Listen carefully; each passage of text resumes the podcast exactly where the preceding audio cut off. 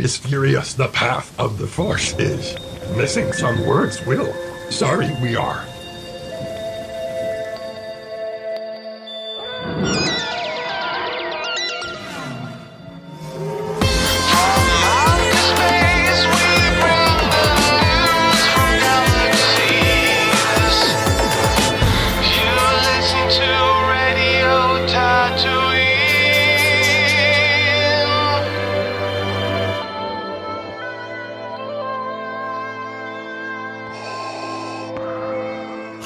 Und herzlich willkommen zur 45. oder vielleicht auch 46. Episode von Radio Tatooine. Wer weiß das schon? Wer weiß das schon? Denn wir sitzen hier schon seit Tagen und denken über einen Film des Star Wars Universums nach, nämlich Rogue One. Herzlich willkommen, Tim.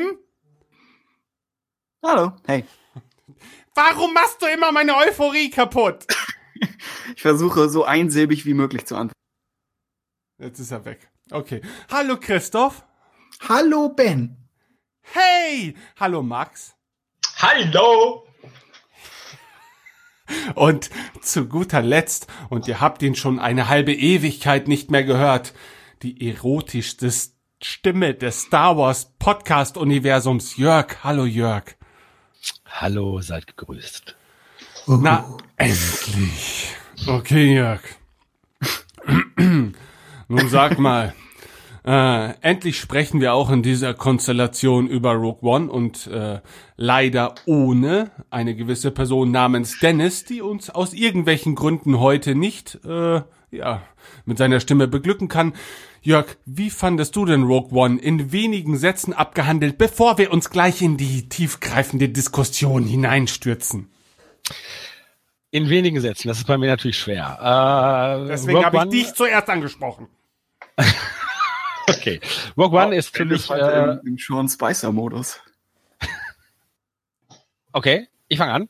Äh, Rogue One ist für mich ein Geschenk. Ähm, natürlich ist es so, dass Anthologiefilme, und ich äh, benutze diesen Begriff weiter, weil mir der besser gefällt als Star Wars Story, äh, ja, Story, genau. Ähm, und Anthologiefilme haben es für mich ein bisschen leichter als die Saga-Filme, weil ich halt von den Saga-Filmen gewisse inhaltliche und formale Elemente verlange. Die erwar also beim Anthologiefilm erwarte ich eher, dass ähm, sich mir das Ganze als filmisches Expanded Universe präsentiert äh, und wie bei Romanen und Comics im besten Fall als gelungener Eintrag des Expanded Universe und Rogue One ist meiner Meinung nach ein sehr gelungener Eintrag, weshalb ich auch diesbezüglich guter Hoffnung für die Zukunft bin. Ich fand Rogue One toll. Wie? Das war's?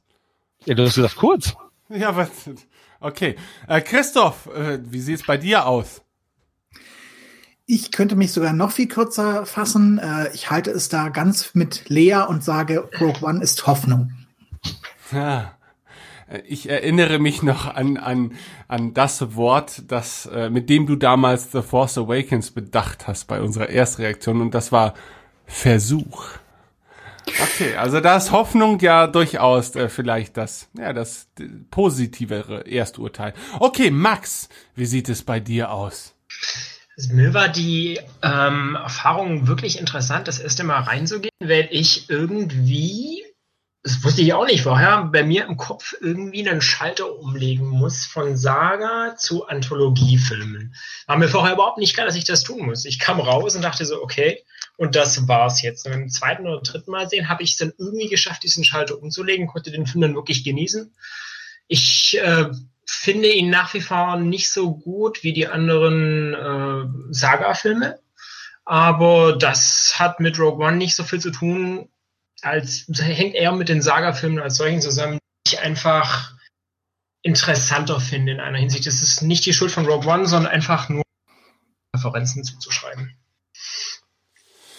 Okay, ähm, dann würde ich mal sagen, äh, ja, Tim, deine Meinung kennen wir ja und meine Meinung wahrscheinlich auch. Wir wollen uns jetzt ein wenig äh, zurückhalten, da wir ja schon ja im Rahmen des Community Podcasts und unseres eigentlichen äh, ersten Podcasts zu Rogue One denke ich mal, umfassend geäußert haben. Ähm, Jörg, was sind denn für dich die Dinge, die äh, Rogue One von beispielsweise anderen Star Wars Filmen unterscheiden, beziehungsweise differenzieren lassen, beziehungsweise besser sind, schlechter sind. Jetzt darfst du wirklich ins Detail gehen und ich bitte jeden in dieser Runde darum, wenn er Jörg widersprechen möchte, darf er einfach schreien.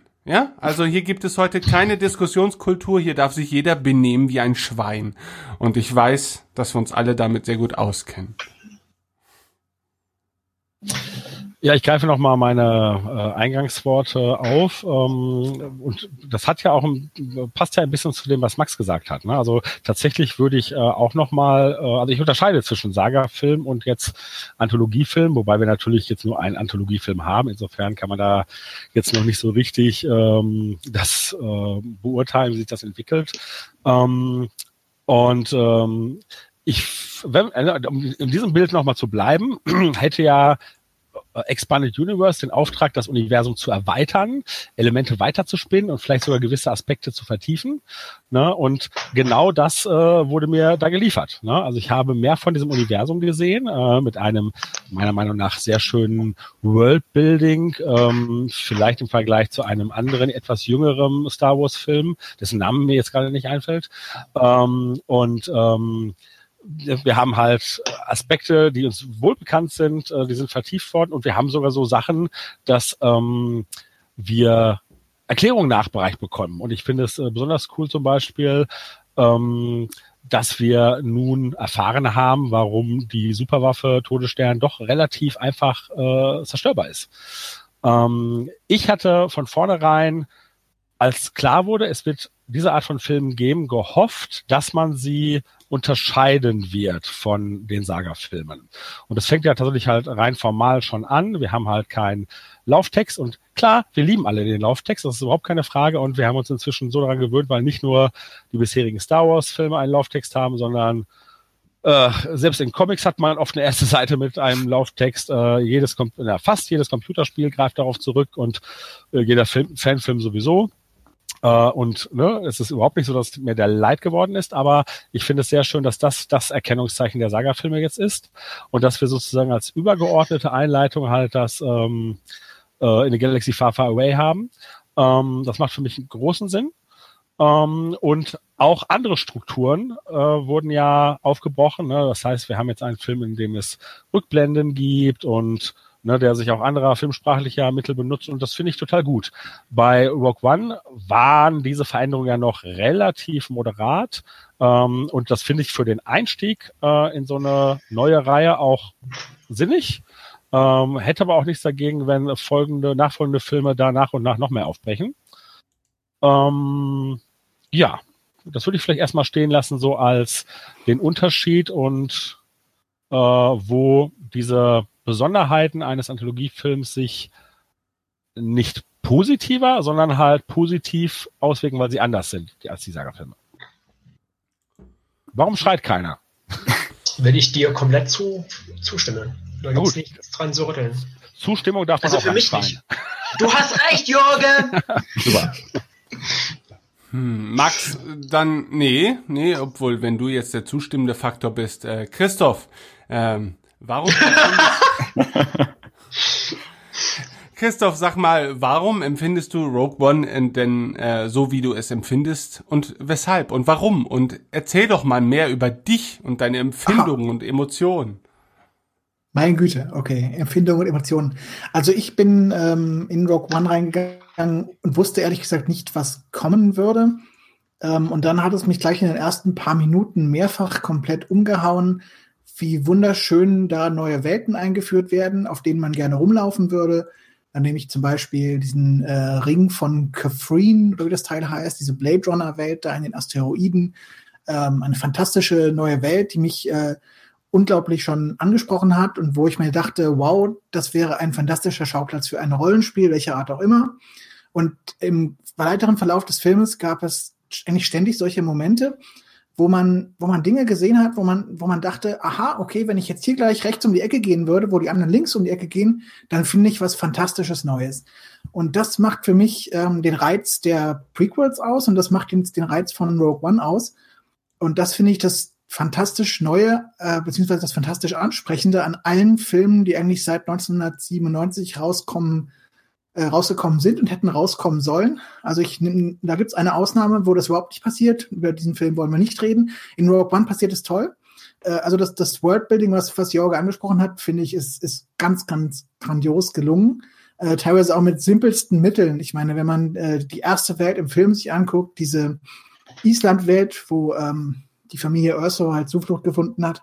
Im Grunde genommen ist da ja nicht sonderlich viel, was, was jetzt besonders fremdweltlich wäre, aber dann ist eben dieser fantastische Asteroidengürtel äh, da im, im, oder dieser Planetenring ist eben da. Ja. Und alleine dadurch wird das Ganze schon zu einer, zu einer fantastischen Star Wars-Welt äh, ganz grandios gelungen. Äh, ansonsten finde ich Rogue One fantastisch, weil er eben eine Vertiefung bietet. Und zwar eine Vertiefung auf eine ähnliche Weise, wie das die Prequels gemacht haben bei dem Imperium. Äh, also ich weiß nicht, einige Zuhörer mögen sich noch daran, erinnern, dass das 2002 eine riesige Nummer war, als plötzlich die Klone nicht gegen die Jedi gekämpft haben, sondern für die Jedi. Äh, und dass quasi dass die Republik eben das Imperium ist. Das war, das ist heute etwas, was man eigentlich akzeptiert hat. Das ist eine ganz normale Sache. Damals war das eine, eine große Enthüllung gewissermaßen und damals war das eine, eine riesen Hausnummer, dass man quasi ähm, die Hintergründe von Star Wars neu interpretiert hat. Und das hat George Lucas meiner Sicht äh, in den Prequels fantastisch gemacht. Andere Sachen vielleicht nicht so, aber das hat er fantastisch gemacht. Und in Rogue One passiert jetzt quasi das Gleiche für die Rebellion, wo plötzlich Terroristen dort sind, wo jetzt Attentate quasi vorgenommen werden, wo der erste Rebell, den wir kennenlernen, ein eiskalter Killer ist. Finde ich absolut fantastisch äh, und hätte ich überhaupt nicht erwartet, dass die so weit gehen würden, dass die wirklich so radikal Konzepte, die wir zu kennen glauben, umdrehen. Und in der Hinsicht ähm, finde ich Rogue One absolut großartig und fantastisch. Ähm, und in einigen anderen Punkten ähm, zieht er sich leider etwas, aber da kommen wir euch noch drauf zu sprechen. Aber eben diese, diese Worldbuilding-Sachen, diese Vertiefung von Star Wars, die finde ich ist grandios gelungen. Okay, ähm, Max, wie sieht's bei dir aus? Ja, also ich kann allem, was bisher gesagt wurde, nur zustimmen. Ich sehe das auch so. Hm, was ich persönlich an Rogue One etwas schade finde, ist, dass relativ viele der Charaktere für mich ein bisschen blass rüberkommen. Es ist natürlich auch klar, ich meine, bei den anderen Filmen hat man mehr Zeit, über teilweise drei oder auch mehr Filme Charaktere auszurollen und die ähm, näher zu vertiefen. In Rogue One haben sie eben diesen einen Film und es ist in im Falle vieler Charaktere auch recht naheliegend, dass die nicht mehr auftauchen. Das heißt, es ist ein bisschen ungerecht auch zu sagen, dass die Charaktere komplett platt sind, weil einfach verschiedene Rahmenbedingungen nicht, nicht identisch sind. Aber trotzdem ist es schon so, man hätte gerade zu Saw Gerrera hätte man aus meiner Sicht noch mehr einbauen können. Also man merkt schon, er ist ein Extremist, er hat ein bisschen Sprung in der Schlüssel, muss man dezent zu sagen, aber gerade noch ein paar mehr verbindende Elemente zwischen The Clone Wars und ähm, One wären für mich schön gewesen. Hätte man, finde ich, auch reinmachen können, so als Fanservice vielleicht. Ähm, und das kann man aber auch für andere Charaktere sagen, so dass die einfach teilweise relativ wenig dreidimensional sind und für mich ist es so, gute Bücher und auch gute Filme leben bei mir ganz viel in Figuren. Und bei Rogue One passiert mir das ein bisschen zu wenig, nur um mal etwas zu sagen, was vielleicht etwas kritischer ist als ähm, die bisherigen Beiträge. Okay. Hat dem irgendjemand von euch etwas hinzuzufügen?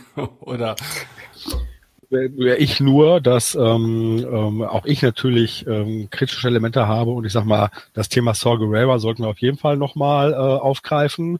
Bei mir ist es halt jetzt so, deswegen habe ich äh, sozusagen das bisher auch so vorgelassen, dass ich das nicht finde, oder nein, für mich persönlich äh, die positiven Dinge so äh, überwiegen, dass ich da tatsächlich diesmal sagen konnte, ey, und jetzt sind mir diese anderen Sachen jetzt mal scheißegal. Sind sie natürlich nicht und äh, deswegen werden wir da, denke ich mir, ja auch noch drüber reden. Und ja, Saw Gerrera ist Punkt äh, wo ich äh, Max nicht widerspreche. Ja, also aus meiner Sicht, ähm, Saw Gerrera, am Anfang fand ich ihn etwas sehr seltsam. Inzwischen erkläre ich mir seine Seltsamkeit teilweise dadurch, dass sie halt diese Reshoots gemacht haben und dabei wohl Saw mhm. Gerrera komplett umgebaut haben. Ähm, Reshoots sollten wir auch nochmal thematisieren. Ich finde, man erkennt teilweise die Brüche sehr gut oder beziehungsweise man, man bemerkt, dass da irgendwas neu gemacht wurde, was ich sehr interessant finde übrigens. Ähm, bei Saw Gerrera, ich denke, er sollte eigentlich eine andere Rolle spielen ursprünglich und jetzt ist eben, jetzt ist er eben nur noch dieser etwas durchgeknallte Extremist. Aber was ich bei ihm fantastisch finde, ist, wie sie ähm, dieses ganze Vader-mäßige bei ihm nochmal aufgegriffen haben, was ja ein uraltes Star Wars-Konzept ist, was schon in Ja. The Star Wars drinne war, dass da eben dieser, dieser halb zerstörte Cyborg ist, der eben nicht böse ist, der ist einfach nur ein, ein zerstörter Krieger, der alles Mögliche miterlebt hat. Ähm, insofern als äh, Reminiszenz an alte Star Wars-Konzepte finde ich absolut fantastisch, dass er jetzt auch mit dabei ist. Das ist genauso etwas wie die Macht der anderen, die jetzt endlich da ist, oder die Wills, die jetzt äh, im Universum drin sind. Ähm, also da funktioniert für mich sogar Saw Gerrera.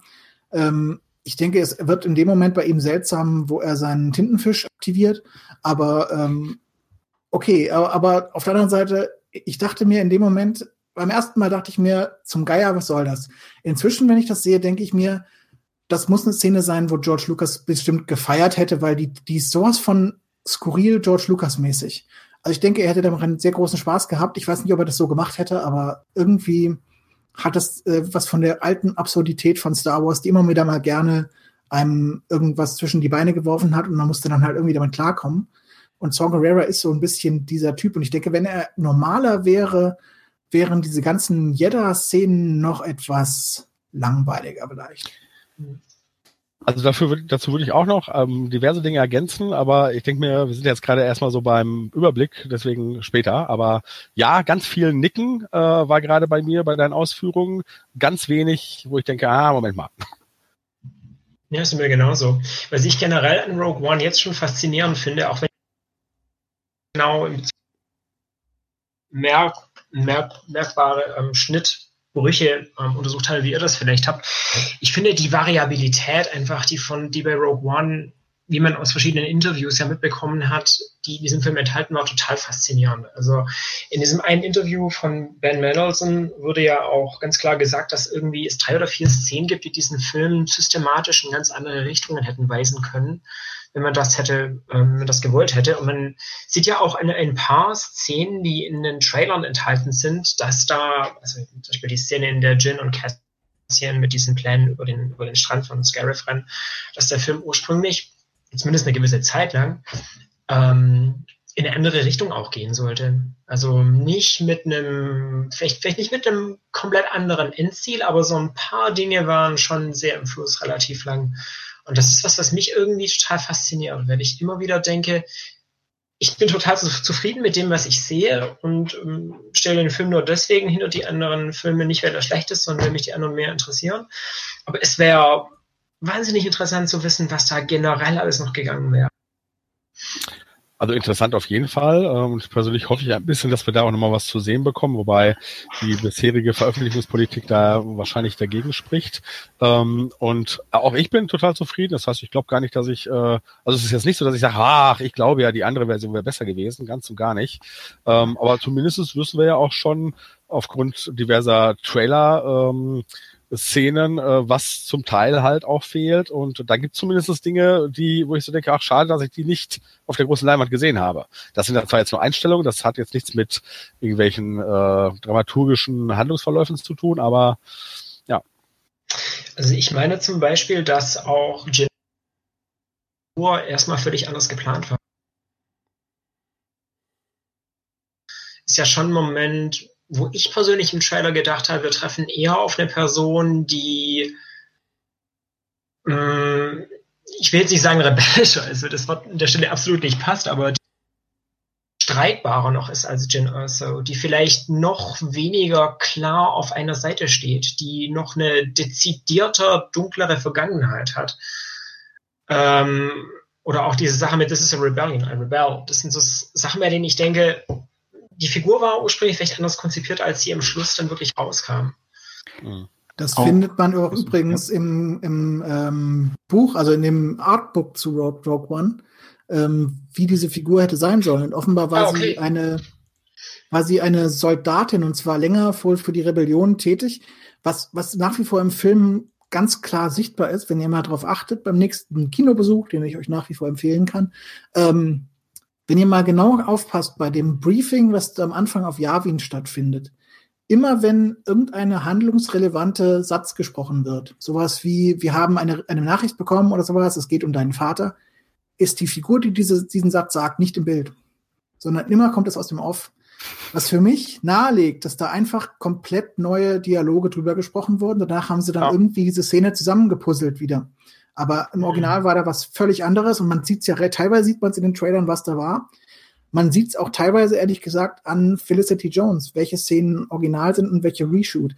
Es ist nicht ganz so wie bei Obi-Wans falschem Bart in Episode 2, aber es gibt eine, eine deutlich, äh, eine im Gesicht etwas vollere Jin, das war das Original, und es gibt eine im Gesicht etwas, etwas äh, äh, schlankere, möchte ich, ne, kann man in dem Fall nicht sagen. Äh, aber es gibt so ein bisschen Unterschied zwischen, würde ich sagen, Boxerin, das war das Original, und Mhm. einsame Wölfin, das ist sie jetzt. Und das sieht man ganz deutlich. Also am deutlichsten fand ich, hat man es gesehen äh, vor dem Aufbruch nach Scarif. Da läuft sie ja in diesem fantastischen Shot durch die Basis in das Schiff rein und sagt, möge die Macht mit uns sein. Das ist aus meiner Sicht Reshoot. Danach geht sie hoch in das Cockpit und redet dann eben über das, das, den, das Rufzeichen Rogue One. Das ist original, wenn man, wenn man die wirklich mal nebeneinander hält. Das sind unterschiedliche Drehphasen, wo sie das gemacht haben. Und man kann das eigentlich den ganzen, ganzen Film über, kann man das so ver Also aus meiner The meine Theorie wäre, dass die gesamte Story rund um wir wollen Galen Erso töten neu ist. Die war im Original meines Erachtens einfach so nicht drin. Und vermutlich wäre dann das Ende vermutlich eher irgendwie sowas gewesen. Sie wird, sie ist eben nicht mehr diese harte Kämpferin. Ähm, what will you become? Diese ganze, dieser ganze Aspekt davon, sondern stattdessen, äh, sie, findet jetzt halt wegen ihres Vaters findet sie da diese Mission. Und ursprünglich wäre sie Mhm. vielleicht dann eher vielleicht sogar lebend rausgekommen. Einfach, weil das ihre Ab Abkehr vom Krieg oder sowas gewesen wäre. Vielleicht war das die Or Originalstory. Mhm. Möglich, wobei es natürlich genauso gut sein könnte, dass äh, gerade diese äh, die persönlichen Elemente mit dem Vater genau das sind, was neu reingekommen ist. Ne? Denn, also erstmal, ich gebe dir völlig recht, ne? man erkennt das an vielen Stellen äh, und jetzt nehmen wir nochmal die Briefing-Situation, da erkennt man es ja auch daran, dass in dem Trailer, wo wir ja zum ersten Mal äh, Ausschnitte davon sehen, die Kameraperspektive eine ganz andere ist. Da nimmt die Kamera von der anderen Seite auf.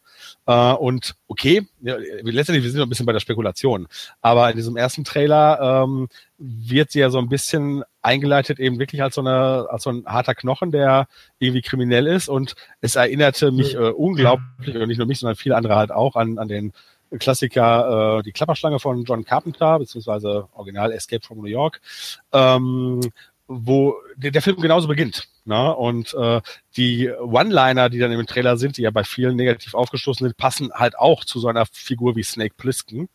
Äh, und ähm, ich könnte mir vorstellen, dass man sogar eher umgekehrt sie jetzt von vornherein weicher gestaltet hat. Nee, da stimme ich dir absolut zu. Okay. Also jetzt hat sie, jetzt hat sie halt diese Hintergrundgeschichte eher jemand, der verloren ist, aber der, der, der nicht so sehr deshalb hart geworden ist, sondern der einfach sich, sich völlig, ja, der, der überhaupt kein, kein Ziel mehr hat im Leben. Und früher war sie vermutlich wirklich jemand, der draufgehauen hat im Zweifel. Ja, okay. Mhm. Wäre die Theorie in dem Fall, dass, also wir wissen, glaube ich, dass die ganzen, dass die Introduction für, für äh, Cassian, für Bodhi und für Jin alle Reshoots sind, meine ich. Das wurde sogar offiziell gesagt. Das heißt, wir würden dann davon ausgehen, dass Jin in der ursprünglichen Planung vielleicht nicht erst in den Yavin Tempel gebracht werden soll, sondern sie ist schon in den Diensten der Rebellen für längere Zeit und ist in deren Diensten zu weit gekommen. Ist sie deshalb Nee, in? das glaube ich nicht. ist nur eine Frage, ich weiß nicht. Ja, ja, nee, also gut, Weil, wir, Spekulation, weil dieser, aber ähm, Ausbruch, dieser Ausbruch auf Wobani ist neu. Ich weiß nicht, ob der neu ist, aber wenn, aber was ich da wieder interessant fand, dieser eine Sturmtruppensoldat, der dreht sich im Moment zu Jin um, wo er irgendwie sagt, äh, wir wir müssen vielleicht noch jemanden aufladen oder sowas. Und Hm. er sieht in dem Moment nicht so aus wie jemand, der gerade das sagt. Da vermute ich auch, dass das irgendwie original anders war und dass es vielleicht auf einem anderen Planeten sogar statt, stattgefunden hat, das Ganze. Also, Hm. dass quasi Mhm. Wobani eine Neuerfindung ist von Mhm. Also es gab ja die, diese Theorie, es gab ja, im, wir sind irgendwie sehr weit weg eigentlich von Rogue One gerade, das finde ich lustig. Aber gut, es gab ja in dem Originaltrailer diese Szene mit Rebellenpiloten auf, auf Jeddah. Und insofern haben die andere Leute äh, die Theorie angestellt, ähm, dass vielleicht ein Überfall auf Jeddah gescheitert äh, ist und sie war sogar noch äh, in den Diensten von Saw Hm. Gerrera oder etwas in der Art und wurde dabei überhaupt erst gefangen. Mhm. Das ist dann quasi von hinten aufgezäumt haben und völlig umgebaut. Mhm. Weil dieses Can you be trusted without your shackles, das ist ja erstaunlich argwöhnisch gegenüber jemandem, der einfach vom Imperium gefangen wurde, aus vielleicht allen möglichen Gründen. Also selbst wenn sie ihre Akte haben, ist es ja trotzdem Gewalt gegen das Imperium, durch die sie aufgefallen ist. Das heißt, die Rebellion wirkt da schon etwas sehr skeptisch. Also sie könnte einfach die ganze Zeit noch wirklich für Saw Gerrera gearbeitet. Ja. Genau. Ja. Ja. Fast so eine Person, die irgendwie gemeingefährlich rüberkommt, die man überhaupt nicht einschätzen kann, die wirklich, vielleicht auch wirklich gar keine Loyalität kennt oder so eine fragwürdige Lo Loyalität möglicherweise an sich hat. Also, ne, da wäre, denke ich, einiges gegangen. Ja, ich kann es nur noch mal wiederholen. Vorbild Snake Plissken äh, passt da total. Was ich jetzt aber schön finde an Jin, muss ich ehrlich sagen, sie ähm, fand ich übrigens fantastisch, was du dazu gesagt hast, Tim, in einem der Podcasts, den ihr gemacht habt. Habe ich zwei oh. gehört davon, keine Ahnung. Wo du meintest, äh, sie hätte quasi mit dem mit dem Kyberkristall, den sie hat, das Herz eines Lichtschwerts, aber sie hat äh, nicht das Lichtschwert. Also. Und sie hätte das Herz einer Jedi, aber sie ist kein Jedi. Ähm, würde ich absolut zustimmen. Ich finde, man hört es ja. auch in, in, ihrem Leitmotiv. Das ist quasi das, das Machtthema, aber nicht ganz. Das ist ein hm. bisschen verändert. Äh, und ihre Mutter trägt eindeutig Jedi-Kleidung am Anfang äh, ist eben ist quasi irgendwie machtgläubig oder was auch immer. Sie ist eigentlich ein Jedi zu einer Zeit, wo es keine Jedi gibt. Und das finde ich mit Rückblick auf Episode 3 fantastisch. Ich finde es mit, mit Vorausblick auf Episode 4 fantastisch. Sie ist quasi jetzt in ihrer aktuellen Form ähm, die neue Hoffnung, ohne dass sie schon die Macht hat, ohne dass sie ein Jedi wäre, aber sie ist ja, sie ist quasi so der, der, der Morgenwind und der neue Tag hat noch nicht ganz begonnen, aber sie ist sozusagen schon in, diesem, in diese Richtung angelegt jetzt. Und das finde ich grandios, muss ich sagen. Absolut grandios. Und das ist aus meiner Sicht einer der fantastischen Aspekte von Rogue One, dass wir eine Welt sehen ohne Jedi, aber die die Jedi so verdammt dringend nötig hat. Finde ich ganz, ganz toll an Rogue One. Also ich kenne mich mit dem ganzen Drumherum um Rogue One weniger aus als ihr, bedeutend weniger.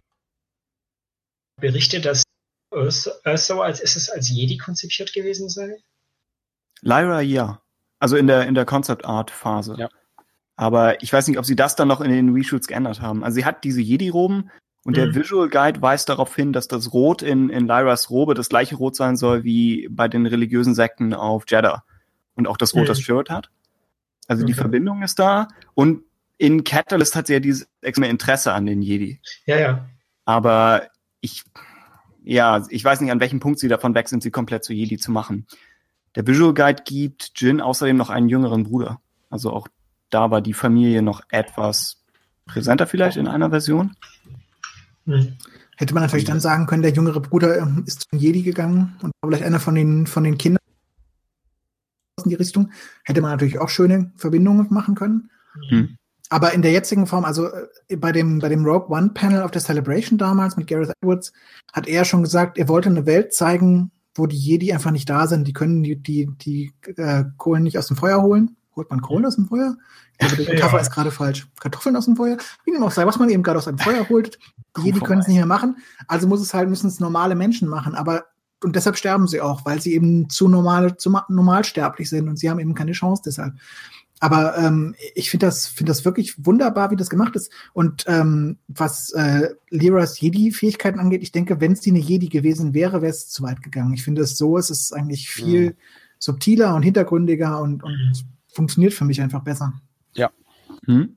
Und es gibt dazu irgendwie, ich weiß nicht, ob ihr das mitbekommen habt, auf Twitter hat Pablo Hidalgo, wie er gesagt hat, ähm, völlig unoffiziell, aber so halboffiziell, Andeutungen gemacht in Richtung, es gäbe ein neues Machtverständnis bei Lucasfilm, dass man bei Lucasfilm jetzt nicht mehr der Auffassung ist, du brauchst so und so viele Mediklorianer pro Zelle oder was auch immer, um hm. irgendwie Jedi-Fähigkeiten zu haben, sondern jeder in der Galaxis spürt irgendwie die Macht. Und wenn ein Han Solo ein toller Pilot ist, dann nutzt er irgendwo die Macht. Und wenn ein, eine Politikerin wie Mon Mothma unglaublich äh, Eindruck macht und, und charismatisch ist, dann nutzt sie irgendwie die Macht. Und das finde ich natürlich mit Blick auf ähm, alles, was sie jetzt eingeführt haben, ob das jetzt die, die Hüter der Wills sind oder ob das ähm, eben dieser Lichtschwertkristall für Jin ist, finde ich, finde ich eine tolle Idee eigentlich, weil jetzt haben wir quasi Jedi ohne Jedi zu sein. Naja, wobei ich nicht weiß, ob das, also ich finde das eigentlich gar nicht so neu. Ne? Das entspricht eigentlich grundsätzlich meinem Verständnis. Wir sind aber jetzt wieder quasi auf, auf Status von der OT und nicht mehr auf Status Nee, das ist die Frage, weil wenn man halt es erstmal so definiert, dass man sagt, okay, ein guter Pilot ist ein guter Pilot, weil auch er, weil auch bei, äh, beim Fliegen die Macht mit ihm ist, dann ist das immer noch ein Unterschied, ob ich äh, Steine levitieren kann. Ne? Also Dinge, die sozusagen von der, von dem Großteil der Bevölkerung der Galaxie als Zauberwerk angesehen wird.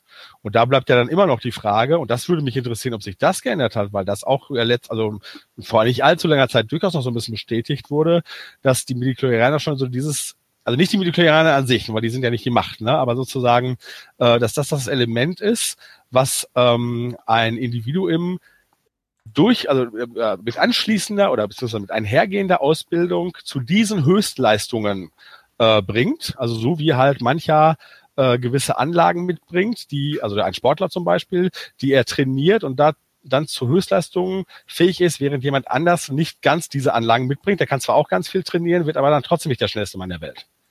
Da gibt es aber interessanterweise Aussagen von George Lucas, Zeit der OT, wo er gefragt wurde, könnte Han Solo ein Jedi werden? Und der Mann damals, wenn ich mich das recht, recht erinnere, ja, könnte er, aber er würde es nicht wirklich schaffen, weil er das Training nicht hinkriegen würde. Er hätte nicht die innere Einstellung, um das hinzukriegen. Und es würde ihn auch nicht interessieren. Aber grundsätzlich könnte er es. Ja. Gut, damals hat er auch gesagt, Yoda würde niemals äh, kämpfen. Genau, Yoda sei ein Jedi-Meister und kein Jedi-Ritter und das ein. Er ist nur ein Lehrer und kein. Genau. Äh, ne? Leia sagt auch zu Luke, nur du allein kennst das Geheimnis, was ja auch Genau. mehr nach einem, nach einem Wissensunterschied klingt, nicht nach einem biologischen. Ja. Ja. Was, was davon? Ist, ist, nehmt ihr die Parallele an zwischen Chirrut, der durch den, den Laserhagel unbeschadet geht, und den Druiden am Anfang von Episode 4? Oder eigentlich den Druiden in jedem Film, in jeder Situation? Also sagen wir, dass, dass vielleicht einige der 3PO ist Actionfilm-Tropes in Star Wars jetzt erklärt werden können durch einen direkten Eingriff der Macht oder durch geringe Machtfähigkeiten in jeder Person. Dass eigentlich einige Non-Jedi-Charaktere die Actionfilm ähnlich bestimmte Situationen überleben, dass wir das jetzt vielleicht begründen können damit, dass sie nicht völlig machtfern sind. Also das mit den geringen ähm, Fähigkeiten jeder Person halte ich dahingehend für schwierig, dass Droiden ja in dem Sinne keine biologischen Lebensformen sind. Das stimmt. Jetzt nur als, als Eingriff der Macht. Als Eingriff der Macht definitiv. Okay. Das könnte ich mir definitiv vorstellen. Ähm, nur, ja, also ne, inhaltlich bin ich völlig bei dir. Ich meine nur, wenn man jetzt sagt, es geht um die Droiden, die durch diese Kugeln, durch diesen Kugelhagel durchkommen, ohne getroffen zu werden, dann ist es dahingehend ein bisschen schwierig, eben von dem in, in, äh, inhärenten Macht, in, von Ja. der inhär, inhärenten Machtfähigkeit so zu sprechen. Aber inhaltlich ähm, passt das total, ja. Würde ich schon sagen. Ich finde, man kann das tun, aber ehrlich gesagt, das geht mir ein bisschen zu weit. Ne? Ähm, Star Wars ist Space Fantasy und da ist das so, dass die äh, Guten an äh, Horden von Bösewichten vorbeikommen, äh, während äh, jeder Bösewicht, der sich ihnen in den Weg stellt, fällt. Und ähm, ne, dann kann man halt auch über so einen Weg dafür eine Erklärung suchen, aber ich sag mal so, ich muss das jetzt gerade nicht. Würde ich zustimmen. Also geht mir auch zu weit und ich finde auch, das ist eine der, der lächerlichsten Szenen in Star Wars. Dass die, dass das 3PO da ganz gemütlich über diesen Gang rüberläuft und sich denkt, na ja, was soll's. Also das finde ich bei, bei Chirrut ist natürlich auch schon sehr grenzwertig. Auf der anderen Seite bei Chirrut kann man meines Erachtens eher sagen, jawohl, in dem Moment ist er quasi eins mit der Macht und die Macht ist mit ihm. Also insofern Er weiß kann das schon klappen. Und das kann, das, ich meine, man kann das ja auch weiterführen. Man kann dann sagen, vielleicht ist er irgendwie in einer anderen Dimension. Gehen die Kugeln sogar durch die durch. Wer weiß das schon so genau? Ja. Hat. Ja, und, und ja, ja, ja. wenn ich das kurz sagen kann, und Chirrut scheint ja zumindest schon jemand zu sein, der sozusagen vielleicht doch mehr von Natur aus mitbringt als, äh, keine Ahnung, ein Kästchen oder so. Äh, und wir kennen seine Midichlorianer-Werte nicht. Mhm. Und wir können sie jetzt auch nicht mehr ermitteln, weil er dürfte zur Asche verbrannt worden sein. Ja. Also, Das war. Tragisch. Mal schauen, was dazu noch kommt. Also wir wissen ja auch nicht wirklich, also soweit ich weiß, jedenfalls wissen wir nicht wirklich, ähm, was man jetzt genau mitbringen muss, um ein Wächter der Wills zu werden. Also nicht, dass ich wüsste, jedenfalls. Kann sein, dass es in, einem, in der Enzyklopädie oder in einem Artbook anders rübergekommen ist, aber soweit ich weiß, ist das relativ unklar und dementsprechend könnte man da auch noch einiges draus bauen. Gerade mit Hinblick auf das Buch, das da jetzt bald noch erscheint, in dem es ja exakt um Chirrut geht. Ich finde es vor allem interessant, dass, sorry, ich finde es vor allem Ja. interessant, dass wir bei, bei den, bei den Hütern der Wills nicht wissen, was die genau hüten. Äh, schützen die den Mhm. Tempel oder Ja. schützen die die Galaxis vor dem, was in dem Tempel drin ist? Oh. Wobei ich ja Also gerne. me- Meine Theorie, also was heißt meine Theorie? Meine Hoffnung für Rogue One in der Hinsicht ist so ein bisschen, dass ähm, dieser fantastische Film einen anderen Film, über den wir nicht sprechen wollen, vielleicht vertiefen könnte, dahingehend, dass in diesem Tempel vielleicht was drinne war und die Jedi haben es geschützt und die Hüter der Wills haben es irgendwie geschützt und jetzt ist es entkommen und geistert durch die Galaxis und hat vielleicht irgendwann mal eins aufs Gesicht bekommen und hat deshalb gewisse Narben oder so. So ein bisschen Abeloth-mäßig. Also auf jeden Fall, das Thema interessiert mich auch sehr und ich wollte ganz kurz äh, an unsere Literaturexperten die Frage stellen, weil ich da noch keinsterweise zugekommen bin. Äh, findet sich in der Begleitliteratur eine nähere Erläuterung zu den Wills?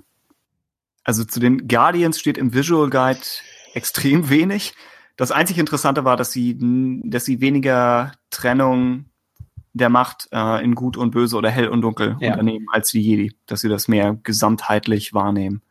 Okay. Was die Romane betrifft, müsste das ja in erster Linie um Catalyst und den Roman zu One gehen. In Catalyst kommt meines Wissens nach nichts dahingehendes vor. Es ist aber schon echt eine Weile her, dass ich das Buch gelesen habe. Und im Roman zu Rogue One, das äh, würde ich, wüsste ich jetzt auch nicht sofort. Also, glaube eher nicht.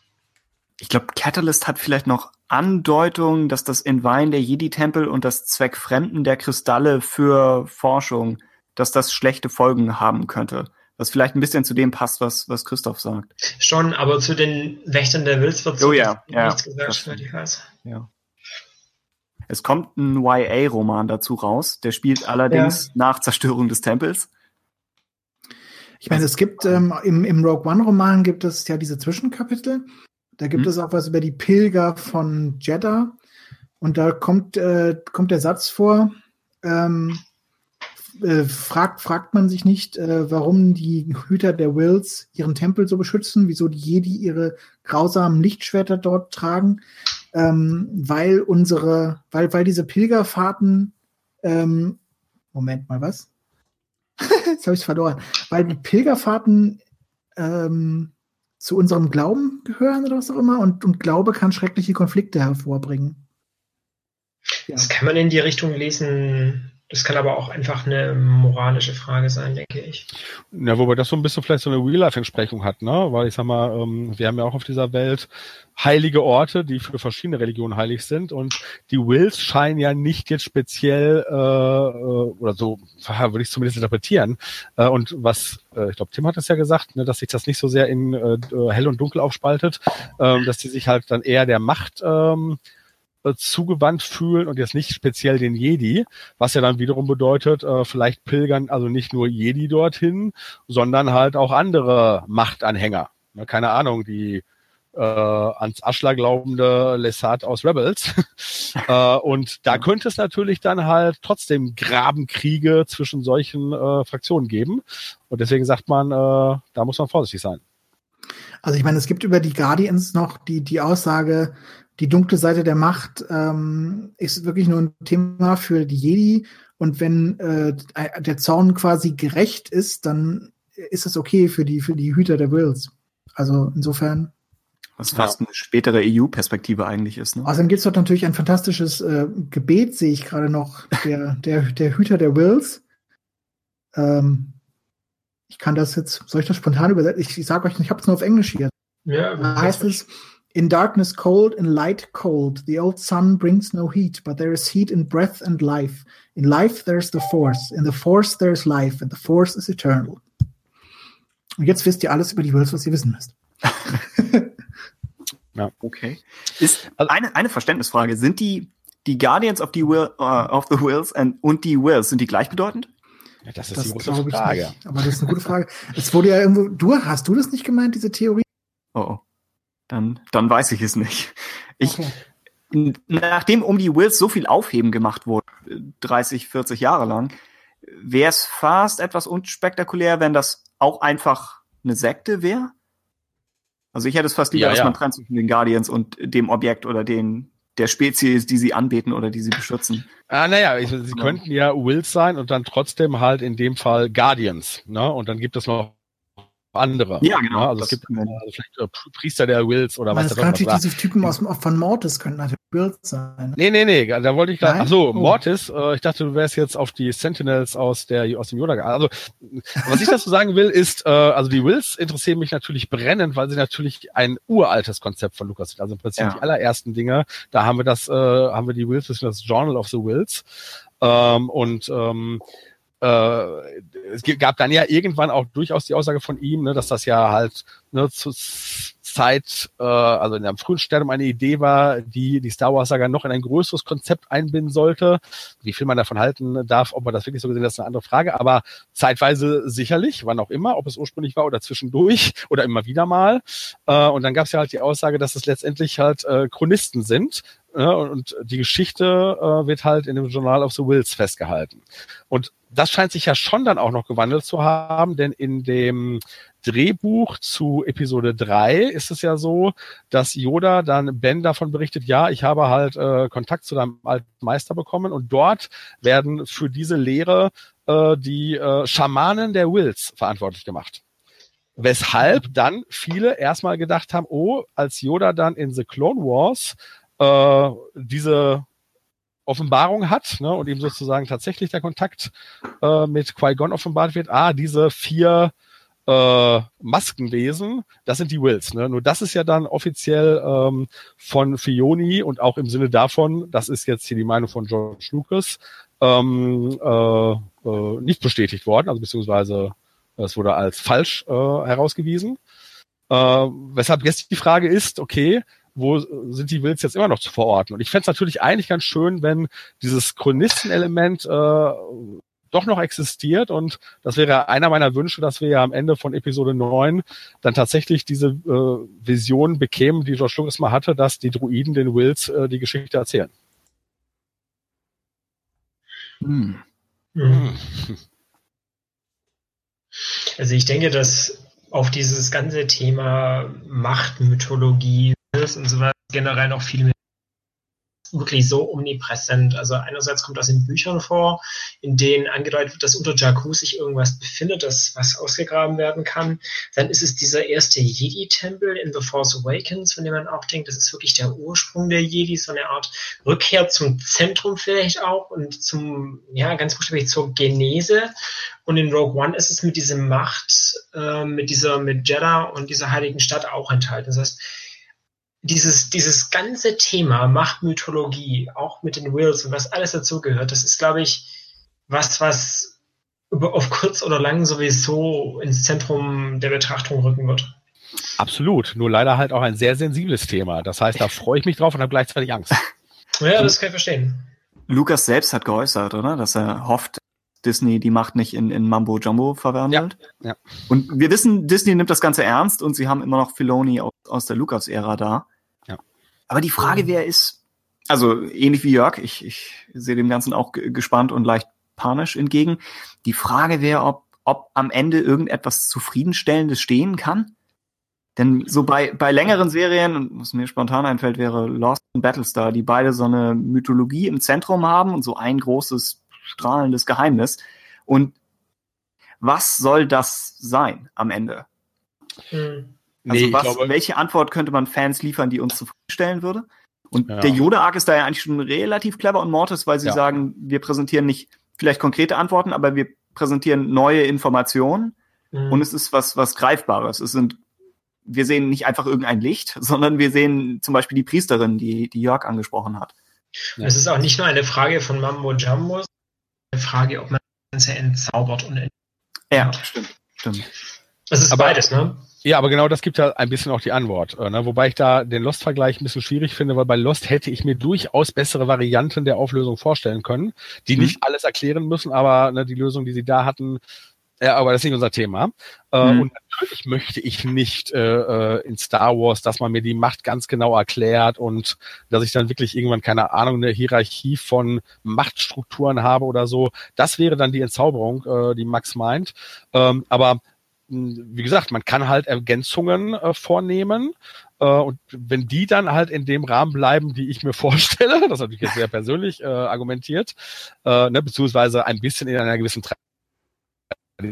dann äh, wäre das okay. Und als äh, ich halt noch bevor ich den Film sah, äh, hörte, okay, da gibt es Guardians of the Wills, da war ich natürlich elektrisiert und und zumindest kann ich sagen, nichts in dem Film äh, widerspricht einer Vorstellung, die ich habe. Also das heißt, alles ist noch so, dass es passen kann. Und äh, dieses Beispiel zu nennen, was halt mal ein ursprüngliches Konzept war, wenn die Wills dann vielleicht eine spirituelle Gruppe sind, die, äh, wie sie sich ja auch mal zusammensetzt, äh, halt ein bisschen der Wahrung der Machtgeschichte annimmt und am Ende halt auch äh, chronistisch, dann wäre das zum Beispiel etwas, und damit würde man ja nicht die Macht im Detail erklären, ähm, dann wäre das für mich zum Beispiel so ein Ende, also beziehungsweise eine Erklärung der Wills, mit der ich sehr zufrieden wäre. Hm. Hm? Also ich denke, es ist eigentlich, also ich denke, egal was man macht, man läuft immer Gefahr, die Fans zu spalten. Also da gibt es immer diejenigen, die sagen, es ist gut, ein paar sagen, es ist nicht gut. Also das ist generell etwas, also es ist eben schwierig, wie man mit dem Thema verfahren soll. Wie gesagt, ich glaube, jeder von uns hat da so ein bisschen seine Vorstellung, in welche Richtung das gehen kann oder auch nicht gehen darf. Ja. Und dementsprechend ist es ein Thema, wo man die Leute echt den Leuten schon, schon mal vorgemacht hat, was man vermutlich besser nicht machen sollte. Erst haben sie ja mit der New Jedi Order quasi die, die, die dunkle und helle Seite in Frage sich dabei verlaufen. Dann hat dann Luke irgendwelche Machtblitze benutzt und ich weiß nicht was. Und sie hatten eigentlich überhaupt kein System mehr dahinter. Hat Luke irgendwelche Machtblitze benutzt? War das nicht Dark Nest oder sowas? Oder war das das Ende ja, von der Jedi Order? Also in Dark Nest vielleicht kurz. In, ja, aber das war da ging dann in die Richtung, wenn das, wenn das Ganze nicht mehr okay oder sowas. Und zwischenzeitlich haben sie einfach völlig alles relativiert. Und ich denke, das ist das Dümmste, was diese helle und dunkle Seite quasi zusammenwerfen, wie das in Traitor passiert ist, wäre es gefährlich für Star Wars. Also ich sag mal so, ähm, äh, man tut gut daran, wenn man das beibehält, was etabliert ist. Und äh, mhm. es gibt gewisse Aussagen dazu. nehmen wir die Mortis-Trilogie und die Symbolik, die da drin ist, ne, die zeigt ganz eindeutig so eine Yin-Yang-Struktur. Äh, ähm, äh, Ne, und mhm. die muss man ja nicht im Detail erklären, aber das ist schon ein Element, wo ich sagen würde, wenn man das beibehält, bin ich zufrieden. Und wenn man das loslöst und irgendwie sagt, eigentlich ist das alles Quatsch, ne, sondern es kommt nur darauf an, in welchem Bewusstsein man das tut oder so, äh, dann würde ich sagen, äh, da ist dann, da haben sie dann versagt. Ich immer am schlimmsten fand in, in, im EU im Alten war, wenn sie sozusagen die dunkle Seite relativiert haben im Sinne und das haben sie ja relativ häufig dann gemacht gegen Ende. Ja. Und ähm, ich denke, in die Richtung darf es auf keinen Fall gehen. Also dann opfert quasi Star Wars seine gesamte, seine gesamte moralische Grundlage. Und das kann nicht die Antwort sein. Ja.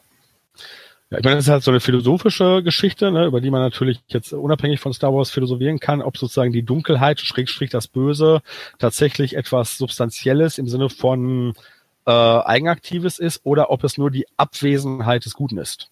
Na, aber ich finde, wie gesagt, dass wir zumindestens inzwischen ne, mit den Ergänzungen, die seit äh, oder bis 2013, äh, um jetzt erstmal nur die zu nehmen, und ich finde auch Rebels hat da ja schon ergänzt, wenn man die nimmt, gibt es schon Dinge, wo man ganz klar sagen kann, nein, nein, ne, die, die dunkle Seite der Macht ist eine äh, gleichwertige, jetzt nicht im Sinne von moralisch, sondern eine ebenso bedeutsame und notwendige Kraft. Und nicht mhm. nur die Abwesenheit der hellen Seite. Finde ich auch schon fragwürdig, muss ich sagen. Warum? Ja, ich weiß, ich finde ich finde nicht, dass es Not tut, dass das Böse in der Welt existiert. Und die Lukas-Erklärung wäre, dass es ein, ein Krebs ist an der Macht, oder? Aber ich weiß nicht, aber oh. da schon zurückgerudert ist oder was die letzte war. Ja, äh, aber ich sag mal so, äh, das ist ja, du hast jetzt gesagt, die Notwendigkeit des Bösen, okay, und gleich habe das Wort auch benutzt äh, ne, als, als Äquivalent, aber das ist ja dann wiederum halt eine Deutung von Individuen, also sprich zum Beispiel von den Jedi. Na, ähm, ne, äh, ne, es könnten halt zwei ähm, sich ergänzende, ähm, äh, ähm, wie soll ich sagen, Machtpotenziale sein. Äh, gut und böse ist dann wieder eine Interpretation von außen. Und dass okay, man sozusagen den Antagonismus benötigt, das finde ich äh, nicht äh, unproblematisch. Hm. Okay, aber du meine, hast du dann wirklich einen dunklen Seitennutzer, der, der gut ist? Oder der, der nicht böse ist? okay, wir gehen jetzt wirklich weit vom Thema weg, keine Frage, aber. Ja, ich meine, ähm, der gute äh, äh, Adam Driver äh, betont in den Interviews immer wieder, ja, auch der hat seine, äh, wie soll ich sagen, guten Gründe und so. Das ist halt, also da sind wir wirklich in so einer ganz philosophischen Frage. Fanfilm. Ähm, die wir vielleicht, äh, weil die total spannend ist, äh, verschieben sollten. Aber jetzt erstmal, wenn wir jetzt doch nochmal von dem ausgehen, was wir haben und nimm, du kannst natürlich sagen, okay, das interessiert mich nicht, aber wenn du äh, die Mortis-Trilogie nimmst und was da uns präsentiert wird, deutet das nicht darauf hin? Oder ist das nicht eigentlich sogar ziemlich eindeutig? Gut, aber da wissen wir nach wie vor nicht, ob die sich das nur eingebildet haben.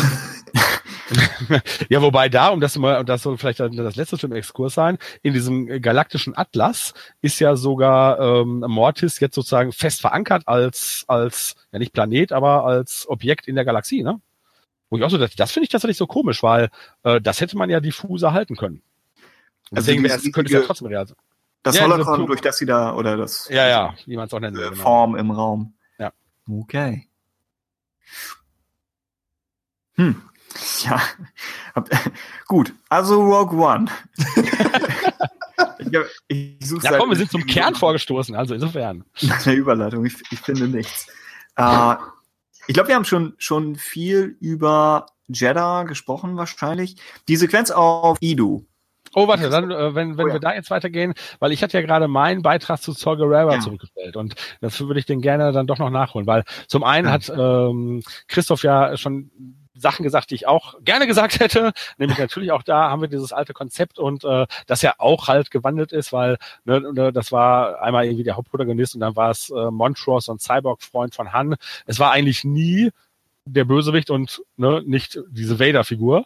Ähm, und äh, ich finde tatsächlich auch Saw Gerrera unter diesem Aspekt erstens interessant. Dann ist er natürlich konzipiert als so ein Rebellen-Äquivalent zu Vader, ne, was natürlich mit dieser Atemmaske ja vielleicht sogar etwas überdeutlich gemacht wurde. Äh, und ähm, ähm, zudem wurde ich äh, an Apocalypse Now, den, den Film von Lucas Mentor Francis Ford Coppola erinnert.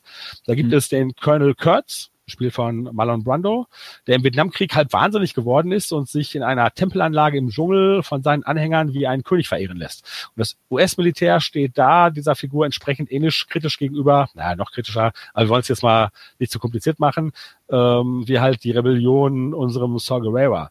Und diese Elo äh, Analogie, finde ich, die hätte man echt weiterführen können. Also äh, meine, mein einziger Kritikpunkt an ihm ist sozusagen nicht das, was wir bekommen, sondern dass wir nicht mehr Futter bekommen. Ja, Äh, dass man also da an dieser Stelle und auch da hätte man ja, weil ich meine, er ist da auch so, so ein Tempel, ne, auch das hat vielleicht was mit den Wills zu tun oder auch da hätte man mehr, ne, also wie gesagt, ich rede auch, rede auch wieder nicht von totalen Antworten, endgültigen Antworten, aber da hätte man die ganze Sache interessanter machen können.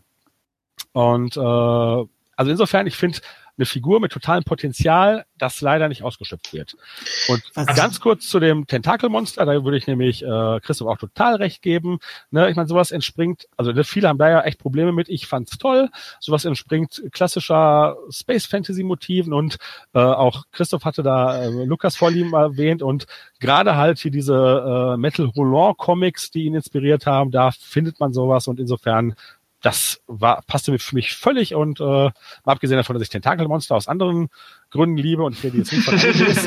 äh, nein, nein, nein, ja, wobei auch Animes finde ich, also ne, auch Hentai-Animes gibt's da, die man äh, positiv sehen könnte, aber ne, es sind tatsächlich eher klassischere äh, Dinge der Literatur, die ich da hervorheben würde. Aber das ist hier kein Thema. Äh, das waren meine fünf Cent zum Thema Saw Gerrera. Das Artbook geht mehr in die Apocalypse Now Richtung. Also wenn man das so deuten will. Ich Ja. glaube, Christoph, Christoph hatte gesagt King Louis, was vielleicht Ja. die sonnigere Interpretation ist. Aber es gibt ein Bild, wo er auf einem Thron von, von Sturmtrupplerhelmen sitzt. Hatte ich das nicht an King Louis erinnert? Also mich schon. Also total. Auf Ich- jeden ich- Fall aus dem, also aus dem neuen Dschungelbuch da. Ja, Das, äh, stimmt. Das, das neue Dschungelbuch geht ja auch in Richtung Apocalypse Now eigentlich. ja. Also zumindest in der einen Szene, wie er da aus dem Schatten kommt. Das hat vielleicht ein bisschen was davon. ja. Äh, ja, das, also ich würde vermuten, wenn man eben sich das Artbook anguckt und die frühen Trailer sehen, dass sie Saw Gerrera deutlich extremer geplant Ja. hatten und weiter Ja, weg ja. von der Zivilisation, auch wenn da ursprünglich war, glaube ich, in so einem abgestürzten Schiffswrack.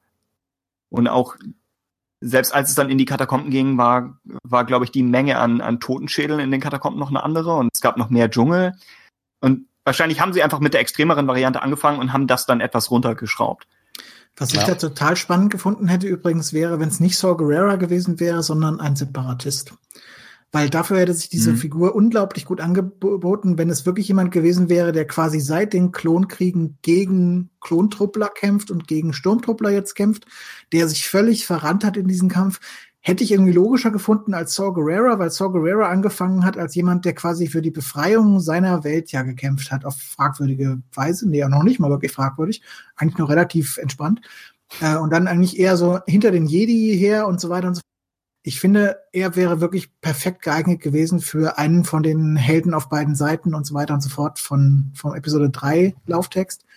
Das hätte es, wenn er sich deutlich mehr Sinn ergeben, weil dann hätte man auch verstanden, wieso eine Rebellion, die ja eigentlich eher aus dem Loyalistenzirkel der Republik besteht, mit einem, einem anderen Rebellen, der eher aus dem Separatistenumfeld kommt, nichts anfangen kann. Das wäre eine fantastische Weise gewesen, die Prequels fortzuführen, finde ich.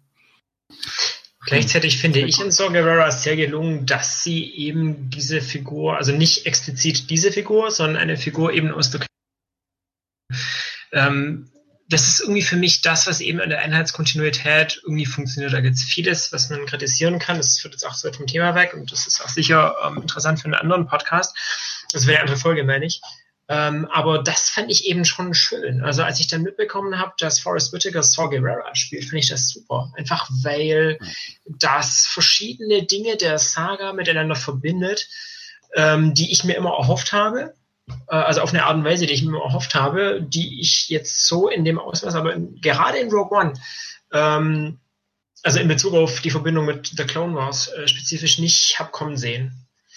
Hm. Also ich meine, eine Figur aus ähm, The Clone Wars mit Rogue One zu verbinden, ist eigentlich naheliegend und man kann es auch relativ problemlos hinkriegen, aber dass sie das eben gemacht haben, finde ich super. Ja, ich kann nur zustimmen. Ähm, finde ich, finde ich auch gut. Ähm, ähm, es gibt ja noch andere Beispiele, auf die wir dann später äh, zurückkommen und, und ich fand auch Christophs Einwurf total nachvollziehbar, aber eben für diese Verzahnung bin ich ganz froh, äh, dass man es so gemacht hat. Und dass es eben wirklich mal eine Verzahnung ist, die für diejenigen, die The Clone Wars gesehen haben, wirklich funktioniert. Ja. Nicht notwendigerweise, dass es alle begreifen, aber dass es schon einige Leute gibt, die eben denken, wow, das ist jetzt Saw Gerrera. Also mein Bruder beispielsweise, der mag Star Wars auch total gern, aber ist nicht so tief in der Materie drin wie vielleicht manche andere Leute. Und er hat das sofort begriffen, dass es Saw Gerrera ist. Und das ist irgendwie schon was, wo ich dann denke, dann ist es gelungen irgendwie. Und das ja. eben gerade diese Verzahnung, die wir bisher relativ wenig und meiner, meines Erachtens relativ ungelungen gesehen haben. Ich erinnere an die Journey to the Force Awakens, in der aus meiner Sicht die Verzahnung wirklich absolut misslungen war. Da fielen ab und zu ein paar Namen, die dann in The Force Awakens vorkamen. Das war es dann auch. Also aus meiner Sicht eine Katastrophe in Bezug auf die Marketingkampagne dieser Bücher. Ähm, ja, aber hier hat es eben funktioniert und das fand ich stark. Aber ich hätte es besser gefunden, wenn es, sagen wir mal, Lux Bonteri gewesen wäre und der völlig durchgedreht. Ich glaube, das wäre das wär richtig geil gewesen. Max so Bonteri. ist es. Mh. Hm. Ja, bei dem hätte ich dann. Bonteri wäre richtig geil gewesen, stimmt. Ja, wobei ich dem dann wiederum halt nicht diese Apocalypse Now Figur abgenommen hätte, die für mich da auch wirklich äh, großen Sinn macht. Und um den Kreis vielleicht zu schließen, erwähne ich nochmal eben, dass nach dem Original Star Wars Apocalypse Now eigentlich der nächste Film von George Lucas hätte sein sollen. ha. Wäre noch völlig anders gedreht mit 16 ja, ja, mm und so weiter. Also ich ja, muss auch sagen, ich sehe ich sehe Lux Bonteri da ähnlich wie Christopher sagt, die äh, Death Szene auf Mandalore erinnere, in der in der in der sich Lux Bonteri eben mit der Death Watch auseinandersetzt und versucht da ein bisschen naiv eine Allianz zusammenzukriegen, könnte ich mir durchaus vorstellen, dass er in so eine Rolle fällt. Gesundheit. Oh, Gesundheit. Die Macht ist mit dir und du bist eins mit der Macht. Aber gut, ne? Also wir finden alle die Verbindung zwischen The Clone Wars und Rogue One. Ja. Gibt dass die Verzeihung funktioniert und das ist schon mal schön. Und äh, Lux Bonteri könnte ja auch nochmal in einer überraschenden Weise uns auch zufriedenstellen, wer weiß. Mm, ähm, klar. Einzig, weil du auch den Schauspieler erwähnt hast, den ich auch extrem schätze, da könnte man natürlich auch leicht anmäkeln. Der blieb, äh, also nicht, weil er das schlecht gemacht hätte, sondern äh, er konnte nicht das zeigen, was er eigentlich kann. Ja. Und wenn ich jetzt, bevor wir Jeddah verlassen, noch eine Sache erwähnen, es ist ein winziges Detail, aber ich finde, es ist ein schönes Detail, wenn man sich anguckt, wie es ist, was völlig kleineres jetzt übrigens, äh, wenn man sich anguckt, wie der U-Flügler, den, den Jin und Cassian nehmen, da auf, auf Jeddah landet, der landet auf Prequel-Weise, wenn ihr darauf achtet. der fliegt an, dann dreht er sich in der Luft und dann geht er runter. Und das ist genauso wie, sagen wir mal, Padmes-Schiffe immer gelandet sind, wie Anakin teilweise in Prequels gelandet sind. Es ist nicht OT-mäßig, es ist Prequel-mäßig. Und das ist irgendwie, mhm. mein, mein Prequel-Herz schlug da höher, als ich das gesehen habe, muss ich sagen. Mhm. Ja. ja. Alles klar. Ja, falls, falls wir uns nach Idu begeben, ich glaube, wir hatten eben schon kurz vor der Sendung darüber gesprochen, dass, dass Idu der Teil ist, der wo man, wo man, falls man den Film in etwas müderem Zustand guckt, wo man sich etwas mehr anstrengen muss, wach zu bleiben. Ich so, glaube, so ging es mir bei der allerersten Vorführung, als wir noch nicht wussten überhaupt, was passiert, dass Idu etwas mehr an die Substanz ging. Und ich bin nicht richtig sicher, warum. Denn eigentlich ist es das Team in einer verzweifelten Lage mit teilweise gegeneinander gerichteten Zielen. Also Cassian will Jins Vater umbringen. Es ist ein interessantes Setting eigentlich im, im Herz des Feindes. Die Sequenz ist nicht ewig lang, vielleicht mhm. zehn Minuten oder so, und sie endet in diesem riesigen emotionalen Moment. Mhm. Eigentlich ist es ziemlich stark. Es könnte einfach die Platzierung sein, dass es zwischen zwei Höhepunkten oder dass es einfach gerade ja, in der Mitte des Films passiert, die, die Anne etwas zu schaffen macht. Es mündet dann vor allem in eine sehr, also eine gefühlt sehr lange Dialogsequenz da auf diesem, auf dieser Raumfähre, in dieser gestohlenen Raumfähre, wo sie dann halt, halt lange miteinander reden und man sich denkt, kommt mal zum Punkt wieder. Also vielleicht ist es eher sogar der Teil, obwohl ich den eigentlich ziemlich, ziemlich cool finde, aber, aber der andere Teil, der zieht sich so ein bisschen, weil sie laufen ewig durch den Regen und alle reden mhm. miteinander und laufen dann hierhin und laufen dorthin. Äh, vielleicht hätte man da noch mal zwei, drei Minuten rausschneiden sollen von. Es kann aber auch teilweise in der Welt liegen, dass die Welt eben ich pflichte dir völlig bei, aber es können ja auch mehrere Faktoren sehen, das Ganze eben herbeiführen, dass eben auch die Welt nicht so ähm, spannend in der Hinsicht ist wie vielleicht Jeddah oder Scarif. Sondern eben sich, also ich persönlich finde die Welt nicht so spannend. Das ist, das ist, was mich irgendwie nicht so, nicht so vom Hocker gehauen hat. Weil ich mir dachte, das ist jetzt einfach irgendwie so ein dunkler Canyon. Also mich hat das einfach nicht so, nicht so vom Hocker gehauen. Das war immerhin nicht zum zehnten Mal Irland, aber ja. Also ich muss gestehen, ich kann da nichts zu sagen, weil ich diese Probleme alle nicht hatte. Also ich fand die mhm. Welt ähm, toll, ne? Ähm, also die Landschaft wie auch die Anlage hat mich an Dinge aus The Clone Wars und aus Rebels erinnert. Äh, und ich fand die auch nicht langatmig. Äh, insofern kann ich nur sagen, ich sehe es anders. Mhm. Sie ist auch rein technisch nicht langatmig. Also wenn man wenn man die Jorge, Jorge, du, man muss ja. dazu sagen, du hast den Film einmal gesehen. Ne? Ja, das stimmt. Wow. Nein, ich meine, ja, ich hat, denke, ah, wenn man, ist, nee, sorry, ja, ja, nein, ich denke, wenn man, wenn man nein, weiß, das dass, gleich, dass es toll, gleich toll wird, nochmal richtig toll, dann, dann denkt man sich, ich will jetzt endlich dahin, wo es wieder richtig cool wird. Ja, also das Einzige, was ich jetzt aufgestellt habe, ist natürlich jetzt das, was nach außen hin so wirkt. Wie kann das denn sein, dass ein Star Wars-Fan den Film nur einmal sieht? Und das ist sehr zu meinem Leidwesen. Und das hat sozusagen ganz äh, blöde private Gründe. Ich hätte diesen Film gerne mehrfach gesehen und ich werde das nachholen, sobald ich die Möglichkeit habe. Also es liegt nicht daran, dass ich ihn irgendwie wenig schätze oder vermutet habe, oh Gott, ein zweites Mal, dann kann er ja nur schlechter werden. Ähm, und Deswegen kann ich jetzt auch den Gegenbeweis nicht antreten. Aber ich sage mal, ich glaube, nein, auch beim fünften Mal habe ich da kein Problem mit ich glaube, Max und ich hatten zumindest die Erfahrung gemacht, dass wir den Film mehr mochten, je öfter wir ihn sehen. Ich glaube, ja, ja. Christoph, Christoph, du meintest, es geht ein bisschen auseinander. Also ich finde, ja, ich finde irgendwie die langen, langatmigen Szenen, die wirken dann mit der Zeit noch etwas langatmiger. Und da ist Ido tatsächlich irgendwie so das, das Standardbeispiel. Aber auch so ein bisschen das Briefing am Anfang auf Javin, das zieht sich auch ein bisschen mehr. Dafür sind dann die, die emotionalen Momente umso emotionaler. Also muss sagen, je häufiger ich Jin da oben bei Galen auf der Plattform sehe, desto härter boxt mich es in, in, in die Magengrube, muss ich sagen. Und an der Stelle möchte ich erwähnen, ich finde es grandios, dass sie Papa zu ihm sagt und nicht Daddy oder was auch immer, mhm. Vater, dass sie Papa sagt, haut einem, finde ich, nochmal richtig eins in, in den Magen. Also mich jedenfalls ähm, haut das speziell um. Mhm. Ja. ja.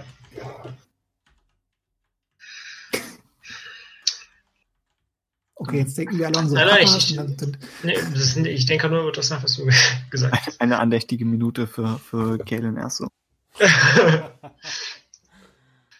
oh, Ben? Und das ja, waren ja übrigens auch Windschutz, ne? Ja, tatsächlich. Aber nee, ich habe ja angekündigt, dass ich mich zurückhalten möchte. Habe mich nicht so in den Vordergrund gedrängelt wie du. ah. Außer mit äh, herzzerreißenden Nissan. Ja, mhm. das, ich habe es wirklich eine Dreiviertelstunde unterdrückt, bis es dann irgendwann nicht mehr ging. Ah, Ja, jedenfalls. Äh, das waren ja auch, äh, wollte ich sagen, noch Reshoot-Szenen mit Galen. Also der, die ganze Todesszene von Galen haben sie nochmal um. Und insofern, das würde durchaus Sinn ergeben, wenn, wenn dieser Anfang neu wäre, aber der ist nicht neu, ne? Ich glaube, das wissen wir, dass die Island-Szenen, die Der waren Prolog? von Anfang, genau. Der Ja, war von Anfang an irgendwie da, aber irgendwo anders, ne? Also die Einführung von Jin im Gefängnis, die übrigens auch fantastisch finde. Ich finde es ein wunderschöner Shot, wo sie da sitzen, dann ist, hat man diese Tür da und das sind diese typischen imperialen Gitter. Finde Und ich es kommt- wunderschön. Der Cut aus der Höhle in ein anderes Gefängnis. Auch das Genau. ziemlich clever. Und für alle Buchclub-Hörer, die Höhle ist ja wirklich die Höhle aller Höhlen. Ja.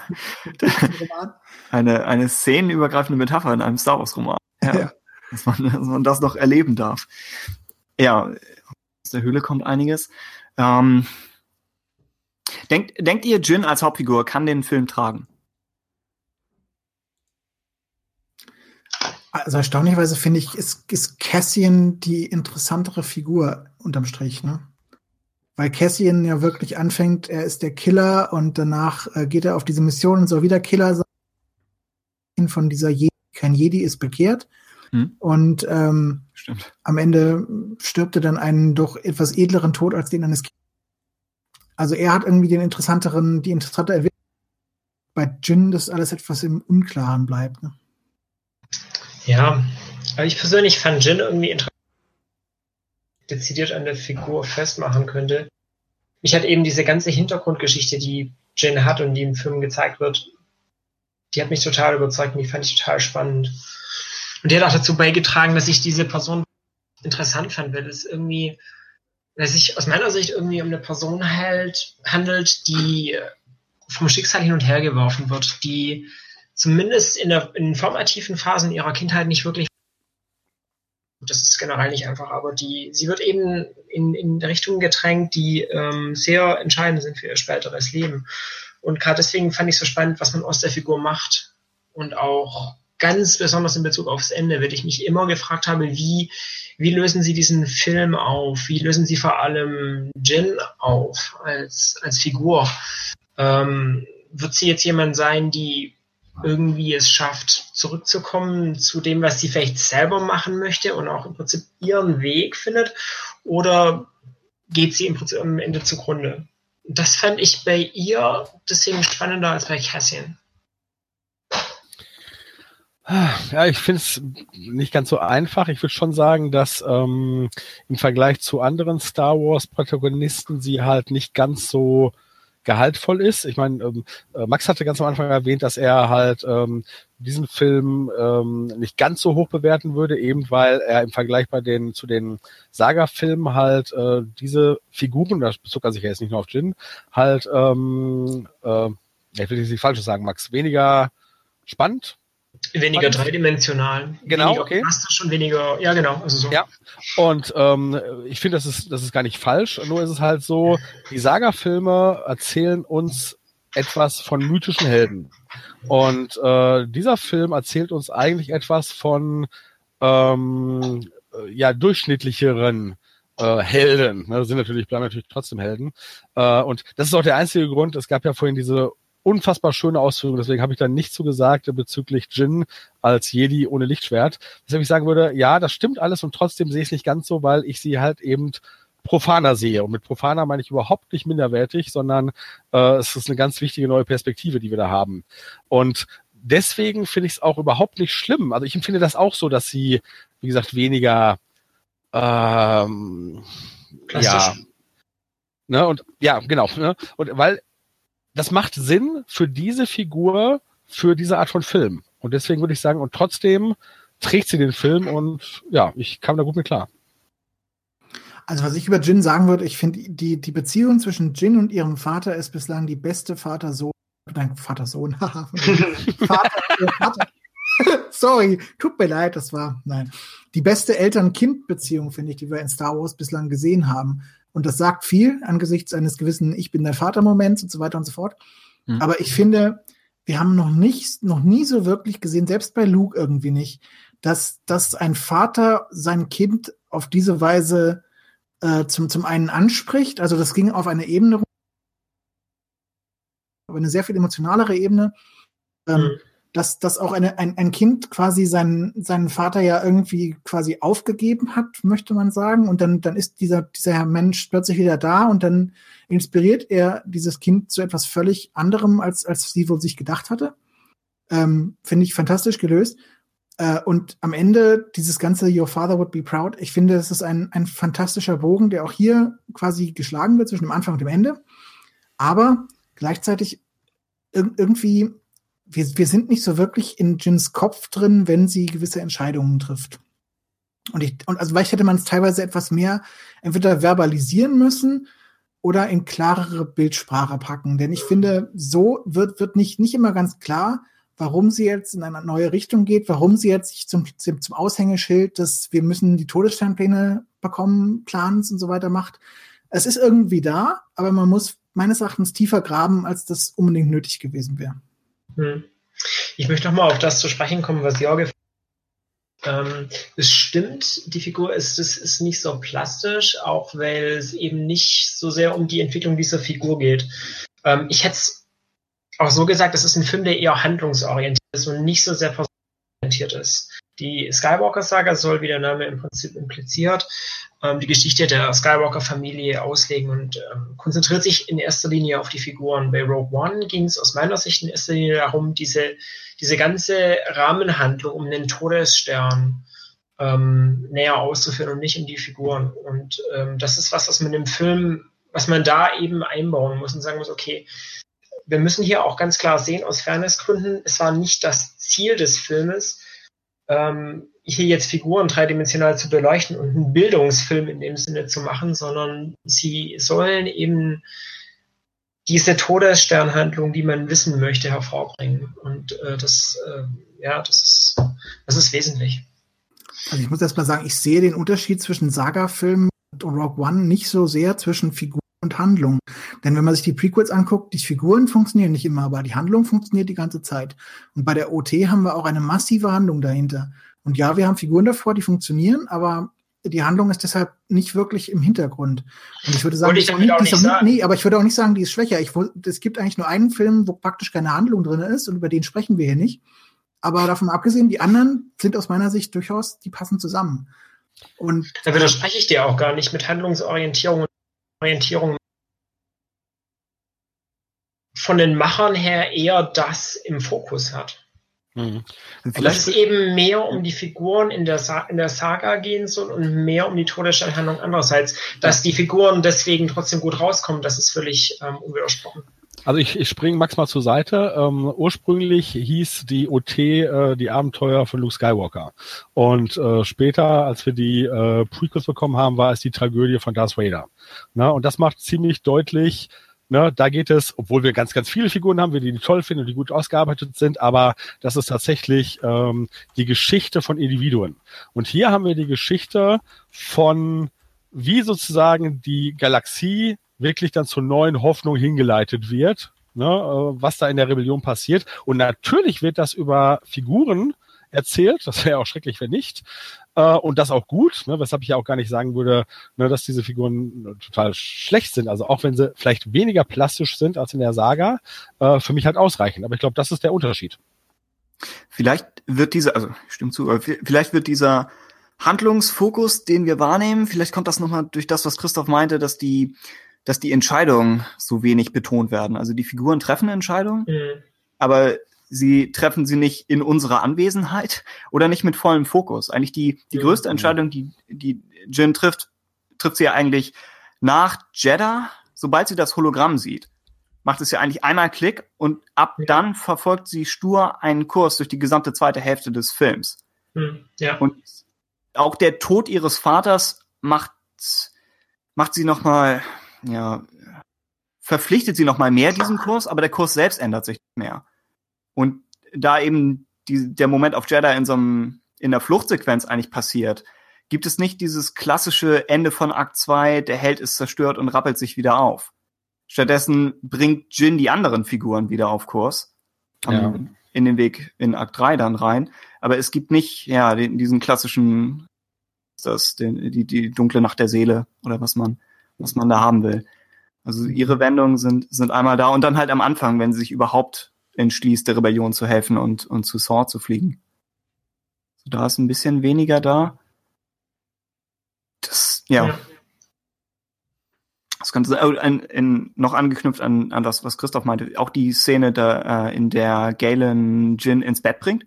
Also überhaupt, dass man eine, eine liebende Beziehung zwischen Eltern und Kindern sieht und auch eine tatsächliche Vergangenheit, die beide haben, was ja bei Luke und Anakin einfach nicht gegeben ist. Mhm. Deswegen tue ich mich fast immer ein bisschen schwer, das als, als Vater-Sohn-Beziehung zu sehen. Das ist ja eigentlich mehr ein Verwandtschaftsverhältnis. Mhm. Und zuletzt haben wir das eigentlich gehabt in Episode 1 mit, mit Anakin und Shmi. Das überhaupt dass überhaupt eine gemeinsame Vergangenheit da ist, auf die beide zurückblicken können, wenn sie, genau, wenn sie ihn Papa nennt. Ja. Ja, passt aus meiner Sicht perfekt. Hm, ja, ansonsten, genau, Cassian ist, ist klarer gezeichnet, wie Christoph auch sagte. Da könnte ich mir auch vorstellen, dass sie nicht von, von Reshoot zu Reshoot größere Änderungen für ihn hatten. Er ja, naja, wobei, ich meine, die Frage ist, Sie haben ihm ja quasi die, die Vergangenheit eines Killers gegeben im Auftrag. Und das scheinen alles Reshoot-Szenen zu sein. Das heißt, also ich, ich weiß nicht, was er ursprünglich gemacht hätte überhaupt. Auch, auch diese ganze, wir, wir erschießen halt Gaden Erlo, äh, Urso. Wer, wer mal Gaden Erlo ist, Hallihallo. Äh, Gaden Urso. ähm, ich weiß, weiß nicht, ob die wirklich im Original-Drehbuch so wirklich drinne war. Also ich, auf mich wirken alle Szenen, in denen es irgendwie darum geht, ziemlich spät reingenommen. Mag, auch die Szene, wo, wo Cassian sich ihr gegenüber rechtfertigt? War das der längere Dialog, den du meintest, der dann? Das war der längere Dialog und ich denke, alle Szenen, wo sie das ist alles Reshoots. Also, weil die, die, die Jin sieht halt anders aus. Die sieht halt in den Szenen so aus, wie sie in der Gefängnis, äh, im, im Gefängnis aussieht am Anfang. Und da wissen wir, dass es ein Reshoot ist. Mhm. Und deshalb vermute ich, dass die anderen Szenen, wo sie sich umkreisen, dass dieses später eingenommen wurde. Das ist, glaube ich, echt ein Fall für die Blu-ray. Also, ich, ja, ich glaube, da werden sie es ja. nicht verraten, aber ja, es wäre ein schöner Fall. Also ich finde die Indizien, die äh, Christoph nennt, die sind natürlich äh, nachvollziehbar, aber wir wissen es einfach nicht und das ist echt schwer. Also ich meine, es gab ja offenbar wohl teilweise den, den Plan, dass wohl auf Ido eine ziemlich große Schlacht stattfindet. Und die findet ja jetzt zwar noch, noch statt, aber nicht mehr ganz so groß. Also ich weiß auch nicht, ob, ob nicht ursprünglich es nur eine Abreise von Japan wo, wo es jetzt zwei gibt. Ich meine, in einem von den Trailern gibt es eine Art von Rebellenbriefing im Hangar mit Jan Dodonna. Und ohne Jin. Also weiß ich nicht, ob ursprünglich Jin die Rebellen dazu gebracht hat, überhaupt nach Scarif zu fliegen oder ob das nicht irgendwie anders strukturiert war. Aber es ist halt wirklich reine Spekulation. Es ist nicht reine Spekulation, es ist ein bisschen aufgehängte Spekulation. Nicht wirklich viel. Gebe ich gerne zu. Okay. Nehmt ihr Jin die Hoffnungsrede ab? Weil das war so, ich glaube, ich hatte es in der letzten Folge angedeutet, dass ich mich noch schwer tue, dass jemand, der, der so ein heftiges Leben gehabt hat und so oft enttäuscht wurde, dass so jemand noch Hoffnung aus etwas ziehen kann. Und vielleicht ist das gerade auch was Positives, dass der Film sagt, also es ist definitiv. Aber der Bogen war das, womit ich mich speziell beim ersten Mal schauen des Films etwas schwer getan habe dass sie offenbar diese, diese Kurve gekriegt hat. Stimme ich absolut zu. Ich weiß auch nicht so recht, wo es herkommt. Und das ist meines Erachtens auch wirklich am schwersten bei ihr zu rechtfertigen.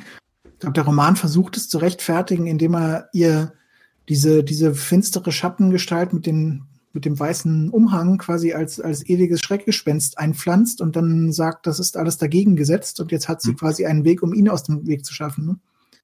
So ein bisschen in die Richtung argumentiert meines Erachtens der dass okay. sie quasi auf diese Weise einen Albtraum los wird, hängt, was positiv ist. Aber also ich finde, im Film ist es tatsächlich ein, ein ziemlicher Sprung. Also man könnte, wenn man möchte, aber es ist auch ein bisschen ein Haar beigezogen, ist ein bisschen mit dieser Galen Ursus hochziehen und sagen, okay, ähm, sie hat in der Szene gemerkt, dass ihr Vater sie ähm, verlassen hat, um äh, auch wenn es komisch klingt, das Beste für sie zu erreichen.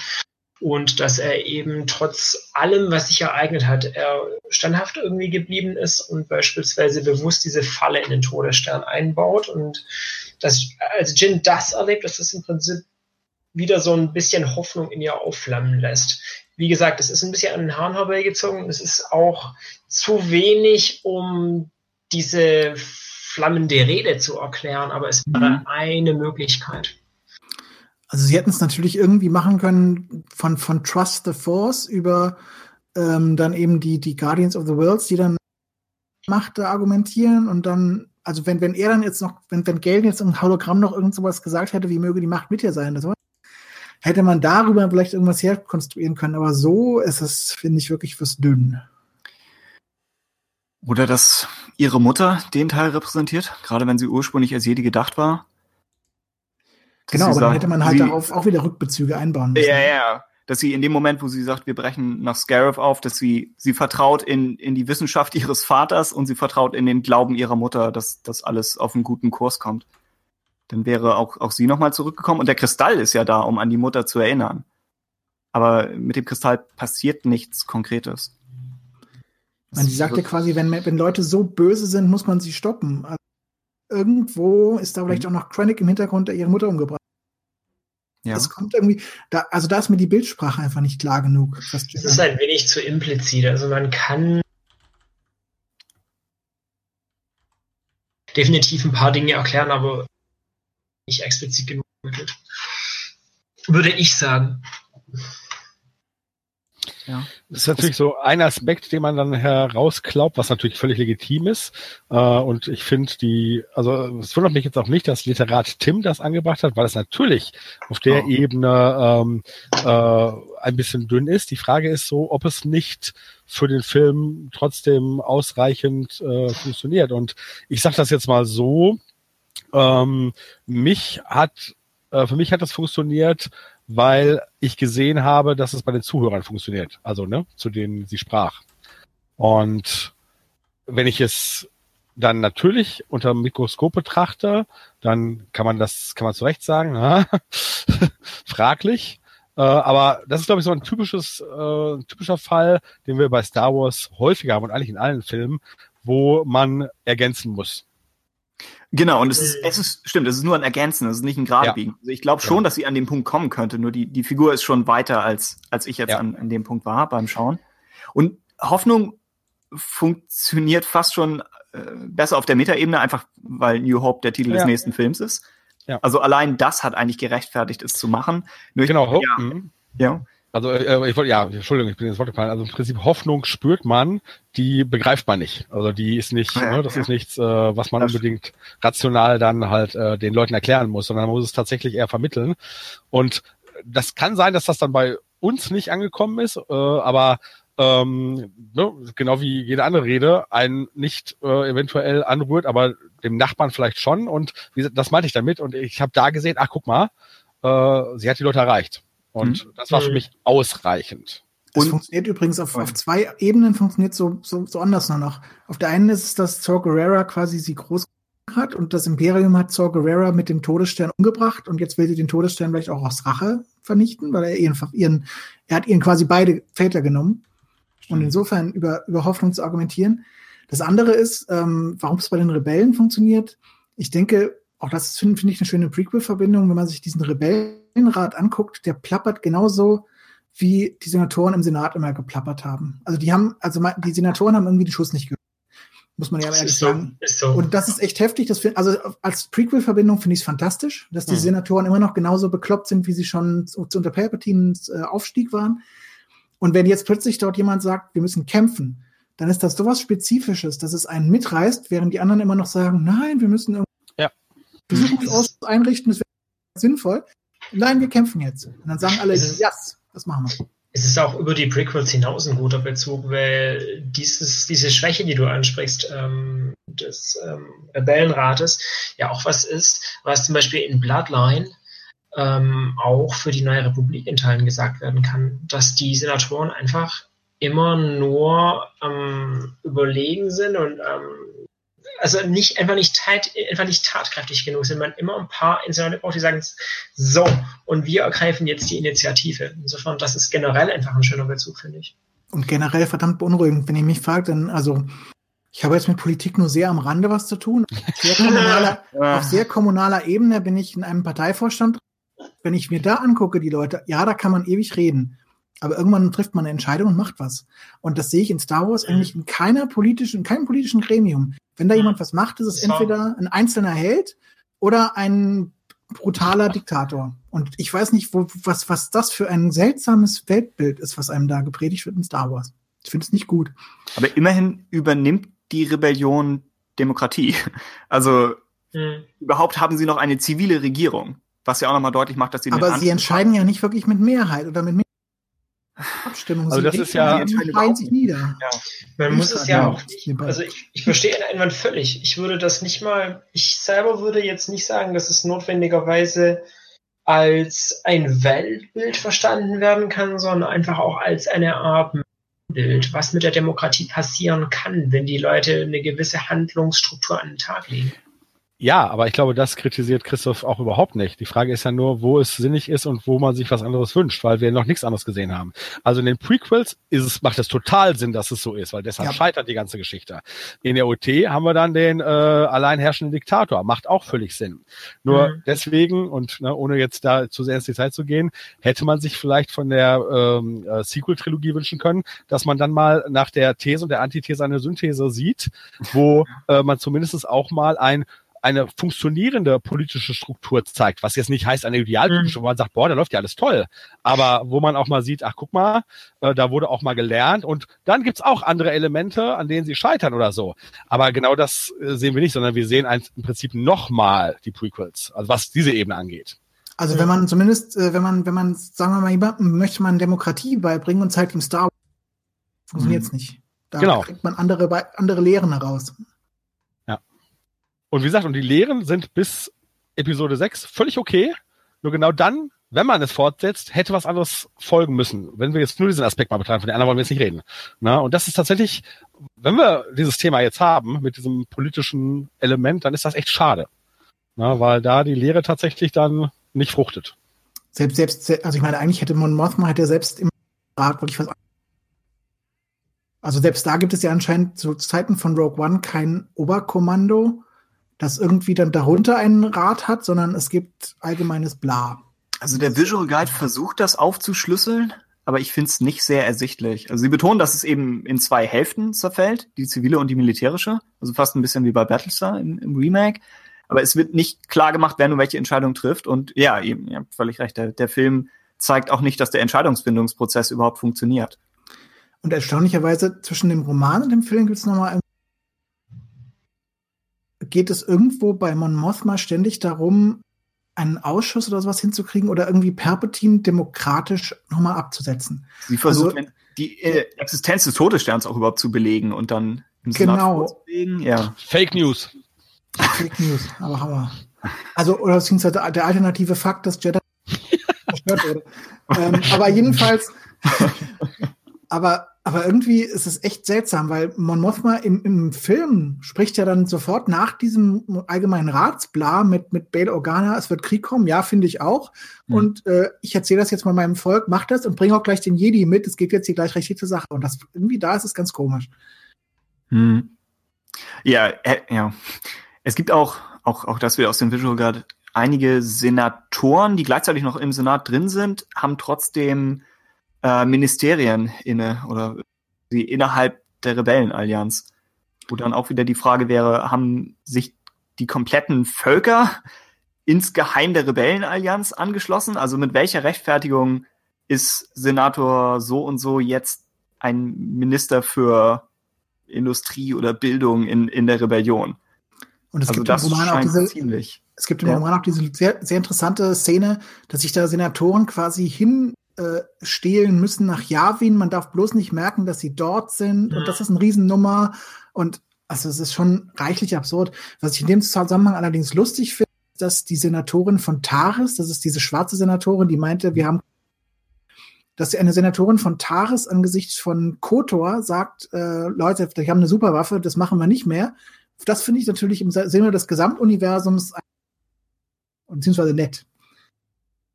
Denn als Senatorin von Taris denkt man sich bestimmt, äh, oh, oh, wir wollen nicht nochmal zerstört werden.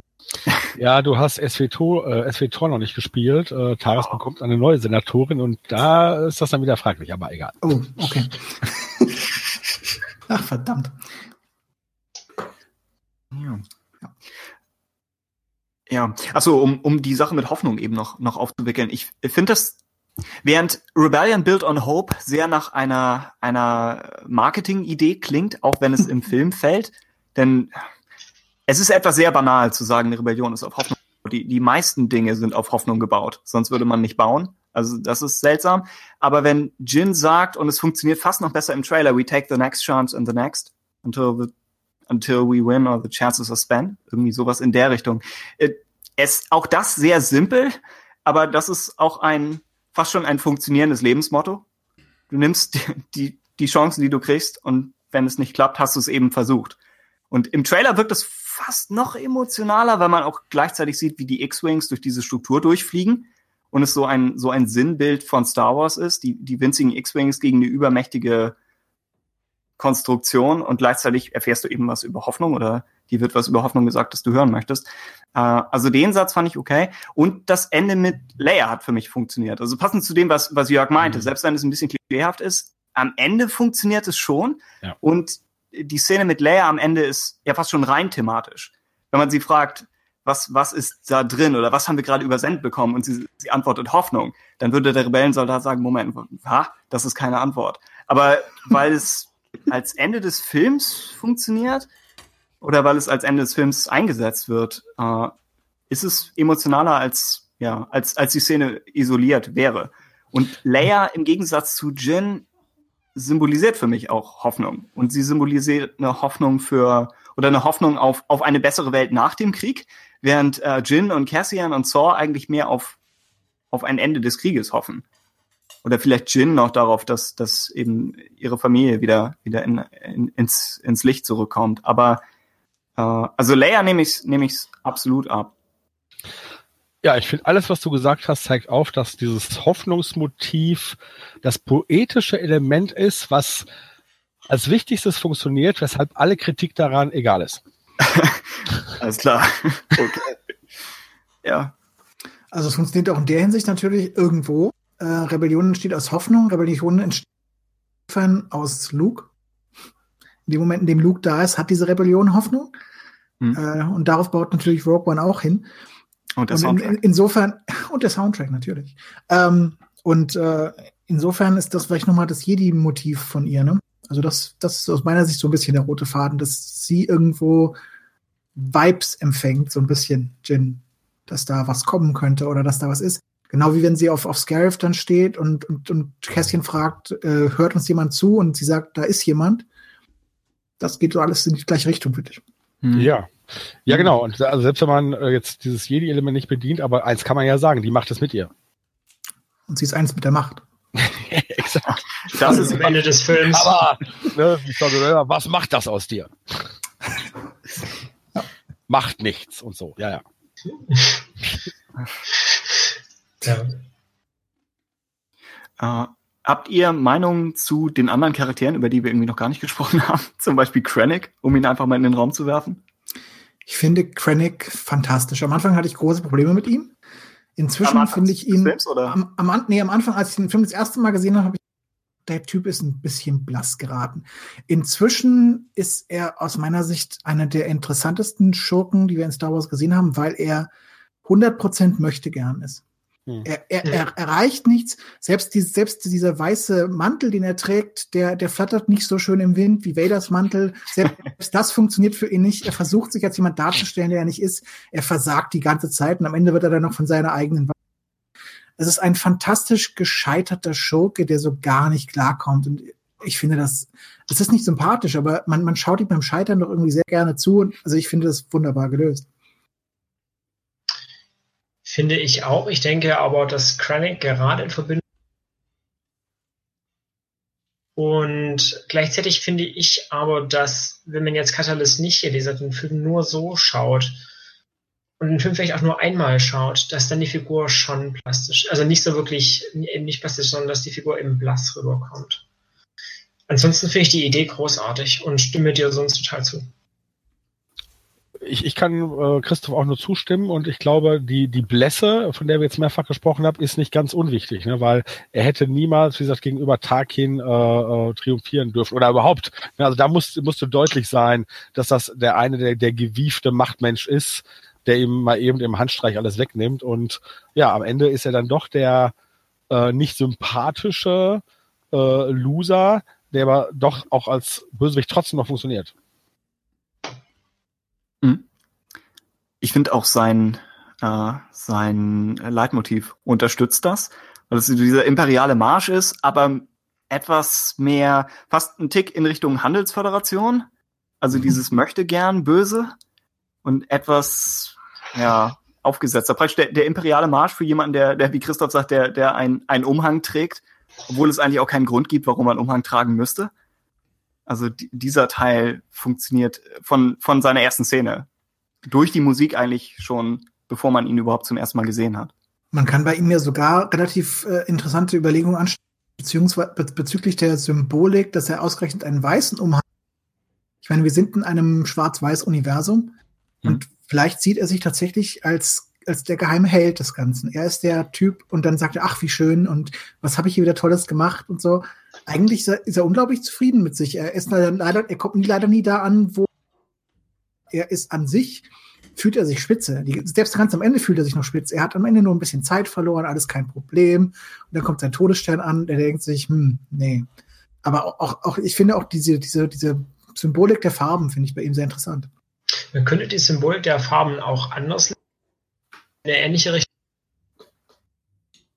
möchte gerne böse ist das Dunkle, also schwarz. Er ist aber nur möchte gern böse und deswegen ist er eben nicht schwarz, sondern eher weiß. Ja, so wie die weißen Sturmtruppen. Also das was ich, also, also ich gehe jetzt eher auf so eine Designebene beziehungsweise auf so eine so eine so eine filmsprachliche Ebene, die jetzt mit dem dann nichts zu tun hat, was ihr ausgeführt habt. Äh, ich war äh, sehr begeistert, dass auch dieser Film halt so ein bisschen die Tradition von von Spiegelungen äh, aufgreift. Also wir kennen das ja aus den Star Wars Filmen, ne, dass George Lucas halt da verkürzen wir es, ne, so mit Reimscheman gearbeitet hat und mal Dinge wiederholt hat, mal Dinge halt ins Gegenteil verkehrt hat und so weiter. Und die Anfangssequenz von Walk One äh, hat das ja auch, ne, weil da sehen wir Krennic auf Galen Urso zuschreiten. Und das ist ja so eine Inversion der Anfangsszene des Original Star Wars. Ne? Im Original Star Wars begegnet uns der Bösewicht des Films von weißen Sturmtruppen umgeben, also Vader in schwarz, während uns Rogue One den Ober Oberbösewicht in weiß in Begleitung von schwarzen Truppen präsentiert. Fand ich sehr schön. Mhm. Ja. Und ein, ein schwarzer Erdplanet gegen die hellere Wüste Tatooine. Ja. Das, glaube ich, auch mehr auf, auf halbem Weg durch den Dreh improvisiert, dem Artbook nach, aber es, ja, es unterstützt. Ja, und, und auch so ein, so ein äh, irgendwie feucht wirkender Planet, ne? Ja, stimmt, ja. Es gibt die Evaporatoren, aber hier sammeln sie, glaube ich, eher nicht nutzbare Feuchtigkeit auf und verwandeln die in irgendwas Brauchbares. Was auch immer. Sammeln und wegzuschaffen von dem Wohnort. Irgendwie so. Und man ja. sieht ja auch beispielsweise, ähm, ihr sprecht jetzt schon von dem Planet, ähm, also Lamu. Ja, hm. sehr gut, genau. Ähm, da sieht man ja auch, wenn ich mich nicht irre, in der Szene, in der Chronix Jäger auf diesen Unterschlupf zufliegt, auch Strände. So, ein, vielleicht war es ein Wasserplanet, bis Galen erst so seine zwei Evaporatoren da aufgenommen hat. Wenn er als Wissenschaftler so Was heißt zwei? nee, aber, ne, also ich glaube, man sieht da kurz Strände und das würde Jorges Theorie untermauern. Oder wer hat das gemeint mit dem Feucht? Naja, ist ja auch egal. Also jedenfalls, das würde diese Theorie untermauern. Und vor allem im Roman gibt es natürlich diesen, diesen wirklich Jin endet am Strand. Oh ja. Ja, das war. Also wir mögen Krennic, alles in allem. Auch sein ja. Ende sehr poetisch, natürlich. Ja. Also bei seinem Ende, ich muss sagen, ich habe echt abgefeiert. Ich dachte mir, als, als er da so liegt, war das das jetzt für ihn? Und dann guckt er da nochmal hoch und einfach cinematischen Momente. Also generell hat ist Rogue finde ich, der, der, das klingt so dämlich, der cinematischste Star Wars-Film, den wir bis jetzt hatten, weil der ständig irgendwo nach dem perfekten Shot sucht und darum dann ganze Sequenzen aufbaut und einfach wunderschön. Auch das Ende von auf Scarif ist natürlich wunderschön, dass auf Jeddah diese Asche des, des Planeten hoch zum Todesstern fliegt. Das finde ich auch fantastisch. Also mhm. generell für jemanden wie mich, der Star Wars besonders dann mag, wenn es visuell stimmt, ähm, mhm. super. Ja. Was die anderen Figuren betrifft, also die anderen ähm, auch da finde ich, dass sie teilweise ein bisschen blass sind. Das hat mich aber nicht gestört. Weil die alle irgendwie ihre Rollen tragen, die wir jetzt ja auch gerne noch ein bisschen näher beleuchten können. Und in diesen Rollen funktionieren sie wunderbar. Deswegen, also auch die ganzen, die, die ganzen Rebellen, die ähm, mit der Rogue One dann abfliegen, aber auch Chirrut und Inve, die ihre Rollen einnehmen.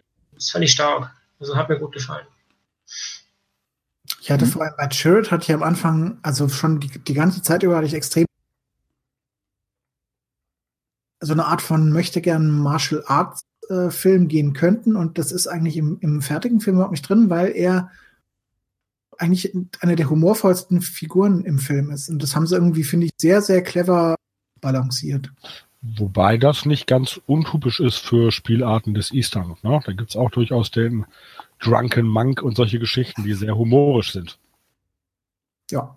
Eigentlich begonnen mit seiner ersten Kampfszene, die ja schon halb Comedy ist. Ja. ja. Ja. Also, also muss man generell übrigens. Oh, willst du? Ja, yeah, Christoph, bitte. Oh, Verzeihung. Ja, äh, generell muss man sagen, äh, wenn man die zählt, es sind tatsächlich gewissermaßen sieben Imperium, wenn man Saw Gerrera mitzählt. Es sind sieben Rebellen gegen das Imperium, was ich irgendwie sehr nett finde, muss ich sagen. Seven Samurai. Hm?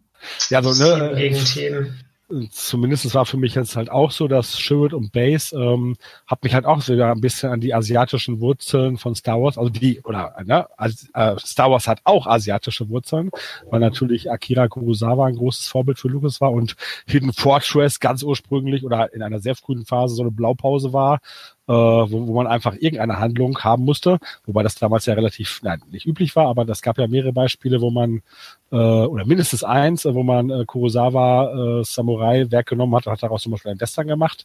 Und das war halt so eine Idee. Ähm, und ähm, dieses äh, und, und genau, und Chirrut und Base erinnert mich auch ein bisschen an eins dieser Protagonistenpärchen, gerade in Hidden Fortress. Mhm. Und äh, ja, wie gerade schon erwähnt, Chirrut verweist eh auf dieses äh, etablierte Easter-Motiv des Blind Warrior. Und das, das passt für mich alles total gut. Hm. Wo ordnet was ihr... Soll, was soll ich sagen? Ich, ich pflichte dir bei. Fra Frage zu, zu Bodhi. Und ich glaube, wir haben hier auch gehört, dass sie da in, in Reshoots noch was gedreht haben was die Figur angeht. Die gesamte, die gesamte Einführung ist halt bei ihm neu, ne? Ja. Und ab dann könnte ich mir fast vorstellen, dass der Effekt von Bor Gullet ursprünglich noch vielleicht stärker gewesen wäre für den Rest des Films. Es gibt ja sogar die Vermutung, vielleicht, vielleicht war er gar nicht das alte Bor Gullet geplant, sondern vielleicht war ein anderer dafür vorgesehen. Also ich habe irgendwo die Theorie gehört und ich weiß nicht so recht, was ich glauben soll, dass vielleicht Jin Borgallet ausgesetzt werden sollte. Hm. Wäre eigentlich typischer für Star Wars, dass der Protagonist das, das Monster bezwingen muss. Hm. Andererseits in einem Ensemblefilm, wenn man sagt, jeder, jeder im Team find, muss die Rolle übernehmen. Ich finde ja. das so gar nicht schlecht. Ja, ja, genau. Also es, ich habe nur gedacht, auch der Roman macht noch mehr Wirbel um Borgallet und um, um den Effekt. Und die Verwirrung, die Bodhi hat. Ich glaube, das wird sogar erzählt, dass er nicht weiß, ob er sich gerade in einer Erinnerung befindet auf der Flucht von, von Jeddah oder nicht. Also das scheint noch stärker. Nur im Film wird, wird Bodhi dann ja recht schnell als, als Figur im Plot gebraucht. Also kann er nicht wirr in der Ecke hocken und irgendwie Zeug brabbeln. Man das vielleicht in der Serie gehabt hätte. Das heißt, da, ja, da kürzen sie ihn etwas ab ja, ich meine, auch da gilt, wenn man halt, wie gesagt, die, dieses Element äh, bei Saul Guerrero mehr ausgeführt hätte, hätte man ihm auch nochmal mehr Platz schaffen können, um das abzuarbeiten, sozusagen. Ja. Diese, also ich meine, diese ganze Beziehung zwischen Bodhi und Galen ist für mich ein bisschen ein offener Punkt, weil am Ende sagt der Bodhi dann noch mal, das ist für dich, Galen. Also mhm. das, da, da muss schon eine sehr persönliche Beziehung, damit das so richtig funktionieren kann. Und das kommt für mich im Film nicht so richtig rüber. Also, naja, ich meine. Ich habe damit kein Problem. Poe Dameron gibt auch sein Leben in die Hand von einem Stormtrooper. abgesehen, abgesehen, davon, abgesehen davon sehe ich das Problem nicht wirklich. Also man kann sich Galen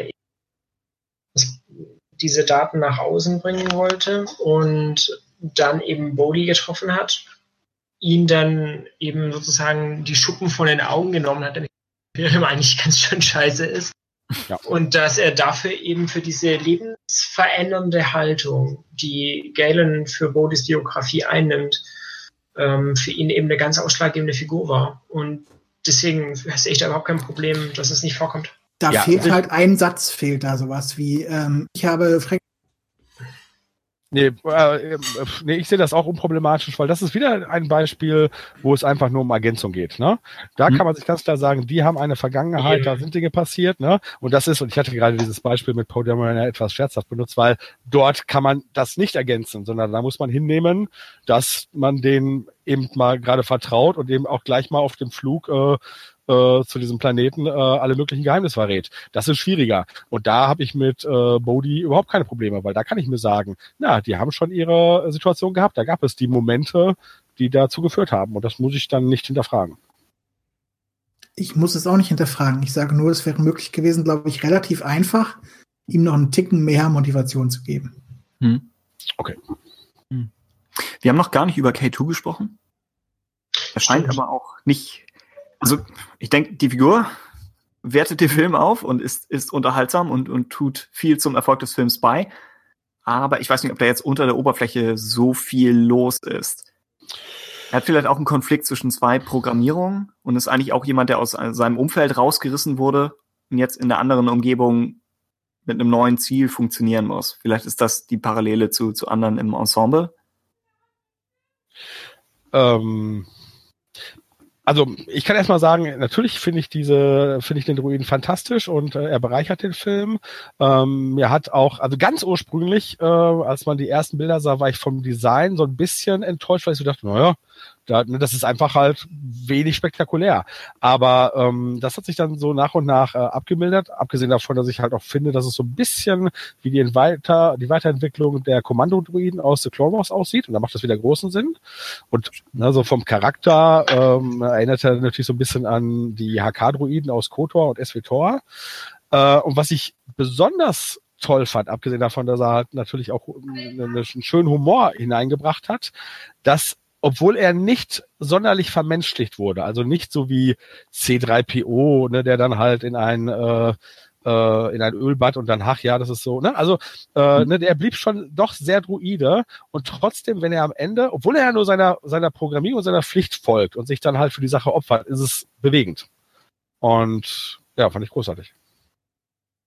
Stimmt, das haben wir von, auch von mehreren Hörern gehört, dass, dass das Ende okay. von K2 ihn am, am nächsten gegangen ist. Ja. Das Ende, Hm. die, die Enden von den Figuren finde ich übrigens, die verlieren mit am meisten bei mehreren Szenen. Weil das wird, das, das, das spult dann sich irgendwie zu automatisch. Also der, ein, der erste fällt um, der zweite fällt um, der dritte fällt. Die, die werden relativ unspektakulär oder teilweise auch spektakulär, aber sie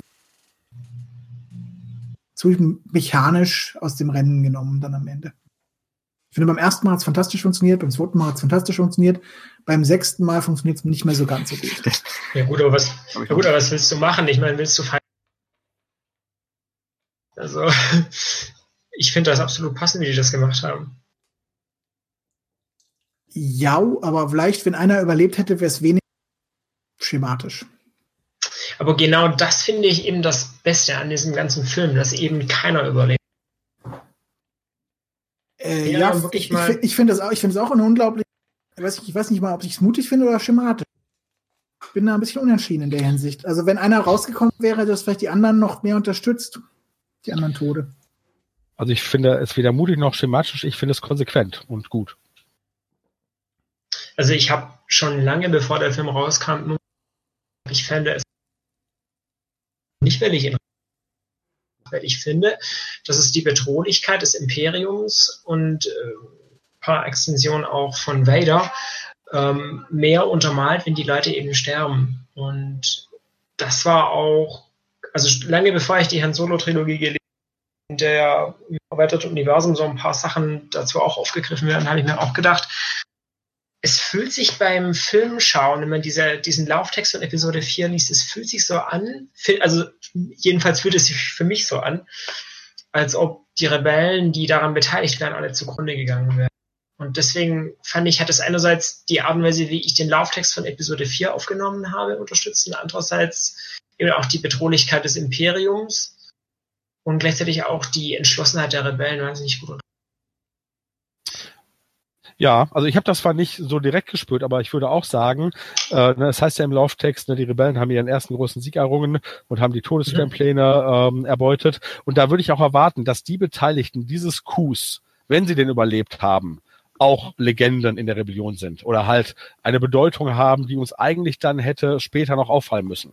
Mhm. Und insofern macht, wie gesagt, das ist für mich total konsequent, dass sie wirklich Helden sind, aber ja, wir haben nichts mehr von ihnen, weil sie sind alle tot. Der Punkt ist, es gibt zwei von denen, also ich, ich sage ja gar nichts grundsätzlich gegen das klingt jetzt so, als wäre ich anti dagegen. Ich finde nur, es gibt zwei Tode, bei denen es mir irgendwie zu, also die sind mir irgendwie zu dumm. Das eine ist Bodhi mit dieser Granate, die da reingeworfen wird, irgendwie, das ist irgendwie, weiß ich nicht, das ist nicht so wirklich toll gemacht. Und das zweite ist Base. Die, die sterben beide irgendwie, damit sie eben jetzt auch tot. Also da fehlt mir irgendwie der zusätzliche Wumms. Ja, okay. Beziehungsweise gut. bei Bodhi ist er da, buchstäblich, aber davon abgesehen fehlt mir da irgendwas. Okay, wenn man, also wenn es darum geht, dass man sagt, das hätte man attraktiver in Anführungsstrichen gestalten können, klar, da kann ich nicht widersprechen. Ich sehe das nicht so. Also ich finde gerade den Tod von Bodhi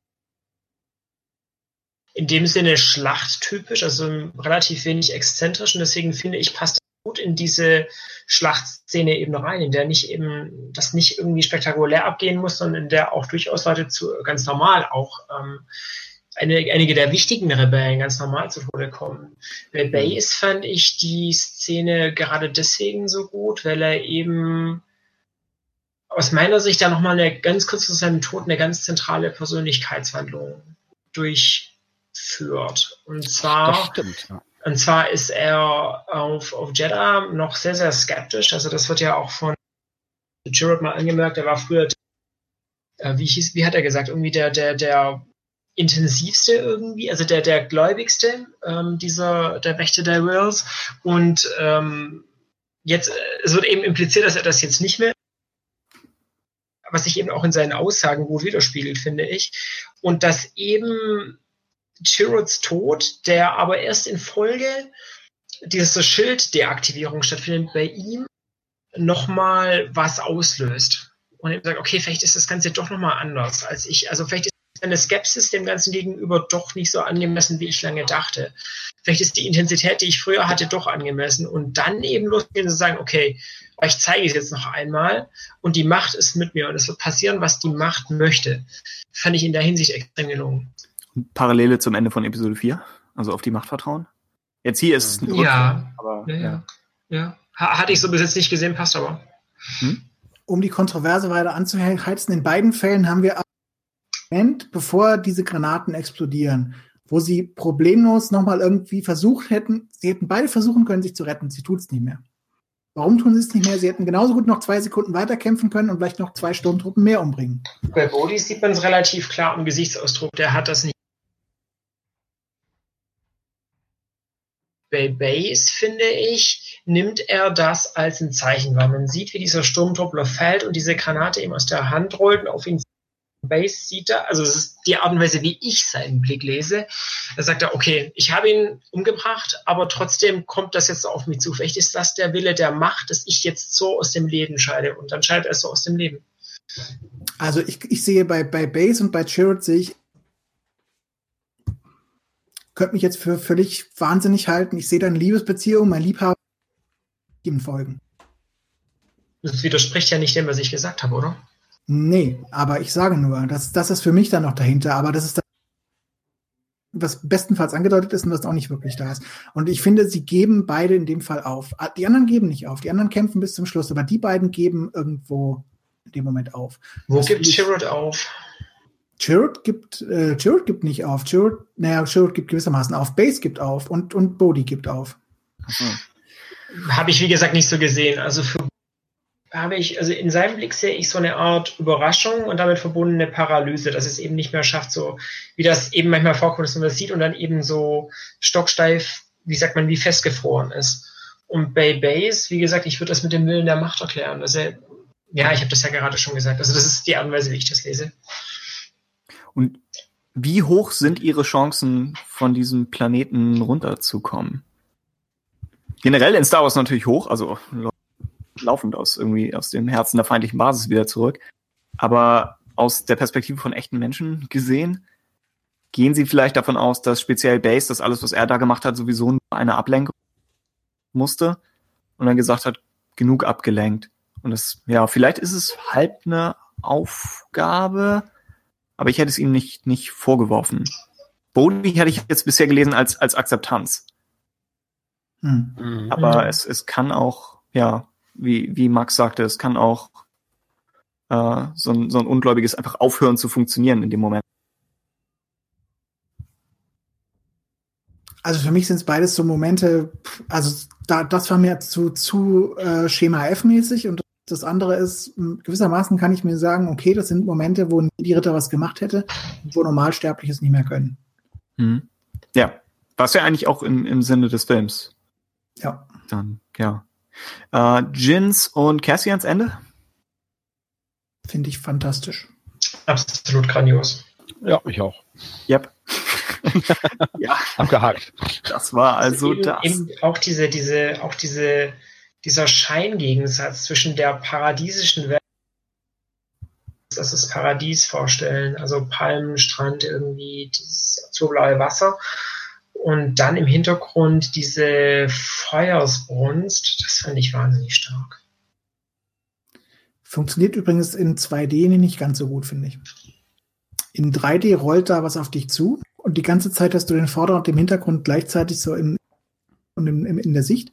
Und in 2D ist es weniger stark. Also da, da merkst du zwar, dass im Hintergrund was heller wird, aber nicht ganz so gut. Das ist der einzige Moment im Film, wo, wo meines Erachtens die 3D-Version besser ist. Alles andere ist in 2D besser. Stichwort etwas rollt auf dich zu, Darth Vader.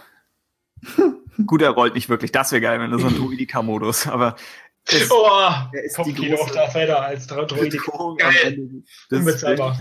Er sagt, der Kreis schließt sich, bevor er sich zu einem Kreis. nicht unclever. Geil. Ja, also Darth Vader, gefährlich. Äh, Ja, ich meine, äh, ein, ein Highlight im, im Community-Podcast. Darf ich, darf ich, Oh wenn ja. wir von Vader reden, äh, erst von dem Charakter, also von dieser Charakterbetrachtung ausbrechen und über Mustafa und die Burg reden? Ja. Klar, ja. Äh, also Vaders Burg war ja, für, also war für mich ein absolutes Highlight. Ne? Ähm, Vader sollte ja schon in Empire Strikes Back ursprünglich so ein Domizil bekommen und es gibt auch entsprechende McQuarrie-Designs. Und ähm, äh, insgesamt hat das ja äh, auch sehr viele nette und passende Horrorfilmmotive. Und äh, also ne, eine Burg, ein Schloss ist eh so ein Archetyp des Gothic Horror. Dann haben wir eine Dienerfigur, so la Frankensteins Igor. Ne, der Bagdad-Tank ist für mich äh, geradezu das idealtypische Space-Fantasy-Äquivalent zu Draculas Sarg und Frankensteins Labor in einem. Mhm. Also da ging mir wahrlich das Herz auf.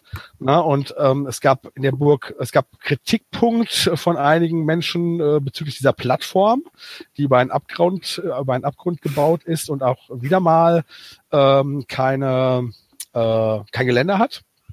Ähm, und ja klar, ich meine, mal abgesehen davon, dass natürlich das ein klassisches Star Wars Design ist, finde ich, dass das nicht unsinnig sein muss und zumindestens äh, äh, die EU-Freunde, also ich war direkt an äh, die Crimson Empire Comics erinnert. Ne? Ich weiß nicht, ob, ne, ob ihr da jetzt, ob es bei euch klingelt, aber ähm, dort gibt es einen Planet, da wird die imperiale Garde ausgebildet, die imperiale Garde, die wir ja auch in Rogue One neben dem Bagda-Tank sehen. Äh, und ähm, die kämpfen dort auf so einer ähnlichen Plattform. Und der Imperator kommt dann halt zum Abschluss immer der Ausbildung äh, zu Besuch und lässt sich so die besten, äh, lässt die Besten so auf dieser Plattform gegen Vader antreten, um am Ende wirklich dann nur die allerbesten um sich zu haben. Und das habe ich mir dann zumindest so erklärt, dass das genau dafür da ist, dass sozusagen die imperiale Garde dann immer nochmal dahin geschickt wird und dann wird da mal eben geklärt, ob, ob die es dann drauf haben. Ja. Ja. Ich finde Und- allein die. ja. Sag, sag du ruhig zuerst. nee, nee, nee, Max, mach ruhig weiter. Nee, ich bringe jetzt wirklich einen anderen Aspekt rein. Ach so, ja, okay. Also ich würde ja also jetzt äh, insofern auf Vader eingehen und zwar nur in Bezug auf, äh, auf, auf sein Auftreten, äh, also auf sein erstes Auftreten im Prinzip. Ähm, sprich halt, ne, der Bagdad-Tank. Ähm, und ähm, in einem eurer vorhergegangenen Podcast hatte, oder nee, ich glaube, es war sogar, ja, ich weiß es nicht. Auf jeden Fall weiß ich, dass Ben ähm, sich da gewünscht hätte, dass wir doch Hayden Christensen erkennen hätten können sollen. Ben, Mhm. ist das richtig? ja. Er trinkt. Ah, okay, ja, ja.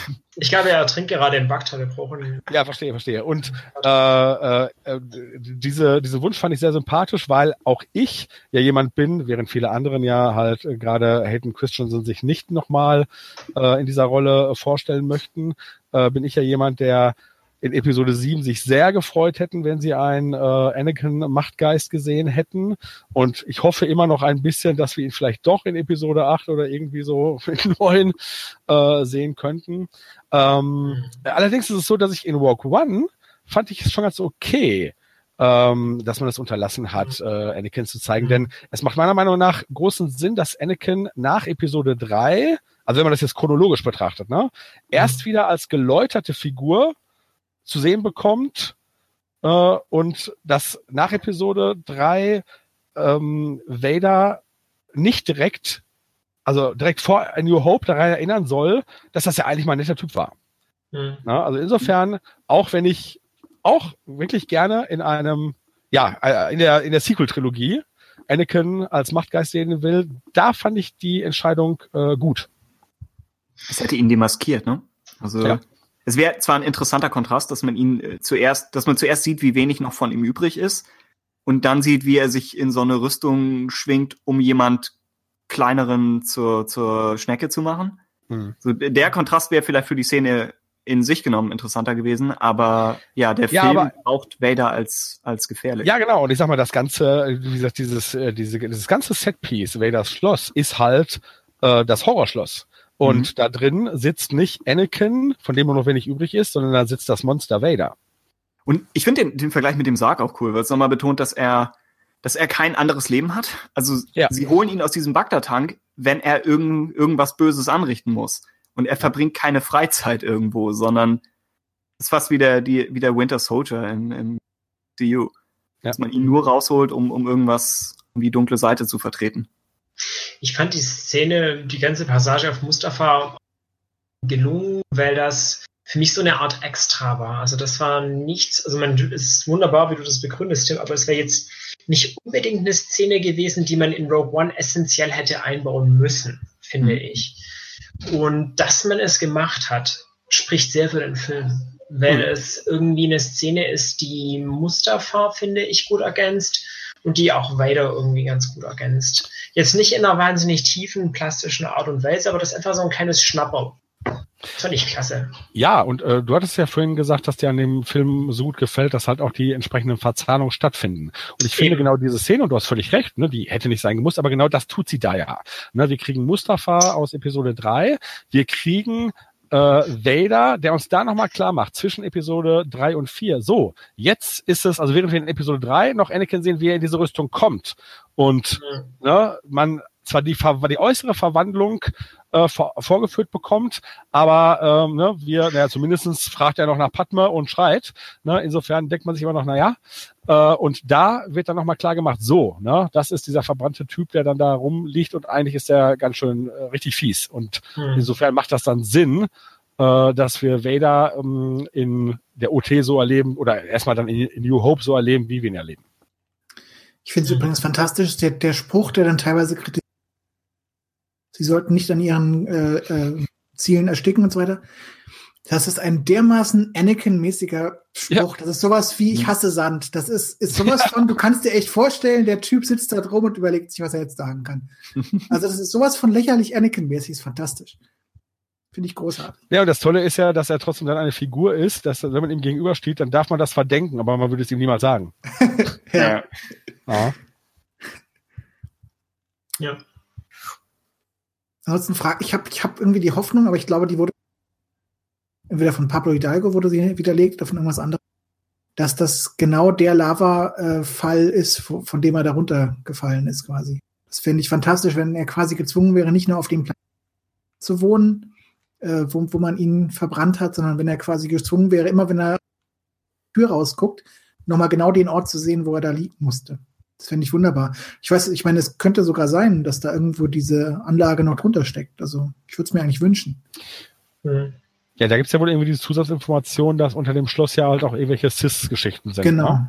genau. Ähm, Und im Artbook ist, ist ja, äh, gibt's äh, einige äh, Illustrationen, wo auch Sith Wandmalereien quasi Ja. da in dieser Box sind. Ansonsten muss ich zu weiter sagen, ähm, mal abgesehen von so wirklich begeistert. Ich weiß nicht mehr warum. Also mir kam, ich, ich habe, Tim, wir haben uns nachher darüber unterhalten, mir kam Vaders Helm irgendwie wahnsinnig groß vor, als ich den Film beim ersten Mal gesehen habe. Lächerlich groß. Ich habe das später auch getwittert. Und das ist wirklich auch was, das habe ich beim zweiten Mal schauen echt nicht mehr nachvollziehen können. Also ich fand das beim ersten Mal schauen echt nervig. Und beim zweiten Mal hat auch in dieser Abschlussszene, in der Vader dann im Prinzip vor dem Vakuum des Alls steht und dieser, dieser Anzug so leicht glänzt. Ich weiß nicht warum, aber mich hat das beim ersten Mal echt genervt. Und beim zweiten Mal habe ich das schon überhaupt nicht mehr gestört. Und da kam ja auch der Helm nicht mehr so.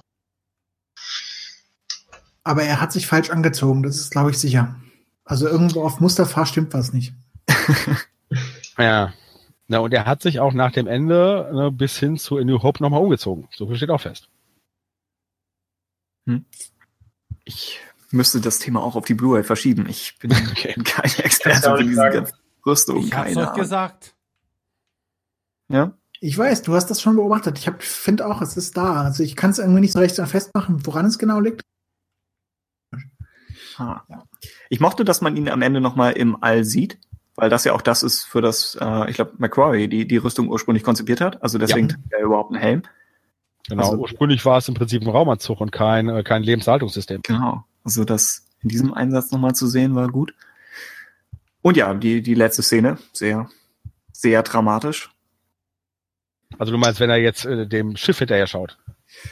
Ja, Ja. genau. Und Ja, alles, was, was dahin führt. Also, Äh, ja, äh, genau, wir sehen ne, Vader unleashed, was sich ja viele gewünscht haben und äh, ne, da hat sich das dann, äh, wurde das dann bedient und das meine ich gar nicht negativ, weil ich habe es auch abgefeiert. Das war ganz interessant. Ich war mit meiner Lebensgefährtin in dem Film äh, und die auch äh, sehr begeistert war und ich meinte so, ja und dann Vader und so und dann sagte ja, aber ach irgendwie, ne, wenn der dann da so äh, rumschnetzt, also nee, das sind jetzt nicht ihre Worte, ich, ich äh, ne, mache das jetzt äh, ja. ich ahme das nach in einer etwas äh, lächerlich machenden Weise, was natürlich nicht gerecht ist, aber egal. Wo sie dann sagte, ja, und ne, äh, das, das sieht nicht ganz so imposant aus und der, der, äh, das Cape, das äh, flattert nicht so imposant. Ich so, ja nun gut, aber das ist halt so, wenn du dann halt mit so einer Rüstung dann da durchmarschierst, ne, dann sieht das halt so aus, ne? Wie soll man das machen? Und dann sagte sie, und jetzt wird sie ganz, ganz viel Hass von diversen Star Wars-Fans auf sich ziehen, ja, wofür gibt's denn CGI?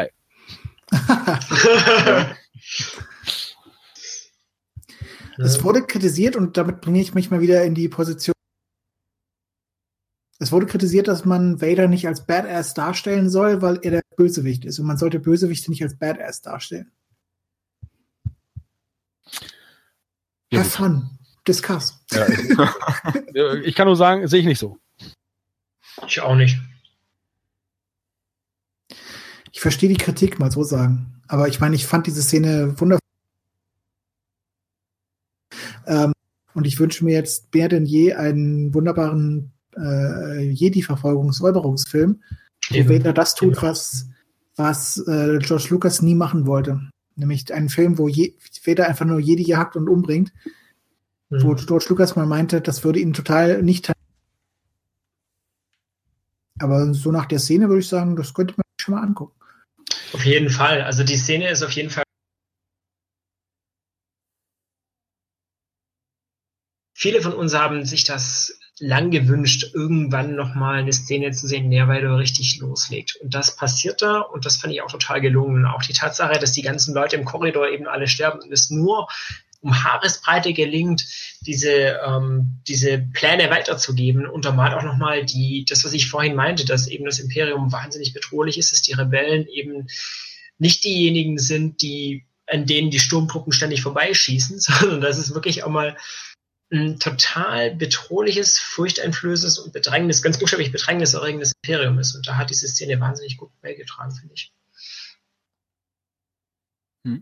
Also ich finde, ich sie weiß- ist auch schön. Oh, sorry. Nee, mach du. Ja, ganz kurz noch zu der Badass-Geschichte. Ich habe da gerade drüber nachgedacht. Ich weiß auch gar nicht, ob man das immer, ob man das Badass nennen muss, ne? Weil letztendlich sehen wir tatsächlich eine Kampfmaschine, die sich da durchmetzelt. Und Badass ist halt, weil wir Fanboys dann auch das abfeiern, ne? Ähm, aus einer anderen Perspektive könnte man das auch ander, ganz anders betrachten. Insofern, ja, Frage der Perspektive, finde ich. Und ich habe die Szene jetzt beim Zuschauen nicht aus Vaders Sicht gesehen, was ein Vader-Fan vielleicht könnte. Aber Ja. durch, die, durch die Positionierung der Szene im Film wird das, denke ich, verhindert. Ja. Angenommen, der Film hätte jetzt mit sowas begonnen, dann wäre es vielleicht was anderes. Und Lots of the Sith, das Buch, macht das praktisch und bietet ja eigentlich auch Mhm. solche Szenen, aber ja, auch Ja. richtig. Genau. Und gerade und, und, und in dem Film ist es auch ganz klar so, dass die Inszenierung das halt auch nicht tut. Na? Da ist es ganz klar, wir sind in diesem Flur und dann ne, äh, kommt äh, Vader und wir sehen halt äh, das Entzünden des Lichtschwerts. Das ist dann auch wieder okay, das Monster kommt und holt uns. Ja. Und es ist nicht der 300 Zeitlupenshot. Ja. Es wird nicht jedes Mal langsamer, wenn er irgendwie einen Rebellen gerade zerhackt oder noch an der, an der Decke zerteilt. Ja. Was ich in dem Zusammenhang bei, bei der Szene wichtig finde, also ich finde, sie hat, sie hat auch eine Funktion jenseits von äh, Vader Fanservice. Ähm, sie zeigt deutlich, dass die Rebellen in jetzt in einer Situation sind, wo sie einen Jedi brauchen. Sie haben keine Chance mehr Mhm. sonst. Mhm. Und das finde ich unglaublich wichtig und das finde ich ist halt wirklich das, was Rogue One fantastisch macht, dass man sieht, die Rebellen brauchen Jedi. Die Jedi sind wichtig für die Galaxis. Ja. Ja. Und deshalb habe ich, es gab ja teilweise die Kritik, die irgendwie so meinte, ich finde, dass diese Fehlstelle der Jedi sieht man hier viel deutlicher, als jetzt irgendwo in einem gewissen Fanfilm aufgefallen wären. Äh, also ich finde, Rogue One macht das deutlich cleverer zu zeigen, wo die Jedi wichtig wären. Ja. Ich hatte die Frage, glaube ich, schon im Community, aber da, glaube ich, Christoph es aufgebracht hatte damals. Äh, Obi-Wan im Film. Hätte es Zweck gehabt oder zu viel? Wäre es ein Ende zu viel gewesen oder ein Jedi zu viel? Sowohl als auch. Okay. Ja, ja, stimmt. Äh, Also äh, ich würde auch sagen, ähm, man hätte es sich vielleicht gewünscht, genauso wie ich mir vielleicht gewünscht hätte, den Imperator zu sehen, alleine um nochmal einen McDermott als Imperator zu sehen. Aber ähm, ich glaube, es ist besser, dass sie nicht da waren. Also es wäre, also nicht im Sinne davon, dass man sie nicht hätte integrieren können, aber es wäre Hm. vielleicht dann doch zu viel gewesen. Stimmt, Imperator ist eigentlich ein guter Vergleich. Ja. Ja. Dinge, die sich angeboten hätten. Äh, Also ich finde, als, Sta als Staffelstabübergabe hätte es funktionieren können. Es hätte halt, es hätte aber vermutlich dann Lea entwertet ein bisschen. Hm. Und es hätte vielleicht auch etwas verbaut mit Bezug auf die Obi-Wan-Trilogie, die wahlweise kommt oder nicht kommt. Ja, äh, das ist richtig und ich finde das ist noch einen anderen Aspekt, weil wir haben vorhin doch wirklich schön dieses, dieses, äh, diesen poetischen Wert dieses Hoffnungsmotives äh, genannt. Und jetzt endet es mit einem Skywalker, jetzt endet es mit Hoffnung, es endet mit der neuen Generation. Hätten wir mit Obi-Wan geendet, hätten wir äh, die alten Leute zum Schluss gesehen, die es verkackt haben. Vor allem überlege ich mir gerade die ganze Zeit, wie man Bahn jetzt nicht an den Haaren herbeigezogen hat. Also das, ich weiß nicht, also das, ich, ich kann mir jetzt nicht wirklich eine Szene vorstellen, die man ihn da relativ problemlos hätte einbauen können. Gut, vielleicht irgendwie kürzer als Hologramm. Hm. Also ich hätte mir vorgestellt, dass er in der Wüste steht, spürten einfach nur, oder dass man einfach nur einen, einen Typen in einer Robe sieht auf Tatooine vom Sonnenuntergang, der nach oben guckt. Und man sieht noch nicht mal, wer es ist. Man weiß, dass es Obi-Wan ist, wenn man weiß, wer da steht. ja. Das wäre Am besten, gewesen. damit nicht der Zuschauer, nachdem er CGI Leia akzeptieren musste, noch entweder CGI Alec Guinness hinnehmen oder lesen muss oder Mhm. alternativ Ewan McGregor, was aber dann eher ein Hinbau auf die Obi-Wan-Trilogie wäre und weniger auf Episode 4. Es wäre eine Möglichkeit, aber man hätte auch die, auch diese Passage mit Tatooine noch näher mit der sonstigen Handlung des Films verbinden müssen, als bei einer Imperator-Holographie beispielsweise. Weil da finde ich, kenne, die hätte man relativ problemlos innerhalb von zwei Sekunden mit Darth Vader verknüpfen können und sagen können, der Imperator gibt dir kurz Anweisungen und es geht los. Bei aber ich denke mal, wenn, wenn du Ja. das gemacht hättest, dann hättest du aber das Problem gehabt, dass, dass er halt nicht in Episode 4 drin ist. Und dass Mhm. in Episode 4 du dieses Tarkin Vader Teamwork-Verhältnis hast. Und das äh, wurde, Ja. glaube ich, in Rogue One mich- gestärkt. Ich wollte mich nicht für die Szene aussprechen. Ich wollte nur sagen, es wäre rein in Bezug auf die Verknüpfung mit der Haupthandlung unproblematischer gewesen als eine Obi-Wan-Szene. Ja, und ich finde nochmal wichtiger ist, ich meine, da wiederhole ich mich jetzt kurz, aber ich äh, ergänze es noch, ne, ich finde, man sollte nicht halt auf den alten Jedi enden. Wenn man dann sowas Ja, gemacht ja. hätte, äh, Christoph, was du gesagt hast, was ja natürlich ein schönes Bild ist, dann wäre es ja noch nett gewesen, wenn man zumindest vorher sieht, wie er, oder wie man, wenn das er dann nochmal runterschaut und wir sehen, wie er äh, Luke beobachtet. Nur das wäre dann natürlich alles zu viel geworden. Ja. Aber dann wäre es nochmal, okay, dann hätten wir sozusagen erst den einen die eine Skywalker gehabt und dann hätten wir Ben gehabt, der halt tatsächlich über Luke wacht. Ich meine, klar, man hätte sogar noch die alten Deleted Scenes, wo Luke die Evaporatoren äh, zusammenbaut, nutzen können, aber das wäre dann zu viel Ende gewesen. Aber mhm. für mich ist es wirklich äh, richtig und wichtig, dass es äh, auf den Skywalkers ändert und wirklich auf die auf der Hoffnung und nicht auf die Alten, die hoffen, dass die Neuen es besser machen oder naja, wie auch immer. Mhm. Ja. ja, stimmt. Ich würde gern wissen halt, ob sie ob sie darüber nachgedacht haben. Das wäre etwas, was mich interessieren würde. Oder ob sie von Anfang an gesagt haben, wir gehen da nicht hin. Also ich könnte mir, ich kann mir sehr, sehr gut vorstellen, dass sie darüber nachgedacht haben Guinness, nicht alle Guinness, ähm, Ewan McGregor alterstechnisch da perfekt reinpasst.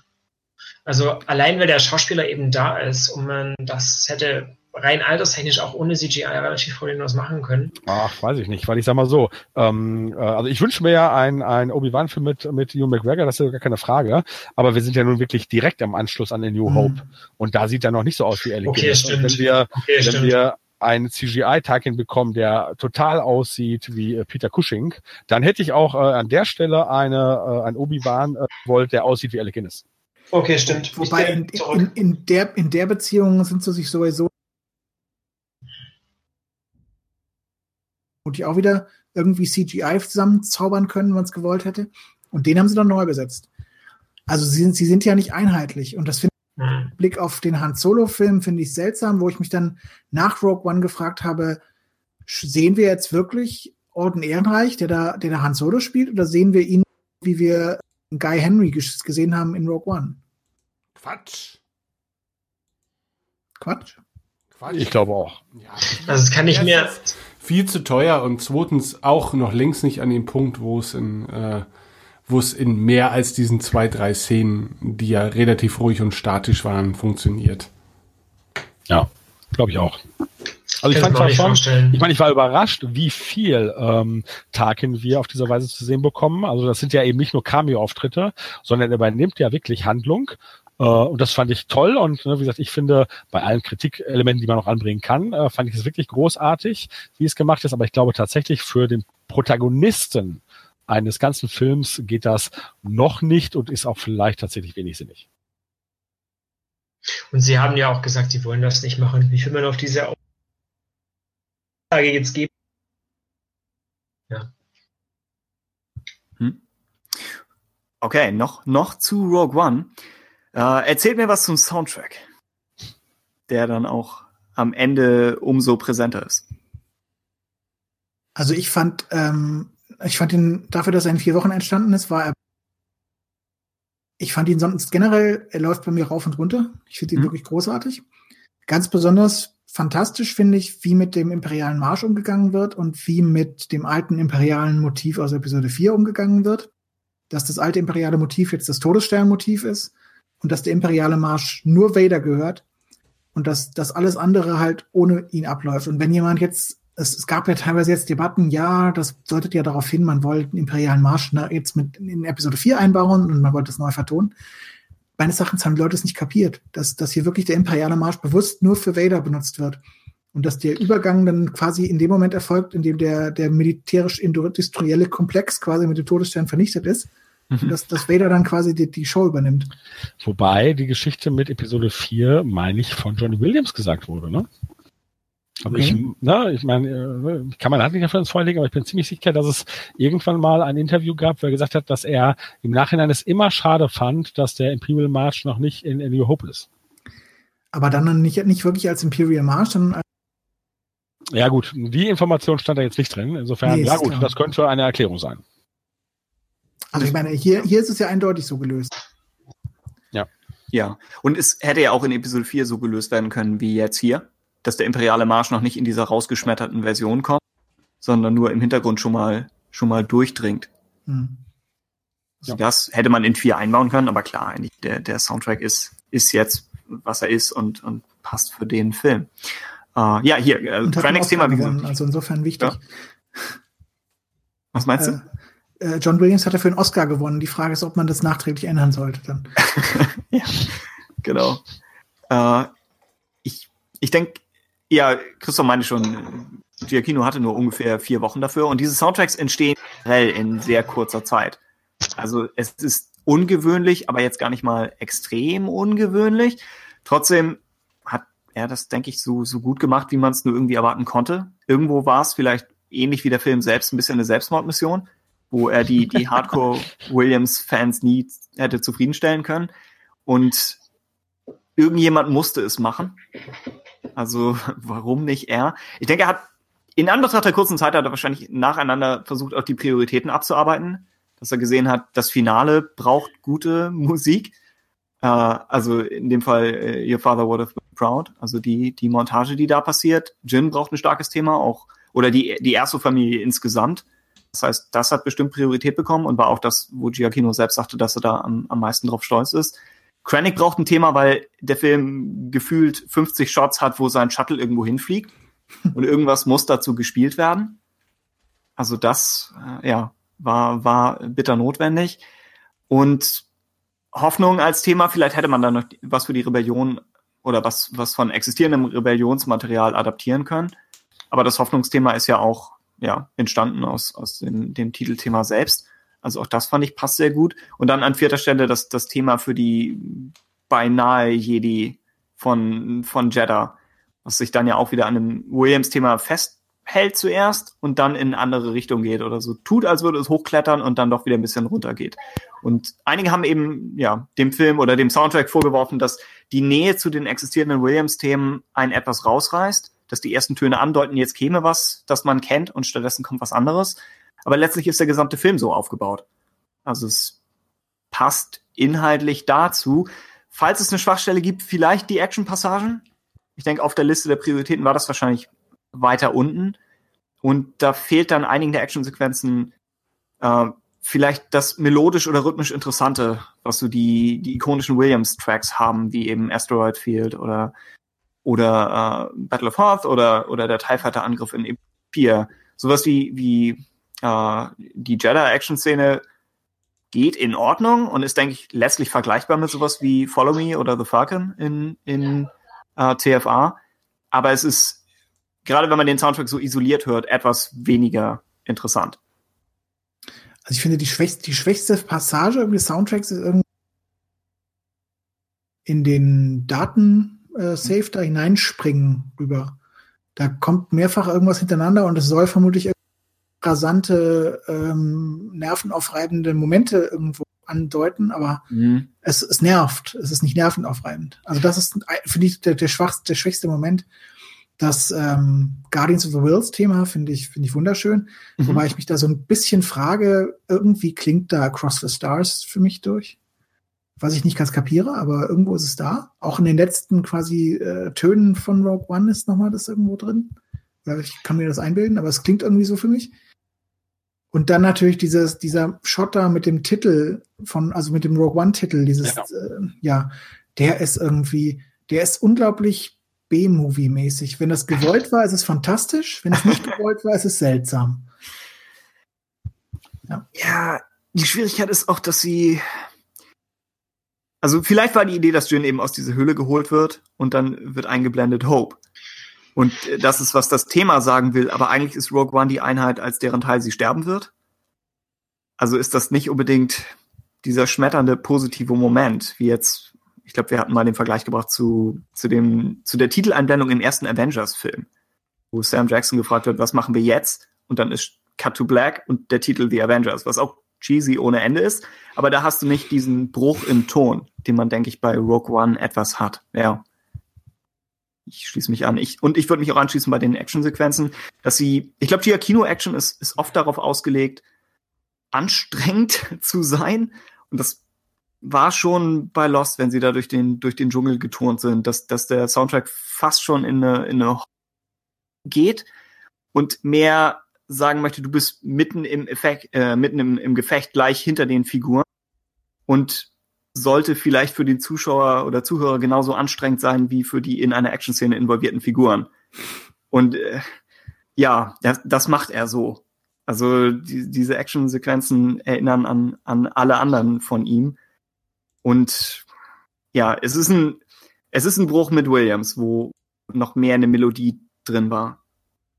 Finde ich. Andererseits sind die wirklich großen Melodien, es, es gibt die Theorie ja, dass der Soundtrack von Star Wars die Macht repräsentiert, ob man da nun dran glauben möchte oder nicht. Aber demnach sind die, die richtig großen Melodien auch immer eine, eine Einordnung in den, in den großen Kontext der Saga. Das heißt, wenn die Musik wirklich aufspielt, wie sie es am Ende macht, in der, in der Montage am Ende, dann erzeugt das auch ein bisschen Distanz.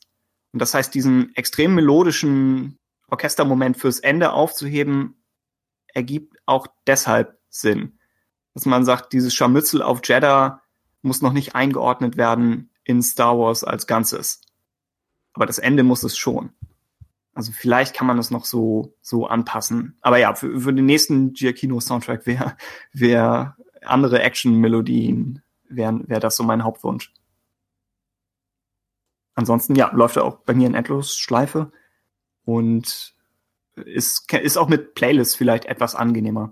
Es gibt, sollten wir vielleicht noch erwähnen, es gibt oder gab von, von Disneys Seite her einzelne Tracks aus ihrem Versuch, äh, für Oscars nominiert zu werden auf der hm. Award-Seite online. Und so Sachen wie Hearts of Kyber wären zu empfehlen, wo das Guardians-Thema hm. drin zu das Christoph ja auch schon erwähnt hatte und das sonst im Soundtrack, finde ich, zu spät kommt, auch wenn es, oder zu, zu kurz kommt, auch wenn es den großen Einsatz ganz am Ende hat. Außerdem gibt es äh, Jins Path is Clear, was auch so ein zwei, drei Minuten Track ist, in dem nacheinander, glaube ich, alle vier Themen einmal durchgerattert werden. Also auch das hätte, hätte auf der CD vielleicht, vielleicht Sinn ergeben oder im, im Download. Und übrigens, wer die CD sich nicht leisten möchte, auf dem offiziellen Vevo Disney Channel auf kann man sich den gesamten Soundtrack auch anhören. Oh ja, ja. Tja, gut, noch, noch weitere Anmerkungen. Ansonsten, wenn wir nichts mehr zu Rogue One haben, wir können eine, noch kurz. Eine Sache kann ich oh, noch, ja. ja. ja. Die eine Sache, die ich noch habe, ist, ähm, es gibt noch einen Prequel-Shot für mich, der da angedeutet wird. Das ist, wenn die Piloten von, von, von Staffel Blau versuchen, durchs Schild zu kommen. Zwei crashen da ja in den, in den Schutzschild. Mhm. Einer kommt raus, ein, ein, schwarzer Pilot fliegt irgendwie raus, über den Zerstörer drüber und dann runter in den Kampf. Genau wie in Episode 3, wenn wir am Anfang anfangen mit diesen beiden Raumjägern und dann quasi in die Schlacht runterfallen. Mhm. Ich weiß nicht, ob das bewusst das ein Zitat ist, aber mich hat es bewusst total an, an Episode 3 erinnert. Das zweite, was ich hätte, ist, ähm, es gibt Anschlussprobleme mit Episode 4. Ähm, das eine ist, also das Wichtigste ist eigentlich, äh, in, in Episode 4 haben wir ja diese berüchtigte äh, Konferenzsaalszene, über die man auch noch reden kann, weil Krennics Platz nicht besetzt ist. Ähm, aber dort heißt es ja noch, solange diese Kampfstation nicht voll. Ähm, ich hatte das Gefühl, in Rogue One wäre die Kampfstation ziemlich voll einsatzbereit. Also das ist ein bisschen komisch irgendwo. Warum? Weil, ich sag mal so, die durchschlagende Wirkung, die sich in Episode 4 entfaltet, sehen wir ja nicht. Aber wir sehen die nicht, weil Tarkin ein Statement und kein Manifesto hat. Das wissen wir nicht. Da geht's wieder um Ergänzung. Äh, ja, ja muss einem nicht reichen, aber nee, äh, ähm, äh, kann einem ich, reichen. Nee, da gebe ich Christoph recht. Ähm, wenn ich mich richtig erinnere, wird in Das heißt im Prinzip schon, dass eben bewusst nicht die volle ähm, Feuerkraft freigesetzt wird. Das, ja, die, die aber theoretisch da wäre. Okay. Ja. Ich, ey, man muss das jetzt nicht groß, groß hochspielen, aber es ist komisch, dass sie das dann irgendwie so gemacht haben, finde ich. Stimmt. Deswegen, also ich habe das nämlich im Film ganz genauso gelesen. Ich Konferenz nicht so wörtlich im Kopf, aber das, das stimmt, das ist ein Problem. Was andererseits ziemlich gut gelingt, ist, ähm, es gibt ja diese Szenen mit den Piloten, da wird einer, ich weiß nicht mehr welchen, also es wird jedenfalls ein Pilot abgeschossen und da haben die Macher von Rogue One sehr gut darauf geachtet, dass es exakt der Pilot ist, den Luke in Episode 4 fliegt. Sag bloß, du kennst Lukes Flugzeichen in Episode 4 nicht. Jetzt, jetzt, ich weiß es gerade nicht auswendig, ne? Es ist Rot 5, ich bitte dich. Nee, also ich bin eher Büchermensch. Die Filme sind für mich eher dann hast du, ich meine, das ist ja, ist ja auch kein. Nie, dann hast du noch nie Trivial Pursuit gespielt, weil ich glaube, das war, war glaube ich, Red 5. Achso. Ja. Nee, also das ist ja bei mir auch kein Staatsgeheimnis, dass sind und die Bücher für mich sehr, sehr viel zentraler sind. Und deswegen weiß ich solche Einzelsachen eben oft nicht. Aber das ist eben gut gelöst, finde ich. Ja. Und da, da ist eine gute Verbindung zwischen Episode 4 und Rogue One. Was ansonsten ein bisschen seltsam ist, in Episode 4 geht es weg. In Rogue One ist das gar kein Thema. Jetzt kann man natürlich sagen, nur durch die Schlacht von Scarif glaubt das Imperium jetzt wirklich, dass da eine Rebellion ist, über die man sich überhaupt kümmern muss. Ja, irgendwie. Auf der anderen Seite wird in Rogue One natürlich von Tarkin erwähnt, äh, wenn das Ding hier fertig ist, dann können wir mal richtig loslegen. Also so, so ganz passt nicht zusammen. Und dann kommt natürlich noch Rebels dazu. Und in Rebels sehen wir ja quasi, wie Tarkin eigentlich im Leib, am eigenen Leib erfahren muss, dass diese Rebellion wächst und wächst und wächst und wächst. Und Thrawn macht das Ganze auch mit. Also eigentlich ist es komisch, dass es, dass es hier noch nicht mal irgendwie angedeutet wird, dass die da irgendwie suchen oder dass Vader schon danach sucht oder was auch immer. Also es ist alles richtig, was ihr sagt. Trotzdem finde ich es tatsächlich ein bisschen zu wortklauberisch. Ne? Also da äh, würde ich sagen, ne, diese diese Das ist ein Star Wars Podcast hier natürlich. wortklauberisch. Ja, aber aber da, aber deswegen genau deswegen muss man tatsächlich halt äh, die Natur von Star Wars ein bisschen mit einberechnen und genau solche Elemente gab es immer und das gehört so ein bisschen dazu, dass es da Elemente gibt, wo man sagt, na gut, da muss man sich das ein bisschen dazu denken. Und ich rede jetzt nicht von ganz relevanten Dingen, sondern von solchen Dingen. Und, ähm, hm. Aber Ich sag- äh, gesagt, ich ihr sag doch nicht, dass der also es geht gar nicht darum, dass ich das, Ja, oder dass was ich sage, es ist nicht? Ich wollte mir nur noch diesen Podcast ein bisschen die Länge ziehen, weil ihr vorhin gesagt habt, ihr wollt zwei Stunden aufnehmen und das fand ich unmöglich. Unmöglich fand ich das. ja. So. Funktioniert der Übergang mit Leia? Ja. Okay, Ja, dann bin Ja. ich beruhigt. Ich würde noch gerne ähm, das Thema Easter Eggs ansprechen, weil der Film ist ja nun voll mit Easter Eggs und Anspielungen. Und ähm, da gibt es ja auch unterschiedliche Meinungen zu, ob das halt äh, toll ist oder ob das äh, zu viel Fanservice ist. Wie fandet ihr das? Ich fand, es gab nur zwei Easter Eggs, die mir auf den Geist gingen. Oh, das, Das geht mir genauso. Ich bin gespannt, ob es die gleichen sind. Das eine sind die Droiden auf, auf Yavin Ja, und das zweite ist Ponda Baba auf, auf Jeddah. das ist bei mir genauso. Also ich finde auch, ne, äh, die Druiden, da ist es so ein bisschen so, ähm, die hätte man vielleicht lieber kurz auf der Tente vor auftreten lassen sollen. Mhm. Ne? Und irgendwie, dass sie dann da, oder weiß ich nicht, im Gespräch mit Bail Organa an irgendeiner anderen Stelle so, aber das Cameo der beiden im Rebellenhangar wirkt schon irgendwie etwas bemüht, ne? Und äh, bei ähm, Dr. Elvison und Ponda Baba wieder so zufällig angerempelt werden und damit eigentlich nur diese äh, Cantina-Begegnung des Original Star Wars wiederholen. Ich finde, das hätte man so viel besser machen können. Wir wissen doch schließlich, äh, dass die beiden in zwölf Systemen zum Tode verurteilt sind. Und entsprechend hätte ich es total geil gefunden, äh, wenn die mit Jin in diesem Gefangenentransport gesessen hätten. Na, und dann hätte sozusagen die Befreiung Jins äh, auch zur Folge gehabt, dass die beiden überhaupt dann erst in den New Hope auf Luke treffen können. Das stimmt, das wäre geil. das wäre echt geil. Tja, okay. Also du haben siehst das anders, Tim, oder wie?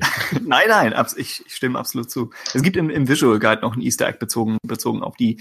Äh, was ich noch sagen wollte zu den Druiden, ich, ich schließe mich an. Ich denke, sie mussten auf jeden Fall in dem Film sein. Ich bin noch nicht ganz an dem Punkt, wo ich, wo ich einen Star Wars Film ohne R2D2 akzeptieren Mhm. würde. Gerade wenn man sagt, er muss am Ende die Geschichte den Wills irgendwie erklären. Äh, Und gerade wenn sie ja auch wirklich äh, theoretisch zugegen sind. Also Ja, wenn genau. Es ist ja noch nicht mal- weit konstruiert, das stimmt. Ja. Äh, Bezogen auf den Soundtrack fand ich auch den, den Einsatz vom Main-Title etwas verfrüht. Auch wenn man das Soundtrack-Album so hört, sticht das raus, dass das Titelthema so früh kommt. Auch da denke ich, vielleicht hätte man sich das mehr verdienen müssen. Also das- jetzt dieses da, da, da, da, da, da, da, da. Also am Anfang, wo, wo wenn es Rogue One? Nee, wird? äh, wenn, oh, ich glaube, das kommt sogar, wenn der U-Wing abhebt und die Druiden zusehen. Kommt da nicht sogar das Titelthema? Irgendwo, wenn sie, wenn sie los, wenn das Schiff startet. Oh, ich bin gerade völlig überfragt. Meine. Jedenfalls ist es im Soundtrack auch sehr früh. Und hätten, hätte man die Druiden später gehabt, hätte man bringen können. Oder man sagt, das, das Titelthema kommt mehr, wenn, wenn sie am Ende nach Scarif fliegen. Ich glaube, das ist im Hintergrund kurz zu hören. Also das wirkt da, da etwas verfrüht. Ja, ansonsten schließe ich, schließe ich mich an. Äh, Rebels Easter Eggs gibt's in der, in der Finalschlacht am Ende. Ja. Und Chopper Und ist auf Yavin. Ja. Genau, Und äh, General Syndulla wird irgendwo hinge... genau. Ja, und überhaupt halt so, so einige EU-Bezüge halt auch. Ne? Ich meine, Taris hatten wir schon. Ne? Na gut, die Hammerhead-Raumschiffe haben wir natürlich dann eh schon im Kanon gehabt durch Rebels, aber sind ja auch eigentlich, äh, äh, ne? stammen aus dem klassischen Kanon. Aber das Einzige, was ich mir natürlich noch gewünscht hätte, wäre, dass äh, Jar Jar kurz aufgetaucht wäre. Das hätte man auch machen können. Also jetzt Ja. gar nicht im Sinne von, dass der wirklich eine Handlung übernommen hätte, ne? sondern warum hätte der dann nicht auch bei den Senatoren stehen können und Das stimmt. aber gut. Was ich, was ich wunderbar fand, also um jetzt, jetzt haben wir die negativen äh, Cameos genommen. Äh, die positiven, ich finde es fantastisch, dass Jimmy Smith zurück ist. Ja, wunderbar, Ja. ihn noch zu sehen. Ich finde es fantastisch, dass äh, Jennifer Riley nochmal Osmar gespielt hat. Sie hat das wunderbar gemacht. Es war Ja. toll, dass sie wieder da war. Ich finde es fantastisch, dass dieser Rebell auf seinem Türmchen da draußen steht. Und äh, also das, das war mit, mit so das, was ich am meisten abgefeiert habe dabei. Ich weiß auch nicht, das fand ich großartig. Mhm. Natürlich die, die, die Verwendung der alten Piloten äh, in der Schlacht, fantastisch gemacht. Absolut. Ähm, und dann diesen, also das, das eine Easter Egg, was ich überhaupt nicht kapiert hatte, was dann in, in, dem, in einem Star Wars Show äh, enthüllt wurde, dass dieser General, der, der Tarkin informiert, dass Gareth angegriffen ist, der tatsächlich in Episode 4 im Konferenzraum sitzt im Hintergrund. Finde ich eine tolle Idee. Ja, redest du jetzt von mir oder von dem anderen Jörg? Wieso Jörg? General. Ach so, ich habe ich hab meinen Namen gehört. Entschuldigung. Wer, du hast gesagt, irgendjemand hat das nicht kapiert. Wer hat das nicht kapiert? Ich habe das nicht kapiert. Ach, du hast das nicht kapiert. Alles klar. Aber dass ich doof bin, das weiß ich ja. Aber ich habe es nicht kapiert. Ich hätte, hätte es nicht gesehen. Ich habe bekommen, also bin ich da beruhigt. Ja. Also das fand ich, fand ich sehr schön. Und was ich auch toll fand, muss ich ehrlich sagen, äh, dass dieser Klonkriegspanzer da auf Wobani rumfährt und Mhm. dass der jetzt einfach ein Gefängnis ist. Also es Ja. ist fa- fantastisch. Finde ich Ja. wunderbar. Ja. Hm. Worüber wir, glaube ich, auch noch nicht gesprochen haben, oder ich weiß nicht, hat noch jemand äh, in Sachen Easter Eggs zu besprechen? Ansonsten würde ich gerne fragen, wie ihr den. Das hatten wir, glaube ich, auch nicht so besprochen.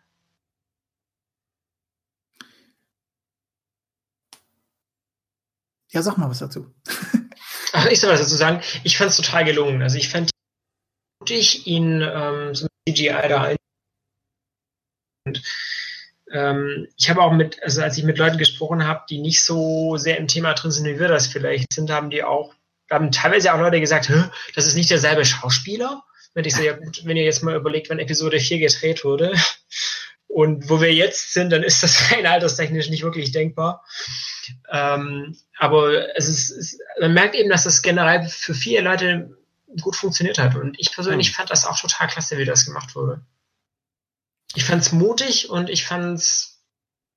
Also ist immer klar, man hat so ein paar Szenen, wo selbst jemand, der sich mit Filmen gar nicht auskennt wie ich, immer wieder sieht, okay, da hat man jetzt einfach nicht eine passende Szene gefunden, man filmt Tarkin von hinten. Das hat mich aber nicht gestört. Also ich fand das total gelungen. Also ich auch. Und ähm, mich hat es zum einen gefreut, dadurch tatsächlich Tarkin wiederzusehen, aber tatsächlich auch so eine Art Wiedersehen mit Peter Cushing, den ich auch aus anderen Gründen als Schauspieler sehr schätze. Äh, und habe dann so gedacht, ach Mensch, wie cool wäre das gewesen, wenn das zu Prequel-Zeiten schon auf diesem Niveau gewesen wäre, weil dann hätte man eventuell die beiden äh, Hammer-Legenden äh, Christopher Lee und Peter Cushing doch noch mal einmal äh, auf der Bühne gesehen zusammen sozusagen. Ne? Mhm. Ähm, und natürlich, äh, es gibt da, also da- das ist ja so ein Thema, was im Fandom halt grundsätzlich so ein bisschen ähm, ja, debattiert wird. Äh, also ne, der CGI-Ansatz von ja, Verstorbenen. Und ich Mhm. finde, das hat ganz viele verschiedene Ebenen. Ne? Natürlich hat es einmal so eine moralische Sache und wenn es jetzt zum Beispiel darum ginge, dass man sagt, okay, ne, wir nehmen tatsächlich Leute, die sich da nicht mehr wehren können äh, und machen mit denen vielleicht Filme, die sie nicht gemacht hätten, ne, die Mhm. sie vielleicht doof gefunden hätten, dann finde ich das definitiv problematisch. Mm, Aber man kann sich ja viele Varianten vorstellen, wo das, äh, wo das anders ist. Und ich, also ich habe da deswegen, ne, wenn man halt gewisse Voraussetzungen benennt, keine moralischen Probleme und äh, finde es in manchen Bereichen auch sehr, sehr sinnig. Ne? Und ähm, ich meine, man hat sich ja zum Beispiel jetzt schon gegen eine CGI-Verwendung von äh, Carrie Fisher ausgesprochen.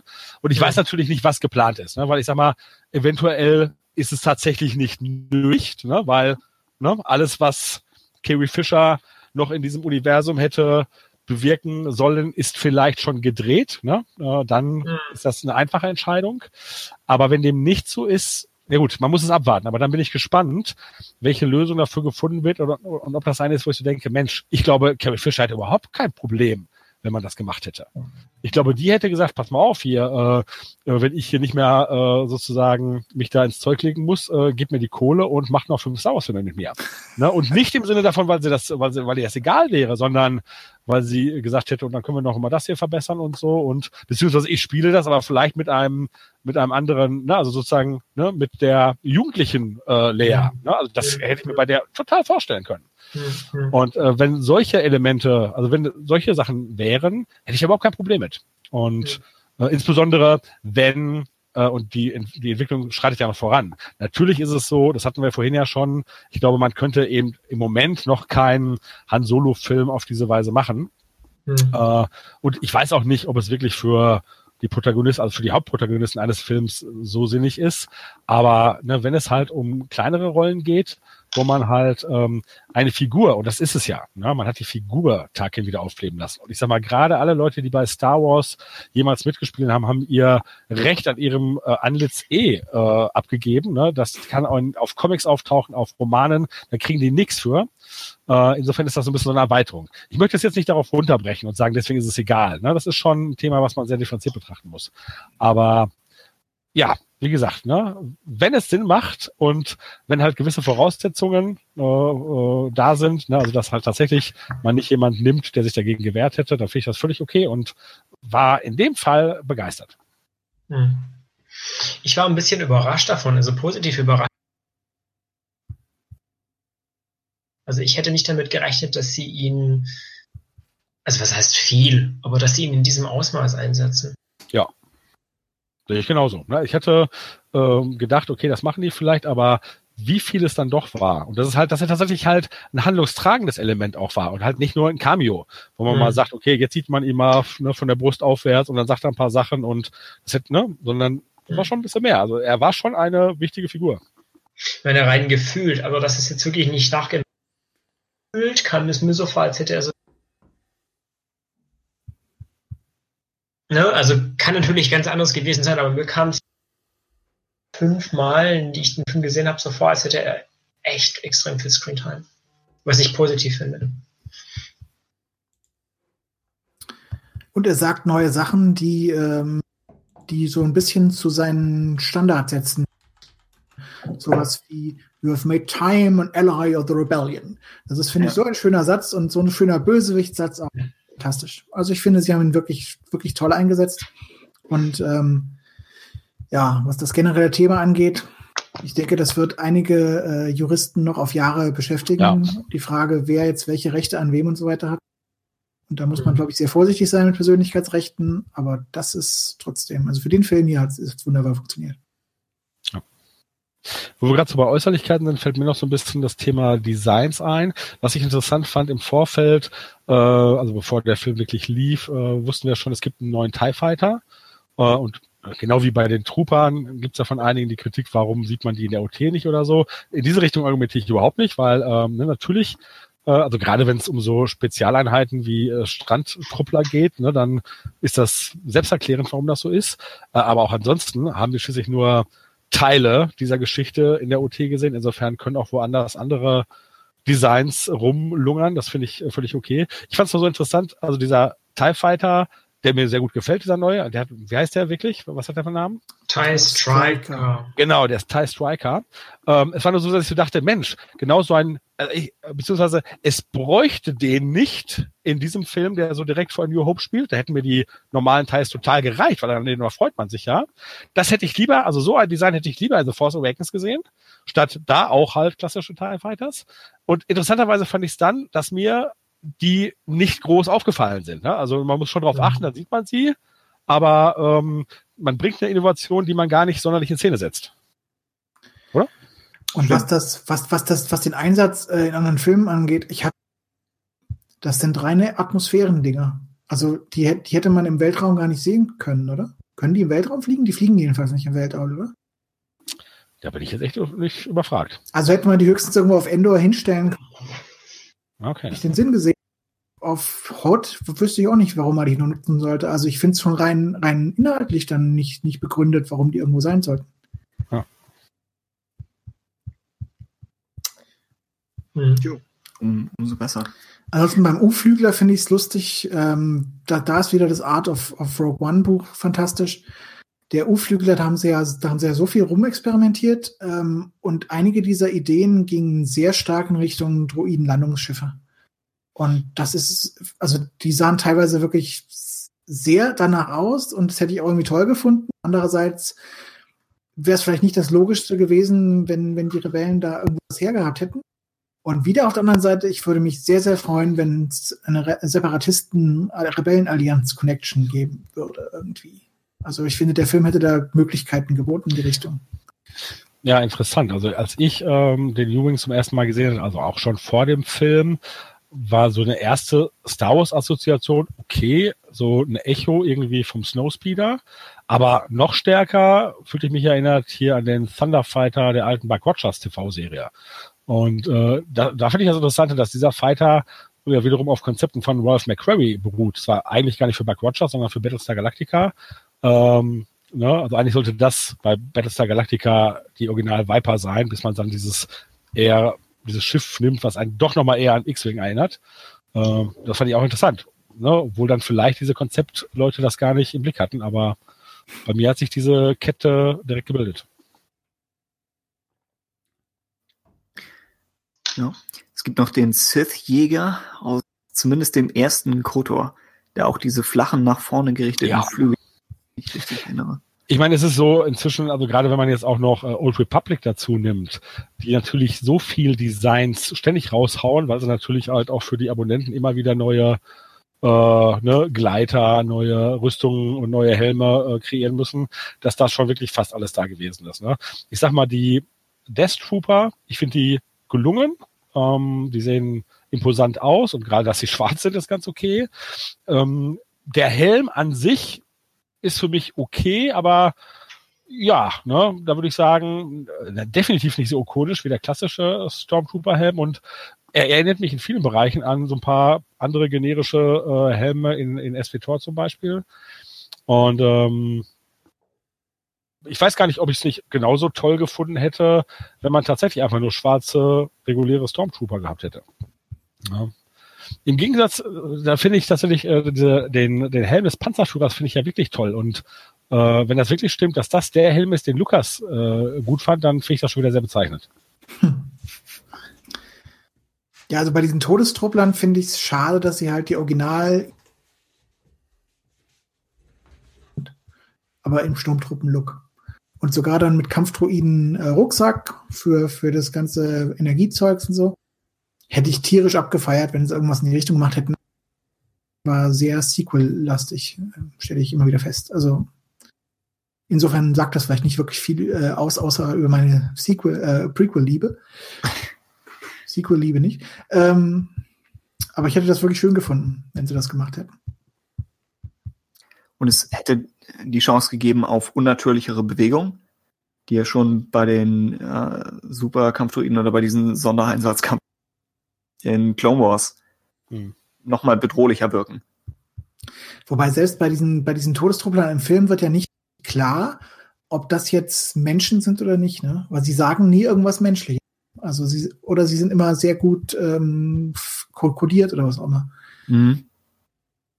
Ja, also vielleicht sind es ja irgendwelche komischen Gen.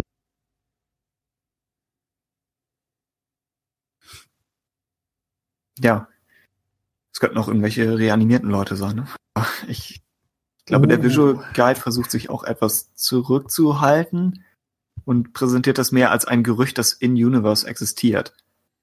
Aber es ist wirklich Leichen von irgendjemandem sind, die da. Das wäre natürlich. Als Gerücht, ja. aber, also als In-Universe-Gerücht. Aber, aber Zombie-Truppler wären ja schon irgendwie ziemlich lustig. Zombie-Geonosianern. ja, genau, weil ich wurden die mit den Gehirnwürmen da Uh. Das würde auch zu den ganzen Todessternen Geonosis-Sachen. Es würde ja auch passen, warum das Ding Todesstern. okay. Falls, falls wir nichts mehr zum Design haben, äh, dachte ich, vielleicht abschließend die Frage, wenn ihr jetzt auf Rogue One zurückblickt und vorwärts auf weitere Spin-off-Filme, habt ihr höhere Erwartungen oder habt ihr einfach andere? Wie repräsentativ würdet ihr sagen, bezogen auf, auf unsere Diskussion am Anfang, wie repräsentativ ist Rogue One überhaupt für einen Spin-off-Film? Ist er vielleicht noch näher an den Saga-Episoden als spätere Spin-offs das sein werden? Also kann es sein, dass Rogue One sogar die Erwartungen für Spin-offs etwas höher geschraubt hat, als man sie langfristig halten kann? weil das ja dann schon sehr relevant ist für die klassische Trilogie. Wie schätzt ihr das ein? Also ich glaube schon, dass ähm, dieser Film näher erstmal an den alten Film ist, weil er eben natürlich auch eine direkte Vorgeschichte zum Originalfilm ist. Ähm, wir wissen ja schon, der nächste Film ist der Han Solo-Film und da ist ja auch durchaus schon durchgedrungen, dass der nochmal deutlich humoriger daherkommen soll. Äh, insofern, glaube ich, muss man sich darauf einstellen und in meinem Fall hoffentlich, dass man ähm, tatsächlich ein bisschen experimentiert. Ähm, und ich finde es aber nachvollziehbar und auch sogar gut, ähm, dass man bei dem ersten Film tatsächlich geradezu den Archetyp eines, äh, eines Auftaktes gemacht hat. Nämlich, dass es wirklich dann, naja, angefangen von dem Namen, Rogue One und ne, dass es dann doch eine Vorgeschichte zu, zu, zu, der, zu, der, zu dem Originalfilm ist und so. Ähm, aber ich denke, also ich nehme auch mal, genau, ich, ich schließe mal meinen Kreis. Ich habe am Anfang damit gestartet, dass ich gesagt habe, dass ich bei den Anthologiefilmen mir im besten Falle gutes filmisches Expanded Universe erwarte. Das soll überhaupt nicht despektierlich klingen, sondern das, weil ich mag das, äh, ich mag Expanded Universe Produkte und wenn sie gut sind, dann feiere ich sie ab. Und wenn ich das jetzt sozusagen als Film präsentiert bekomme, fantastisch. Ähm, ja klar, da kann es auch gute Sachen geben und Sachen, die mir weniger gefallen, aber das ist ja nun ne, nicht nur mal in der Natur der Sache. Bisschen, äh, was da nicht ganz so passt, ist, dass wenn wir jetzt mal ähm, zum Beispiel ein Roman, nehmen wir mal das hervorragende Buch Kenobi, seine Geschichte, ja, obwohl es in den weiten Tatooine-Spielen schon fast Kammerspielartig inszenieren kann, werden sich diese Filme immer, die werden immer als Blockbuster konzipiert werden. Das heißt, da darf man dann wiederum nicht zu viel erwarten im Sinne davon, dass ich dann mal was ganz, äh, ja, experimentelles erwarte. Aber in dem Sinne, dass man einfach mal in andere Richtungen geht, das glaube ich schon. Und äh, ich bin nach, also insbesondere jetzt nach äh, der Sichtung von Rogue One total zuversichtlich und denke, ja, äh, soll mal kommen und äh, ich bin gespannt und hoffe und in dem Fall glaube, dass mich da in den Jahren noch Gutes erwarten wird. Bei mir ist es so, ich glaube auch, dass es sehr schwer ist, dass es nicht einfach ist zu sagen, was ein Repräsentant ist, wenn man wirklich theoretisch in viele verschiedene Richtungen gehen kann und ich, genauso wie du, Jörg, ich auch hoffe, dass man da experimentieren wird. Ob man es wirklich tut oder nicht, weiß ich nicht. Aber es geht theoretisch relativ viel. Ähm, wie viel ich mir selber von den Spin-offs erwarte, ist so ein bisschen schwierig, weil es bei mir in Star Wars einfach Themen gibt, die mich mehr interessieren als andere. Um nicht zu sagen, dass es teilweise echt Sachen gibt, die mich wirklich gar nicht interessieren. Das spiegelt sich auch an den Büchern wieder, die ich ähm, gerne mag und die ich nicht gerne mag. Und so wäre für mich zum Beispiel ein Spin-off-Film, der sich nochmal mit den Jedi auseinandersetzt. Vielleicht auch die Jedi vor Episode 1 beispielsweise oder auch in den Jahrtausenden vielleicht sogar vor Episode 1 was wahnsinnig Spannendes. Während jetzt zum Beispiel ein Pilotenfilm oder ein Kopfgeldjägerfilm was wäre, was mich jetzt rein thematisch nicht interessieren würde. Das ist aber nicht die Schuld des Spin-offs, sondern mhm. einfach meiner Horizontbeschränktheit zuzuschreiben, sozusagen. Ähm, was den Han Solo-Film selber angeht, das ist für mich ein bisschen, mh, mm, also auf den Film freue ich mich jetzt nicht besonders, weil die Wahrscheinlichkeit, dass er mit der Han Solo bei ungefähr 100% liegt und die Han Solo Trilogie das Herzstück meines meiner EU-Liebe ist, ist aus meiner Sicht die besten Star Wars Bücher sind, die jemals geschrieben wurden. Ähm, das heißt, da habe ich einfach so einen storytechnischen eine Schwierigkeit, die auch da wieder mit mir zusammenhängt. Und auch, dass ich eben jetzt nicht jemand bin, der gerne humorlastige Filme anschaut. Ich schaue ganz Komödien, das interessiert mich einfach nicht besonders. Und auch in der Richtung ist der Han Solo-Film daher was, was jetzt einfach nicht das trifft, was mich interessiert. Wobei ich nicht glaube, dass die Andeutungen so, so zu interpretieren sind, dass es wirklich eine Komödie wird. Das wollte ich, ich nicht sagen, aber ich glaube einfach, dass der Film und das ist, ich wollte nicht sagen, dass es jetzt nur, nicht so eine Kaufhaus-Komödie wird oder so, ja, ja, Art, aber einfach humorlastiger und ich persönlich mhm. bin eher jemand, der nachdenklich machende Filme in dem Sinne oder traurige oder sogar deprimierende, niederschmetternde ja. Filme eher schätzt. Ja. Also ich denke, dass die ähm, Standalone-Filme früher oder später die Kernfilme von Star Wars werden. Ich kann mir nicht vorstellen, also ich, ich zweifle schon, dass es eine Episode 10 geben wird Also zumindest mhm. nicht auf absehbare Zeit. Ich glaube vielmehr, sie werden ab 2020 verstärkt versuchen, abseits von den Skywalkers Sub-Franchises aufzubauen und dann dort irgendwelche Trilogien zu platzieren. Denn sie können mit den Skywalkers irgendwann einfach nicht mehr weiterkommen, weil wir haben bis jetzt gesehen, sie versuchen sich irgendwo im klassischen Star Wars aufzuhängen. Im Fall von Rogue One hat das fun wunderbar funktioniert. Im Fall von einem anderen Film hat das katastrophal scheiße funktioniert. Ähm, und sie werden meines Erachtens äh, nicht so weit weggehen können von der Kernsaga zeitlich gesehen, wenn wie sie müssten, um mit den Skywalkers weiterzumachen. Deshalb denke ich, dass wir früher oder später nur noch Standalone-Filme in dem Sinne haben werden. Ähm, und die werden das Universum im Idealfall wunderbar ausbauen. Und äh, bei Rogue One hatte ich ja irgendwann mal äh, erwähnt, dass ich da gewisse Rollenspielmomente äh, hatte, wo ich wow, wunderbarer Ort, hier möchte ich mal mich etwas umschauen. Ähm, und im Idealfall macht, machen diese Filme genau das. Sie erweitern das Universum, bauen neue tolle Figuren auf und machen mit denen einfach irgendwas irgendwo. Mhm. Ich denke, Rogue One hat gezeigt, dass das funktionieren kann. Ich meine, es gab eigentlich um diesen Film, weil zumindest niemanden, mit dem ich jetzt irgendwann mal zu tun hatte, in dem Sinne. Ähm, es gab eigentlich noch nicht mal wirklich sonderlich konkrete Erwartungen oder sonderlich hohe Erwartungen. Einfach nur diese, diese, diesen, dieses Bewusstsein, aha, da kommt ein Star Wars-Film und ja, die Trailer sehen ja wirklich ganz nett aus, den kann man sich ja mal an. Und dafür war er meines Erachtens gigantisch gut. Ähm, und im Idealfall sind die kommenden Standalones das auch. Ich weiß nicht, inwieweit es überhaupt da irgendwie eine Erwartungshaltung geben wird oder geben kann. Also was den Han Solo-Film angeht, der tangiert mich überhaupt nicht. Ich finde Han Solo nicht interessant. Ich fand ihn noch nie sonderlich interessant. Ähm, ich könnte mir allerdings vorstellen, dass man um ihn einen durchaus interessanten Film machen kann, der hoffentlich mehr ist, als wie Han Solo den Falken gewann oder irgendwas. Das fände ich dann doch etwas arm.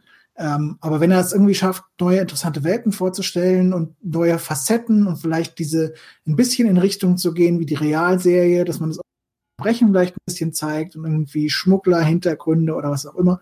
Ich denke, dann steckt da durchaus Potenzial drin.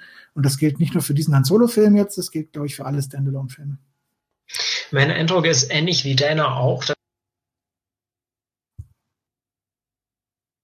man sich jetzt bei der Art und Weise, wie The Force ähm, vermarktet werden, dass man sich weniger an dem Episode 7 und Episode 8 aufhängt, als eher an den Titeln. Also wenn man sich zum Beispiel die DVD anschaut, steht da nicht drauf Episode 7, The Force Awakens oder das Erwachen der Macht, sondern nur das Erwachen der Macht, anders als die anderen, die ich hier im Regal habe. Und das scheint, klar, ich meine, der, der Lauftext beginnt schon auch mit Episode 7, aber generell glaube ich, dass man sich eher, also dass, dass man sich versucht, von diesen Episoden zu lösen und eher die Titel im Vordergrund zu haben. Insofern bin ich mir nicht sicher, ob die langfristig da, also ich will nicht sagen, dass teilen, aber dass man einfach eine Struktur aufhängen sollte. Ähm, das ist so mein Eindruck. Ich könnte mir vorstellen, dass ähm, der Verlust der Episodennummerierung äh, äh, ja auch so eine so eine Marketing äh, Marketing Strategiegeschichte war äh, oder so Überlegungen dahinter, ne, dass man halt mehr Leute ins Kino locken kann, wenn halt da nicht schon Episode 7 sieht, wo viele Leute sagen, oder einige, ne, bei Star Wars sicherlich nur wenige, äh, ich kenne die anderen Filme ja nicht. Ähm, meine Frage an euch war noch nur zur Konkretisierung, weil ich das nicht so ganz verstanden habe. Ähm, wenn ihr sagt, ähm, die Standalone-Filme werden halt zukünftig die Star Wars-Filme sein, was ich mir auch gut vorstellen könnte, dann meint ihr aber nicht nur Einzelfilme, sondern es könnten auch dann neue Reihen, Reihen sein, neue Trilogien etc. Ja, das glaube ich tatsächlich. Ich glaube, sie werden sich entweder neue Figuren weit ab der Film und dann damit also oder sie machen sowas wie eine Obi-Wan-Trilogie oder sie machen was weiß ich was und gehen in die alte zurück. Was ja. ich mir nicht so richtig vorstellen kann, ist, dass sie weit in die Zukunft der Saga gehen, weil dann mhm. müssten sie irgendwann die Designs auf eine Weise modernisieren, wo Leute vermutlich sagen, während also älter machen könnte das Zeug aus meiner Sicht immer noch. Mhm, ja. Aber was neuer zu machen, ist, glaube ich, schwierig. Das haben wir schon in Force Awakens mit den Apple Troopern gesehen. Ich glaube, dass Star Wars generell vom Format her ähm, eben variabler werden wird. Also man merkt das ja auch an Catherine Kennedy, die zum Beispiel sagt, ja, ähm, ich könnte mir auch gut, also wir könnten uns gut vorstellen, so eine Live-Action-Serie zu drehen, ähm, und deswegen könnte ich mir gut vorstellen, dass dass es wirklich diese Live-Serien geben, also was ist Live-Action, also eben diese Realserien geben kann, äh, dass es aber auch Trilogien gibt oder vielleicht nochmal wirklich so eine Reihe von, was weiß ich, vier, fünf Filmen oder so zusammenhängen, ebenso wie es auch Standalones geben wird. Ja. Und sie haben ja angeblich auch Pläne für nach 2020. Wir müssen jetzt ja wohl vermuten, dass die etwas hinab. Und ähm, sie, sie, bringt, sie bringt doch Anspielungen, oder nicht? Ja, ja, es geht immer wieder. Genau. Ganz So wahr, es gibt immer wieder Anspielungen auf das, was Führ das doch mal weiter aus. Ich, ich, ich, erstaunlicherweise in diesem Fall wollte ich gar nichts weiter ausführen. Ich wollte so. sagen, es gibt Anspielungen auf Konzepte, die halt mal. Und dann wird eben damit mal ein bisschen gespielt. Und jetzt haben wir es endgültig geschafft, umzubringen. hier. Mann, Mann, Mann. Okay. Ich glaube, wir haben gerade Ben völlig verloren hier. Ähm, an alle Zuhörer, Ben verliert gerade den Verstand. Ja, oder sein Leben. Ja, Oder beides. Oh je. Ich sag mal so, Christoph, du hast bestimmt recht. Ich finde generell, dass ich relativ häufig recht habe. Da stimme ich dir da mal zu. Das ist schön. Ja, Tim, was, was erwartest du denn von, den, von der Zukunft der Filme? Ähm, dass sie, dass sie die Episoden nicht in den dreistelligen Bereich, daran hatte ich bis, bisher noch gar nicht gedacht. Aber stimmt, ihr habt, ihr habt völlig recht. Äh, das ist das Wahrscheinlichste, dass sie machen, dass sie vielleicht in die Antike gehen und sagen, wir, wir konzipieren dafür eine Trilogie. In die Zukunft, ja, stelle ich mir auch etwas riskanter vor. Interessieren wird mich dann auch eher, wie ich glaube, Max sagte, die eine Zeit vor Episode 1, so das goldene Zeitalter der Jedi, wo man vielleicht auch mal gesehen hat, wie die Republik funktioniert und wie wie äh, Demokratie funktioniert hat. Das wäre schön zu sehen, ist aber, glaube ich, in näherer Zukunft nicht zu erwarten, Mhm. weil es ja dann doch eher, vielleicht ist das was dafür, wenn die Prequel-Generation erwachsen oder äh, alt genug ist, eigene Filme zu machen, wenn, wenn, wenn der Punkt erreicht ist. Vielleicht kriegen wir dann sowas. Bis dahin, Han Solo interessiert mich auch nicht so wahnsinnig, aber ich, nachdem ich schon bei Rogue One mochte, den Film zu sehen, ohne äh, wahnsinnig hohe Erwartungen zu haben, denke ich, wird das auch bei Han Solo eine, eine angenehme, entspannte Sache werden. Und ebenso wenig, denke ich, ist, ist Boba Fett jetzt für sich genommen interessant. Ähm, angenommen, sie wollen nochmal wirklich, na, experimentell ist immer so ein überbenutztes Wort, aber angenommen, sie versuchen nochmal, der nicht in einer einzelnen Ära verhaftet ist, sondern der zum Beispiel das, die Geschichte einer Familie von der Prequel-Zeit durch alle Trilogien durcherzählt. Sowas, ja, vielleicht sowas wie Lost Stars, aber anders angelegt und dann eben als Film. Oder sowas wie Säulen der Erde in Star Wars, irgendwie sowas. Das, das hätte was. Oder man nimmt Maskanata und erzählt ihre Geschichte, wie sie immer wieder neue Figuren trifft, die eine Szene später schon um 90 Jahre gealtert sind. Ist alles etwas weiter draußen. Und glaube ich auch nicht für einen Film. Also das könnte ich mir tatsächlich, also gerade wenn es so eine F- Parallelfamilie wäre, als Serie vorstellen. Mhm. Aber dass die so ein Filmexperiment machen, glaube ich nicht. Weil ich glaube, wie gesagt, da wird man den Blockbuster vor Augen haben. Und Ja, glaub, das stimmt. Ja. Und auch das Budget wird ja noch eine ganze Weile ein Faktor sein. Also in Ja. 20 Jahren können Fernsehserien was anderes, aber die Masse an Designs, die sie bauen müssten, um, um sowas zu leisten, ist schon extrem. Ja, ansonsten, klar, mehr, mehr über die Jedi, mehr über die verschiedenen mich interessieren. Irgendwas über die ganz frühen Tage der Galaxis, als zu erschließen, als Hyperraumreisen noch wirklich vielleicht gefährlich waren, als irgendwelche Erkunder verschollen gegangen sind, als als sie begonnen haben, Coruscant zu besiedeln. Irgendwie sowas. Ja. Würde, würde mich interessieren. Glaubt ihr, dass die noch mal eine Pause machen? Also, dass die noch mal irgendwann wirklich bewusst sagen, wir machen jetzt Jahre keinen Film? Also ich könnte mir vorstellen, dass es mal äh, ein Jahr gibt, in dem es keinen Star Wars Film gibt, aber im Sinne von so, wir lassen die, die Sache, wir lassen sich das Franchise erstmal erholen. Ja gut, nur dann, wenn es wirklich nötig wird, ne, wenn man tatsächlich ähm, ne, die die Kuma zu äh, lang und zu sehr gemolken hat, aber an sich glaube ich, wird man, also es würde mich sogar nicht wundern, wenn wir irgendwann mal Jahre mit zwei Filmen haben. Ja. Also solange die Leute reingehen und solange die Leute das anschauen und man damit Geld verdienen kann, das machen.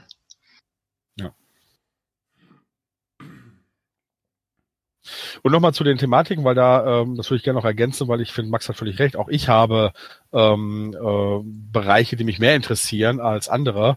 Und klar, und auch bei Rogue One, als ich das hörte, okay, wir kriegen jetzt die Vorgeschichte und wie die Todessternpläne gestohlen wurden, würde ich sagen, kann interessant sein. Ist jetzt nicht das, was ich mir als erstes gewünscht hätte. Und trotzdem habe ich einen tollen Film bekommen. Und insofern kann es auch andere Themen geben, wo ich sage, naja, ist jetzt vielleicht nicht das mein Wunschthema, äh, aber da kann ich trotzdem ganz zuversichtlich sein. Und ansonsten würde ich nämlich auch sagen, klar, äh, mich würden zum Beispiel auch die frühen Tage ne, von Jedi und Sis interessieren. Und zumindestens, das muss nichts heißen, aber wenn wir halt mal so andere Elemente anschauen, jetzt zum Beispiel Rebels oder so, da wird uns zumindest immer wieder mal deutlich gemacht, dass es halt eine tiefe Vergangenheit gibt. Also gerade wenn man jetzt an das Ende der zweiten Staffel von Rebels, ohne darauf einzugehen, äh, bedenkt, ne, da wird dann ja deutlich, dass es da eine spektakuläre Vergangenheit gab. Und äh, die ist damit, auch wenn es nur angedeutet ist, ja sogar schon mal Kanon. Hm. Man merkt das, denke ich, auch teilweise in den Blockbuster-Filmen wie The Force Awakens, in denen ein erster Jedi-Tempel angeschaut wird. Also man bildet auf jeden Fall ein gewisses Fundament und wenn man die Dinge, denke ich, ähm, gut genug oder präsent genug den Leuten vorgeführt hat, dass die Leute sich vorstellen können, also irgendwie einen Anknüpfungspunkt sozusagen haben, dann könnte ich mir gut vorstellen, sagt, okay, erinnert ihr euch noch an den ersten Jedi-Tempel? Wollt ihr wissen, wie das, wie es dazu kam? Und dann könnte mhm. man da auch was draus machen vielleicht. Ja. Was, was ich da als Risiko natürlich sehe dabei ist, früher oder später wird man vielleicht einen bauen müssen, der so ist wie Vader oder so und dann ist die Frage, stellt man ihn in den Schatten oder sagt man, nein, man darf es auf keinen Fall? Ähm, S4 ist da natürlich ein Beispiel dafür, mhm. wo man einen Schurken hat, der gewissermaßen mächtiger ist als Palpatine. Aber die Frage ist, ob man im, in einem Filmuniversum sich das leisten will. Ne? Ist halt die generelle Frage, wie man das macht, ohne zu entwerten.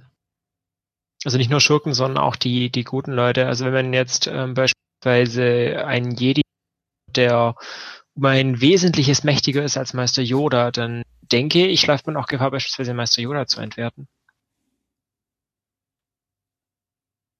Mhm. Ja, wobei die Frage bleibt, also ne, bei SVTOR ist das ja tatsächlich auch so, dass da ne, ein, ein noch mächtiger Imperator ist. Ähm, wir haben zum Teil noch mächtigere Gebilde im Weltraum, äh, auch Superwaffen, die jetzt nicht unbedingt mächtiger sind, aber ne, vergleichsweise.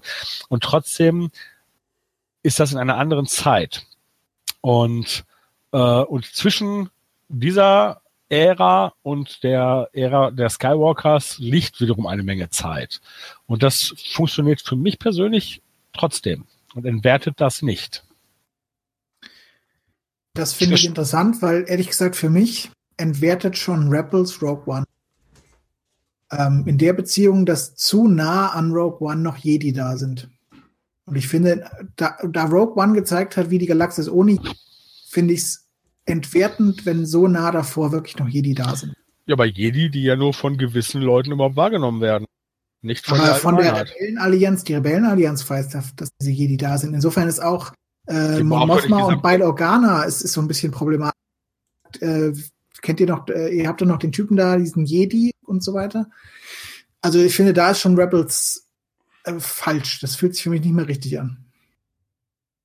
Also ich denke, dass mal aus Zuschauersicht gesehen die Leute eben sehr viel auch vergleichen. Also gerade die jüngeren Leute, denke ich, also Kinder zum Beispiel sagen, wer ist jetzt der mächtigste Jedi? Und wenn man dann einen aufstellt, der mächtiger ist als Meister Yoda, dann denke ich eben schon, dass von einigen Zuschauern, also natürlich nicht von allen, aber dass es natürlich Leute gibt, die da die Abstufungen sehen, auch sagen, okay, da liegen jetzt, was weiß ich, 20.000 Jahre dazwischen. Aber ich denke schon, dass für einige Leute die Figur dadurch entwertet wird. Ja, ob, ja, die Frage ist, wird es für die Leute entwertet, die tatsächlich Yoda bisher als die mächtigste Figur ansahen? Oder stellt man fest, okay, eine neue Generation lernt vielleicht sogar zuerst diese noch mächtigeren kennen und sagt dann hinterher, na gut, dieser Yoda ist ja nicht so, äh, so mächtig. Das wäre natürlich so, aber. Also ich denke, also es ist rein spekulativ, aber wenn ich ja. jetzt mir eine, eine Person, also eine real existierende Person Meister Yoda ist mein Ein und Alles. Ich schätze ihn aufgrund seiner unverhältnismäßig großen Macht. Und man stellt dann, ne, die, die Leute gibt's, die Leute gibt's. Nein, also ich meine, ich meine, die Leute gibt's, die Leute gibt's. Und zwar mehr als man denkt. Und wenn man so jemanden jetzt dastehen hat, der dann merkt, oh, es gibt einen Jedi, der plötzlich, was weiß ich, wie es alles noch kann, dann bricht für den sein Yoda-Bild zusammen. Ja. Ja gut, das hat sicherlich, ja klar, nee, du hast völlig recht. Ne? Und das hat natürlich ein bisschen was damit zu tun, wie man selber Gewichtungen und Bewertungen vornimmt. Und das war ja gerade ein schönes Beispiel, ne, wo ich halt sagte, dass ich da bei S-Vector zum Beispiel weniger Probleme habe. Okay, ist dann auch noch mal ein Spiel. Insofern, das muss man, da kann ich ne, un unbewusste äh, Bewertung vielleicht noch nicht außen vor lassen. Aber ich finde ja auch, dass, also ich habe auch weniger Probleme mit dieser Rebels-Geschichte, die Christoph angesprochen hat.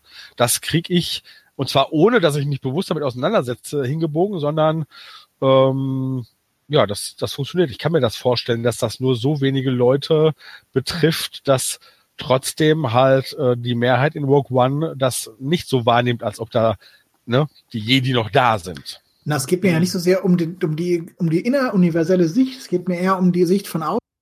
Dass Ach ich sage, so. Rogue One braucht die Distanz von den Jedi, damit Ah. das richtig reinpowert und richtig reinhaut. Okay, das verstehe ich total. Da habe ich, kann ich auch wiederum nur sagen, für mich kein Problem. Hast du's gut. Ja, also kannst du zur Welt verstehe ich genau, was du meinst. Ne? Und das, das sind ja dann so Sachen wie, dass wenn ich sage halt, ne, nee, Rogue One sollte nicht mit Ben äh, enden, sondern sollte mit einem Skywalker enden. Ne? Und ähm, Ist das nicht schön, dass wir unterschiedliche Geschmäcker haben und trotzdem Ja, gut, und man muss natürlich so ein bisschen sagen, ich meine, das war der Ausgangspunkt und genau das ist das Problem von einer Geschichte, die wächst und die äh, zwischendrin ergänzt wird. Ne? Und ich meine, nehmen wir nur das Beispiel, äh, Lucas hat für die Prequels äh, das Thema der, es gibt nur drei, äh, drei, es gibt nur zwei Thys entwickelt. So, und dann irgendwann macht er eine, eine Fernsehserie namens so Clone Wars und stellt fest, na ja, aber gegen irgendwen sollten die Jedis auch mit einem Laserschwert kämpfen können. Äh, dann macht das Sinn, wenn ich dann da noch irgendwie so andere Figuren habe. Gut, die kann, das sind jetzt dann keine Cis, das sind Cis-Anwärter oder Cis-Attentäter. Ne? Und bei Rebels genau das Gleiche. Dann haben wir halt ähm, Inquisitoren, die aber auch quasi Cis sind. Machen wir uns doch nichts vor.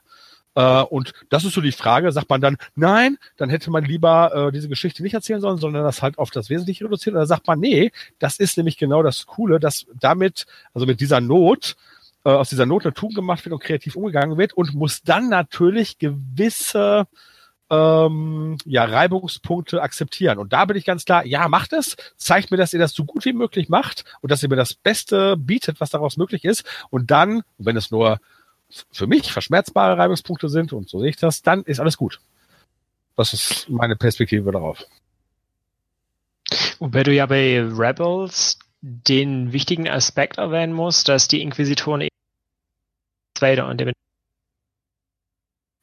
Hm? Kannst du das nochmal wiederholen, Max? Ja, also bei Rebels beispielsweise, hab, klar, du hast die Inquisitoren und auch im äh, alten erweiterten Universum gab es einige Sith-ähnliche Krieger, Ja. aber die waren, also jedenfalls zu der, also vor allem in Rebels waren die Inquisitoren nicht so mächtig wie Vader. Und dahingehend findet keine Entwertung von Vader statt. Oder verstehe ich dich gerade völlig falsch? ähm, äh, sagen wir so, ich habe diesen Aspekt nicht so reingenommen, sondern ich habe so ein bisschen damit argumentiert, wie sozusagen Wertigkeit nochmal ausgeweitet werden oder so. Nee, klar, Vader wird, wird nicht entwertet. Wobei man, ja gut, ist immer so eine Frage. Ich meine, wenn man zum Beispiel äh, sich jetzt die Entwicklung von Assas Ventress anschaut, also dann, wie sie dann halt auch äh, in Dark Disciples fortgeführt wird, dann würde ich sagen, hu, da haben wir einen sehr dunklen Charakter, der fast geradezu einen äh, Rückweg zur hellen Seite macht. Ja? Äh, natürlich mit einer gewissen Variation und so. Und natürlich war die, die war ja halt nie ein richtiger Fist. Ne? Das kann man alles einbeziehen, aber ähm, ne? das sind dann schon Parallelen, wo ich aber sagen würde, hey, ist es, ist es okay. Ne? Und sie ist dann doch einfach nochmal, sie hat einfach nicht das Standing, das ne, nach außen hin so strahlt. Und klar, das wäre die Frage. Wenn es dann, sag ich mal, ein, äh, ein, ein Kinofilm gäbe, der so einen Bösewicht präsentiert, also ich sag mal so, klar, äh, so ein Bösewicht zwischen unseren bekannten, bisher bekannten Filmen einzubauen, das wäre fatal. Wie gesagt, ich sehe so eine Dimension bei den Figuren in Rebels zum Beispiel noch nicht. Da haben wir zwar Jedi, ne, und ich verstehe Christoph, dass er sagt, naja, mir sind die dann doch noch zu nah dran, aber wie gesagt, die haben alle noch nicht, die haben nicht diese Bedeutung. Und die Frage ist, ob sie sie bekommen. Und wenn ja, wie es aufgefangen wird. Weil ich sag mal, wenn Ezra dann doch irgendwie in der Sequel-Trilogie noch eine wichtige Person wird, was ich jetzt nicht glaube, dann wäre es ja wiederum akzeptabel. Das Problem bei denen in Rebels ist für mich, dass die genau die Art von Missionen immer aus, die in Rogue One dann zu einen zu hohen Preis gewissermaßen fordert. Und wo man sich dann die Frage, also aktuell, ich weiß es ja nicht, vielleicht sind die alle schon okay, aber aktuell ist dann die Frage, warum machen die das dann nicht und hätten sie es dann nicht mit einfach weniger Verlusten hingekriegt, wenn sie dauernd in Rebels äh, den, den Bösewicht der Woche quasi, quasi nebenher mal irgendwie erledigen können. Also zu, zu sehr sind, da sind sie mir zu sehr Superheld noch. Also wenn sie dann schwächer wären, wenn sie dauernd scheitern würden, wenn sie dauernd eins auf die Fresse kriegen würden, okay, was soll's. Aber dazu sind sie schon zu sehr Jedi-Helden. Und die Idee mit Canon und Ezra war ja eigentlich auch schwächere Jedi zu zeigen. Also Canon ist ja auch nicht mhm. fertig ausgebildet. Aber ich glaube, sobald man das in das Regelwerk einer Animationsserie einbringt, ist es interessanter für die Animatoren, wenn die Figuren mehr können. Mhm. Wenn sie sich da gegenseitig durch Strahlungsschilde katapultieren und das alles. Ja. Vielleicht ist das nur die stilisierte Version der Serie. Vielleicht wären die beiden in Live-Action schwächer. Aber ja, der das Eindruck entsteht, klar. Das stimmt, aber hat nicht das Ende der zweiten Staffel von Rebels, haben sie es da nicht sehr schön hingekriegt, aufzuzeigen, dass es nochmal ein Unterschied ist, ob man gegen einen Inquis also ob ein Canon gegen einen Inquisitor antritt und oder gegen einen Mole und äh, ob ähm, das Antreten gegen einen Darth Vader nochmal eine ganz andere Nummer ist? Ich finde, das haben die ne, trotz dieser Problematik echt ziemlich gut hingekriegt. Also, dass, dass, dass Kanan und Ezra vermutlich auf dem Rebellenschiff ermordet worden wären oder dass. Aber dafür hätten sie vermutlich unten auf, auf Scarif problemloser äh, rein und, reinkommen und wieder rauskommen können. Hm. Also ich denke, das grundlegende Problem ist halt, wenn du jetzt, wenn man jetzt eine Kinderserie macht, bei der die Helden, also diejenigen, die als Helden dargestellt werden, ständig verlieren, dann ist das was, was jetzt nicht das ist, was man eben machen würde. Ne? Aber klar, storytechnisch ist es ein bisschen, also bin ich da bei Christoph, ist ein bisschen ein Problem.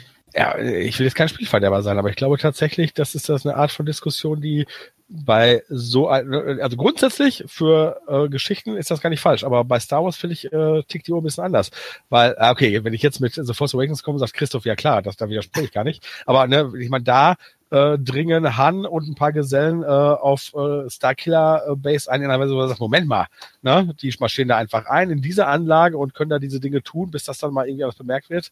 Äh, aber gehen wir einen Schritt zurück und gehen wir zum Original Star Wars. Die ganze Nummer mit dem mit dem äh, Todesstern äh, ist auch eine, die man nicht hinterfragen darf. Na, die gehen, da gehen Sturmtruppler rein und sagen, okay, wir sind hier einmal durchgelaufen, ist keiner da.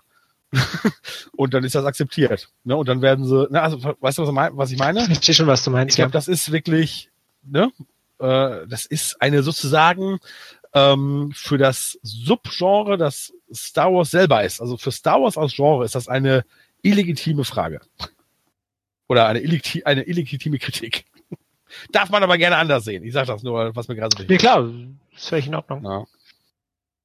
Ja, Rogue One nimmt die Figuren praktisch und bringt sie in ein anderes Genre. Und nach der Logik sterben sie ja. dann deshalb, weil sie das nicht stimmt. mehr geschützt werden durch Space Opera Tropes. Exakt, ja. Ja, ja, stimmt.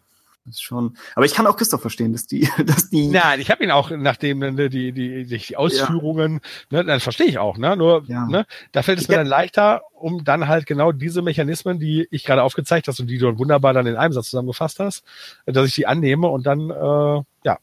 kann ich da ganz gut mit leben. Ja, ich, ja, ich hätte gern, dass Sie, wenn Sie sehen, Sie stehen eben vor, äh, vor dieser Entscheidung. Ich kann, Sie, Sie haben praktisch die Wahl, ich, Sie gehen in die, in die, in den Bürgerkrieg und können entweder eine Geschichte mit Sturmtruppen und Rebellen erzählen oder Sie können eine Geschichte mit Jedi erzählen. Vielleicht können Sie nicht beides. Dann kann man sagen, es ist interessant, wenn Sie, wie sagt es Jörg, wenn Sie sich nach Möglichkeiten umsehen, eben doch beides zu schaffen. Oder wenn Sie stattdessen sagen, ich erzählt dann vielleicht doch irgendwas in den Prequels. Oder vielleicht hätte man auch nicht für Force Awakens den Jedi-Orden schon wieder auslöschen müssen.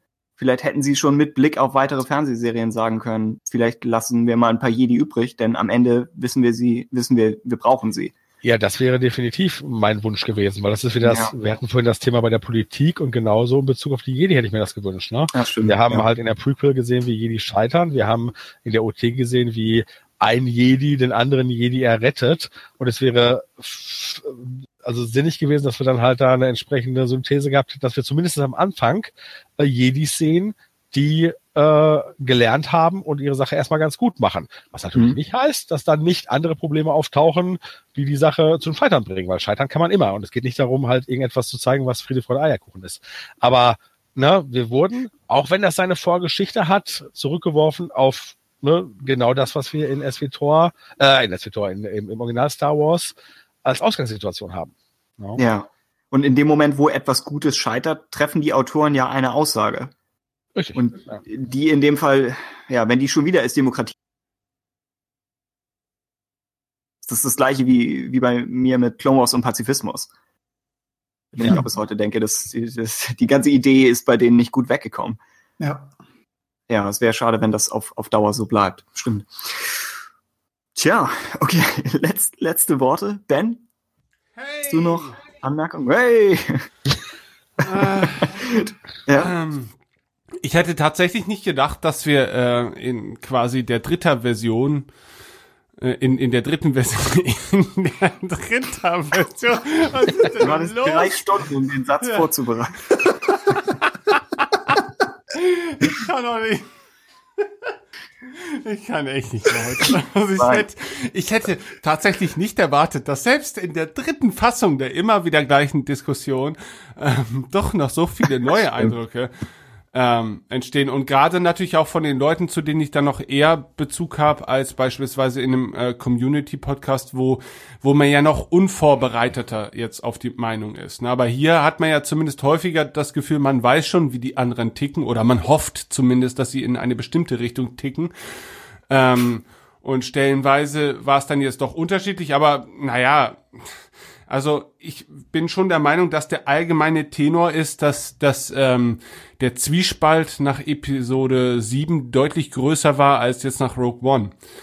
Und ähm, das sagt natürlich auch schon einiges aus. Und, und das will ich jetzt gar nicht an einzelnen Punkten ausmachen. Aber das sagt, finde ich, schon generell etwas über die Filme und in Hinblick auf das Fandom etwas aus, dass, dass halt eben dieser Film dann doch eher mehr den Konsens zu treffen scheint. Und ob das jetzt für den spricht, also für den Film spricht, oder vielleicht neutral zu bewertend ist. Weil etwas, das neu ist oder etwas fortsetzt, äh, unterliegt natürlich anderen Kriterien und anderen Risiken auch als etwas wie Rogue One, das nicht so viel zerstören kann von dem, was wir lieben, weil es einfach nur einen Zeitraum erzählt, den wir bislang nicht äh, in dieser Form erzählt bekommen hatten, aber wo es jetzt auch nicht so gravierende Auswirkungen auf unsere auf unsere Kernthemen haben kann. Und da stellt sich mir halt echt die Frage, und ich sehe es ähnlich wie Christoph, der sagt, ähm, dass vielleicht irgendwann Spin-offs die Regel sind und nicht die Ausnahme, wie es heutzutage der Fall ist. Ähm, ich frage mich, was das dann für ein gesamtes Bild des Star Wars-Universums irgendwann mal äh, verkörpert. Und vielleicht ist es ja auch gar nicht so viel anders als das, was wir jetzt in den letzten 20 Jahren kannten, weil wir uns ja doch durch Comics oder Bücher das Universum so viel größer gemacht haben, als es eigentlich ist. Ja, und auch das. Ja. Ich finde die Vorstellung einfach interessant, sich das vorzustellen, wenn wir in 30 Nein. Also Kinder, nein, ich meine, wenn man sich dann Kinder vorstellt, denen man dann erklärt, erklärt so, Leute, es begann alles mit dieser sechsteiligen Skywalker-Saga. Und dann gehen die Augen auf so ganz groß, so, wow, es gab nur diese sechs Filme. Das Universum ist doch viel, viel größer. Also das ist schon eine, eine Forschung, die ich irgendwie interessant finde. Naja, die Frage ist, ob man dann aber wirklich noch Star Wars als Teil überhaupt mitnimmt oder ob man sich einzelne Teile raussucht. Ich meine, in gewisser Sicht sehen wir es bei beiden Comic-Universen, also Marvel und bei DC, die beide ja unglaublich erweitert haben und immer wieder neue Aspekte reinbringen und sich im Kreis drehen und auch keine neuen Aspekte reinbringen gleichzeitig. Ähm, und ich weiß gar nicht, ob, ob da wirklich noch jeder alles mitnimmt oder ob manche Leute nicht sagen, okay, ich gucke mir jetzt nur noch Avengers 1, 2, 3, 4, 10 an. Bestimmt, aber ich finde, da gibt es einen großen Unterschied, weil da äh, ist die Attraktivität durch die Figuren bestimmt und die agieren in unserer Welt. Äh, bei einem Star Wars-Film, das hatte ich ja gerade auch schon gesagt, es könnte ein Thema geben oder eine Figur, die ich vielleicht gar nicht so spannend finde und denke, ha, warum haben sie nicht was zu dem und dem gemacht? Aber ich werde wieder in diese Galaxis äh, entführt. Und das, glaube ich, könnte immer noch ein Reiz bleiben.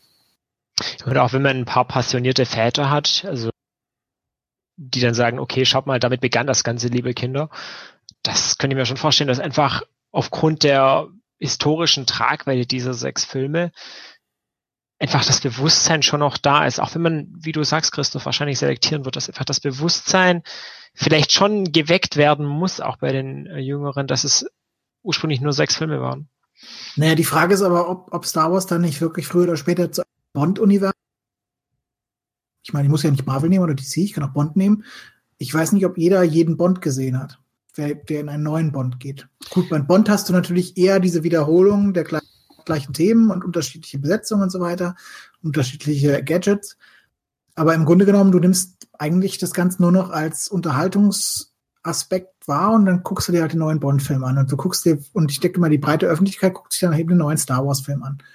Und mhm. ob sie dann wirklich immer noch alles mitnimmt oder dann sagt, okay, das sind jetzt irgendwelche, das ist anscheinend ein Raumkampffilm, mhm. muss vielleicht nicht sein. Ah,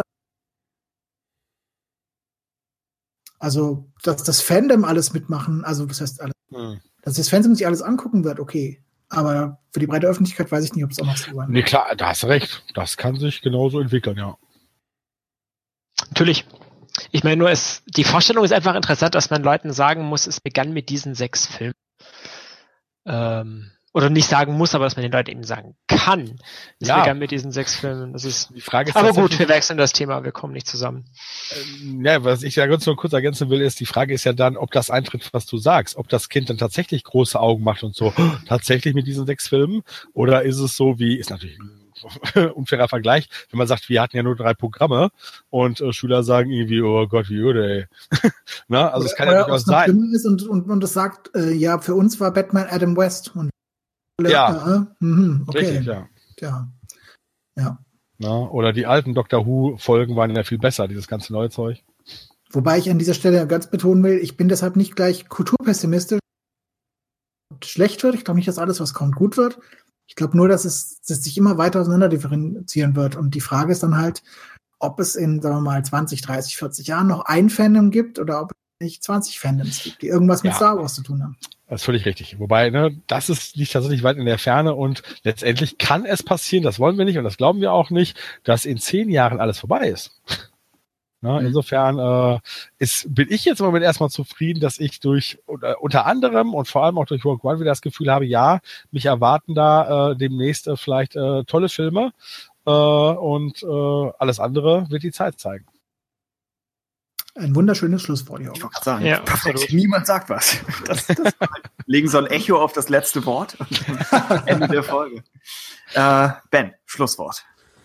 Ich danke all jenen, äh, die in dieser Sendung zu Gast waren, dass sie die technischen Widrigkeiten überwunden haben und ihrer Fantasie freien Lauf gelassen haben, um unvollständige äh, Diskussionen in irgendeine sinnvolle Richtung zu bewegen. Und das ist tatsächlich eine Premiere, auch im vierten Jahr von Radio Tatooine.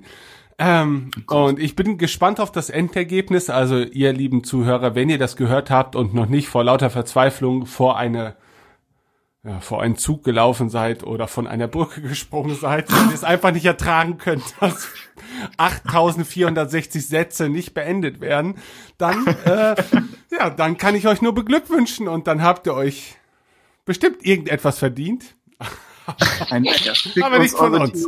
Ein, was, ein Wecker? Hast du gerade Wecker gesagt? oh, Tim. Ich dachte, oh. wir wären über diesen Punkt hinaus. Scheinbar.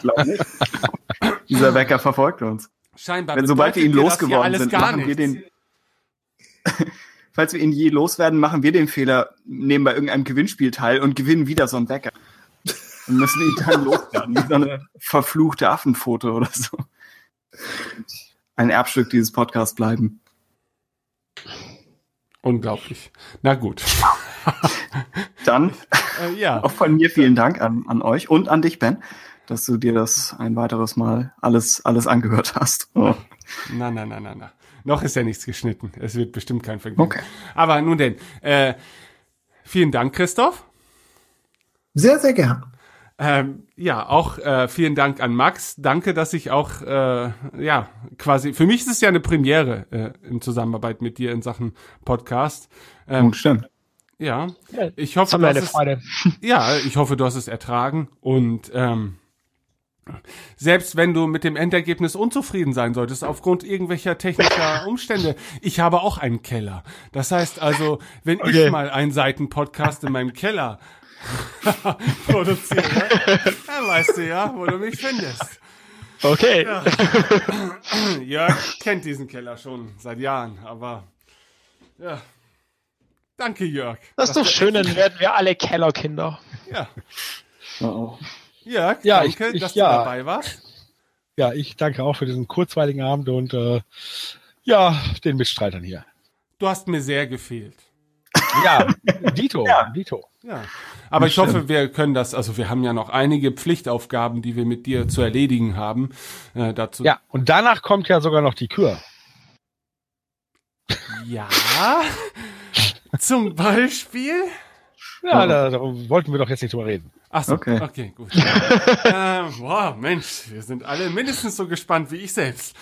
Okay, dann bis zur nächsten Ausgabe von Radio Tatooine. Auf Wiedersehen. Tschüss. Tschö. Tschüss.